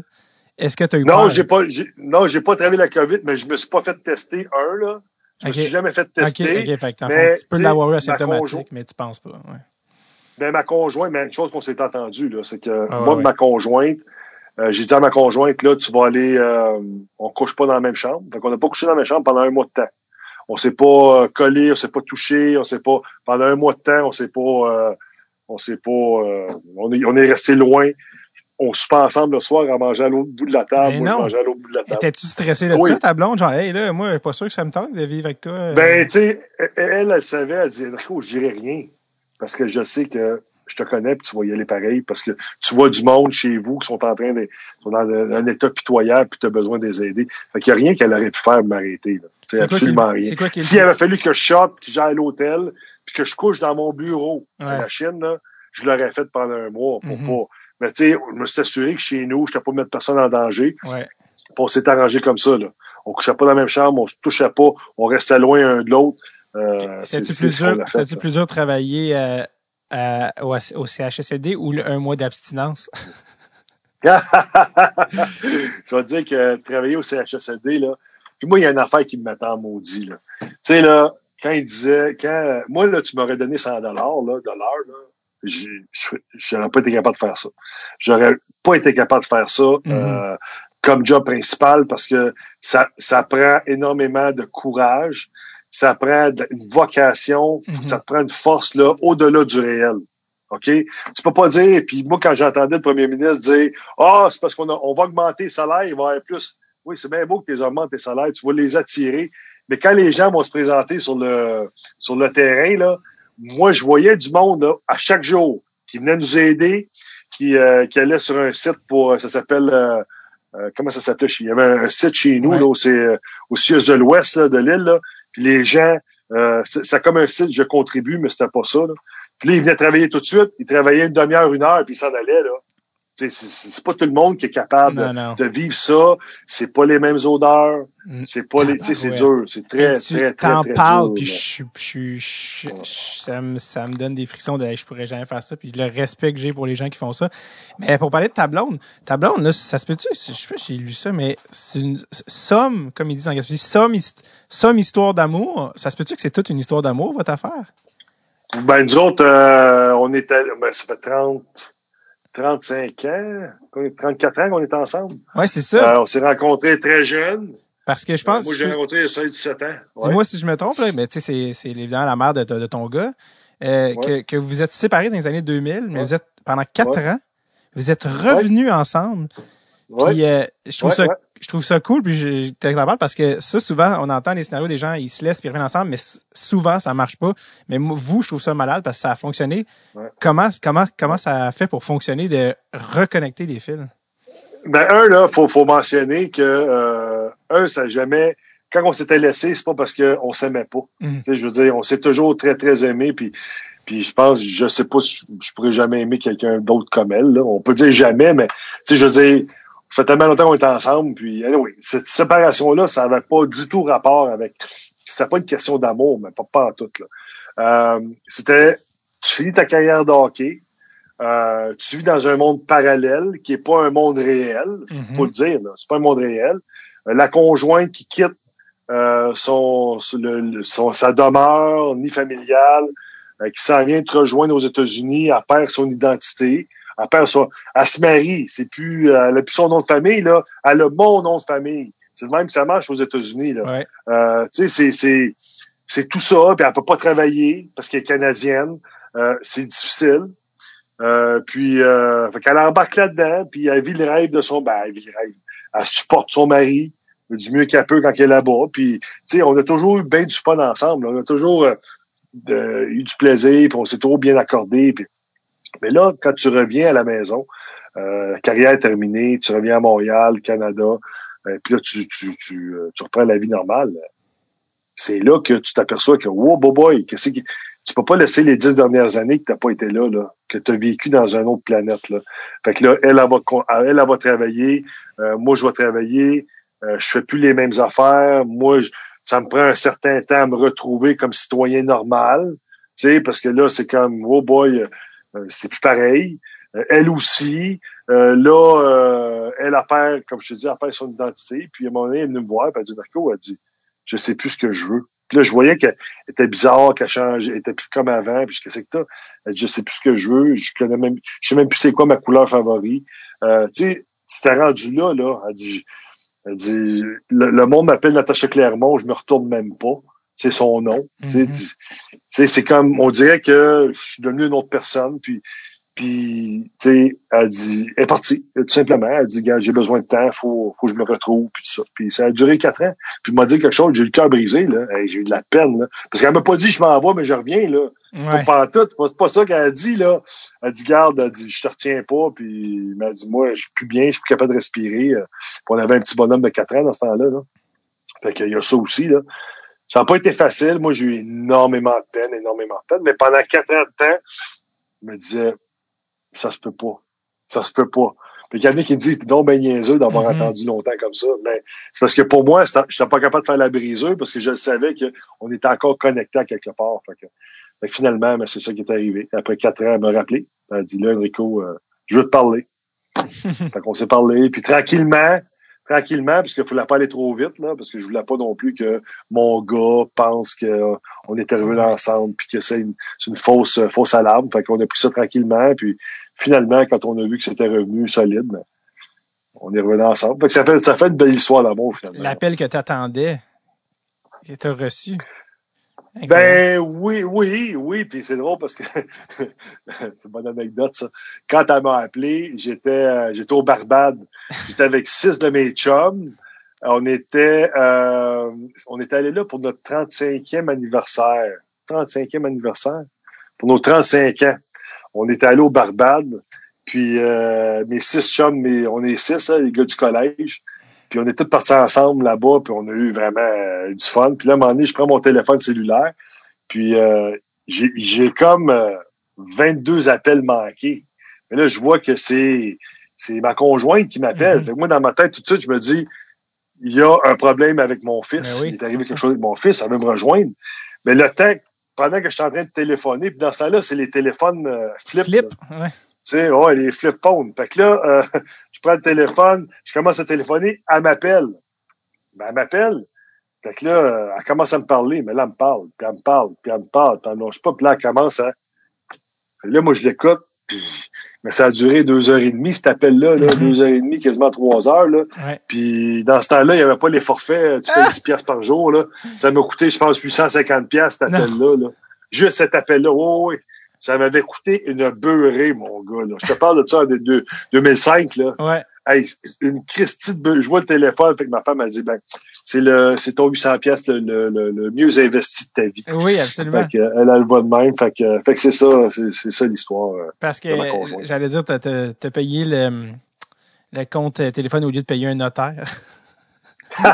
Ça m'a coûté plus cher que ça. oui, pas mal, pas mal plus cher que ça. Euh, Bon. Hey, Enrico, honnêtement, je, écoute, je, sais pas s'il y a des terrains qu'on n'a pas touchés, mais je pense que c'est Hey, ça, fait, possible. ça fait quasiment trois heures, Hey, ça n'a pas de bon sens. toi. Je te dis, je pense que c'est toi. possiblement le plus long, puis on est au-dessus de 100 épisodes. À part les épisodes de repêchage, là, où on fait des trois heures parce Ouais. qu'on passe... au- Mais les épisodes avec des invités, je te jure, je pense que c'était peut-être le record. Parce Mais que tu feras du montage. S'il y en a qui disent, s'il y en a qui disent, je sais pas a, tu sais, l'expression les politiciens sont sa cassette. Moi, en tout cas, si t'as une cassette, t'en as au moins deux, puis t'es comme Titanic, parce que là, on a, on a- comme les parrains, qu'il fallait que t'aies deux cassettes pour changer de cassette. Non, mais honnêtement, euh, c'est franchement un plaisir, euh, parce que je trouve que justement, t'es pas sa cassette, puis qu'on a des discussions franches, puis c'est ça qui est, qui est le fun. Euh, une affaire avant que j'oublie, j'ai vu un clip sur YouTube je suis comme, ça demande des explications. Une game de charité à Dubaï, aux Wow. Émirats Arabes, où toi, six pieds quoi, six pieds 4, six pieds 6, je sais pas combien t'es, Ouais. tu te bats, en guillemets, bas, euh, c'est, c'est pour la blague, avec un gars de 5 et 5. Un espèce de clip filmé avec un cellulaire que je fais, c'est quoi l'histoire derrière? Qu'est-ce que tu fais aux Émirats avec un gars de 5 et 5? Ça, c'est, ben, je vais t'expliquer. C'est, euh, c'était, euh, on avait été invité par l'ambassade canadienne, euh, qui était, c'était la semaine, euh, ils appelaient ça la, la semaine canadienne, le Canada Week. OK. Parce que, euh, comme tu sais, il y a beaucoup d'expatriés canadiens là-bas, puis il y a beaucoup, d- il y a beaucoup d'expatriés euh, de partout à travers le monde qui travaillent aux Émirats arabes unis. Mhm. Là-bas, il y a CAE qui est là, qui est un CAE qui vient d'ici.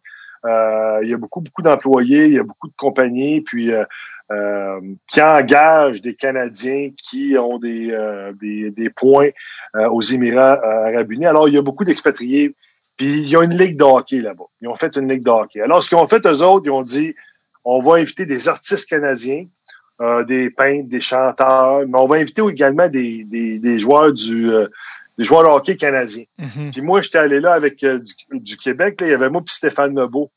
On, on, était, on, on était allés ensemble. Malade. Il y avait, euh, il y avait des gars, euh, il y avait des gars aussi, des, des Flames de Calgary. Yari Curé était là. En tout cas, on a eu, on a eu vraiment du plaisir. Mais l'affaire avec le gars, là, c'était Mhm. ça, c'était un coup monté, là. Ben oui. Là, ça, c'est un Canadien. Puis là, il dit, garde, on va laisser tomber les gants. Là, je vais essayer de te battre. Puis il dit, là, il dit, la, la police montée, la GRC va arriver sur... Fait que là, t'as deux policiers de la gendarmerie du Canada qui sont embarqués sur la glace. Puis qui ont, qui m'ont sorti. Puis Ouais, ça. Ben, tu- mais là, tu savais combien de monde qu'il y a là, là, il y avait du monde. ouais. Les monde viennent nous voir, c'était exceptionnel. Puis il y a du hockey dans le désert. Ben Moi, oui, j'en ben. Moi, mon, mes parents ont habité cinq ans en Arabie Saoudite, qui est le pays à côté, mais qui est très différent des Émirats Arabes euh, Unis. Là, Ouais. Les gens me pensent Ouais. souvent, quand je dis que mes parents habité en Arabie, ils sont comme, ah, Dubaï, je suis comme, non, c'est ça, c'est un Non, autre non. pays. c'est pas, puis la- la- la- l'Arabie Saoudite, euh, surtout il y a dix ans, c'était encore plus, euh, fermé que celui-là, puis les- alors que les Émirats, c'est comme le, le, la- Dubaï l'appelle le Vegas du Moyen-Orient. Les gens vont vivre leur péché à Dubaï et retournent euh, après ça dans leur- Exactement. fait que bref, mais c'est quand même cool que t'as as vu ça puis t'as vécu. euh, pas tout le monde qui a la chance d'aller là quand même. Euh, Enrico, merci énormément. Dernière question. Est-ce que tu es Ouais. relié au chanteur Nicolas Ciccone? Non, je suis pas relié, mais j'imagine qu'à quelque part, on doit se rejoindre. Mais, Mhm. mais, euh, on a trouvé dans notre euh, arbre généalogique Oui. que euh, on avait euh, de la parenté euh, avec Madonna, qui est son vrai nom Louisa Ciccone. C'est vrai? Euh, nous, on a, ouais, ouais, nous, on a de la famille à Détroit, elle vient de Détroit. Puis on l'a trouvé à quelque part là d'où ça venait ou d'où ça venait. Puis euh, à quelque part on est relié là de très très très loin, là, Ouais. mais on est relié. Parce que je sais qu'elle a des origines canadiennes françaises, là, Madonna, ça c'était connu. Fait que, Ouais, Que c'est relié à parce que son nom c'est Louisa Ciccone. wow, Elle vient de Détroit, puis nous on a des cousins qui viennent de Détroit avec euh, c'est une malade. alliance avec ouais avec le village. À la père. question, t'es-tu relié à Nicolas Ciccone? Non, mais à Madonna, Non. oui. Moi non, ben moi je suis international.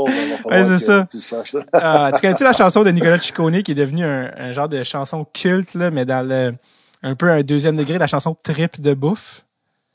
Non, non, j'ai pas. Écoute, Non. si un moment donné, en fin de soirée, t'es comme, il me semble qu'il manque de quoi à ma journée pour comme finir ça sur un high. La chanson de Trip de bouffe, une longue énumération où il est comme des montagnes de frites. C'est, écoute, c'est une des choses les plus drôles. Non, je te jure. Puis, elle- on dirait que tu peux pas la mettre sur YouTube. Je pense qu'ils ils la font toujours enlever parce que tout le monde fait des montages de comme cette chanson-là, c'est comme, je pense que c'est la chanson préférée, genre des stoners du cégep. Tu sais, c'est comme il y, a un- il y a un degré à cette tune là que t'es comme on est-tu dans un sketch des appendices ou c'est une chance? En tout cas, bref, c'était la chance. Je pense que euh, je Je vais aller voir ça. Euh, sérieusement, sérieusement, Enrico, merci vraiment euh, d'avoir. Merci, ça je- fait plaisir. je, je, savais- je savais pas qu'on allait qu'on allait euh, mais en même temps c'est c'est ça qui Ouais. était le fun et euh, merci énormément d'avoir pris le temps euh, Pas de problème. Même euh, si on avait mis euh, une heure à mon agenda, euh, ouais c'est ça honnêtement merci là, là, là, j'ai prouvé à tout le monde c'est qui le boss. C'est pas euh, c'est de mon agenda. puis puis sincèrement je te souhaite la meilleure des chances dans le le Merci. plus gros combat de ta carrière pas celui euh, contre Taidomi mais celui pour euh, celui d'abolir les, les, les batailles dans le hockey je pense que en tout cas je parle pour tout le monde en disant c'est ça qu'on veut puis si vous êtes pas Merci. d'accord ben arrivez ouais, au 21e siècle donc merci Enrico Merci, mon chum. Bonne journée. Puis bon succès à toi aussi dans ta carrière. là. Merci, sérieusement, merci, bye. Bye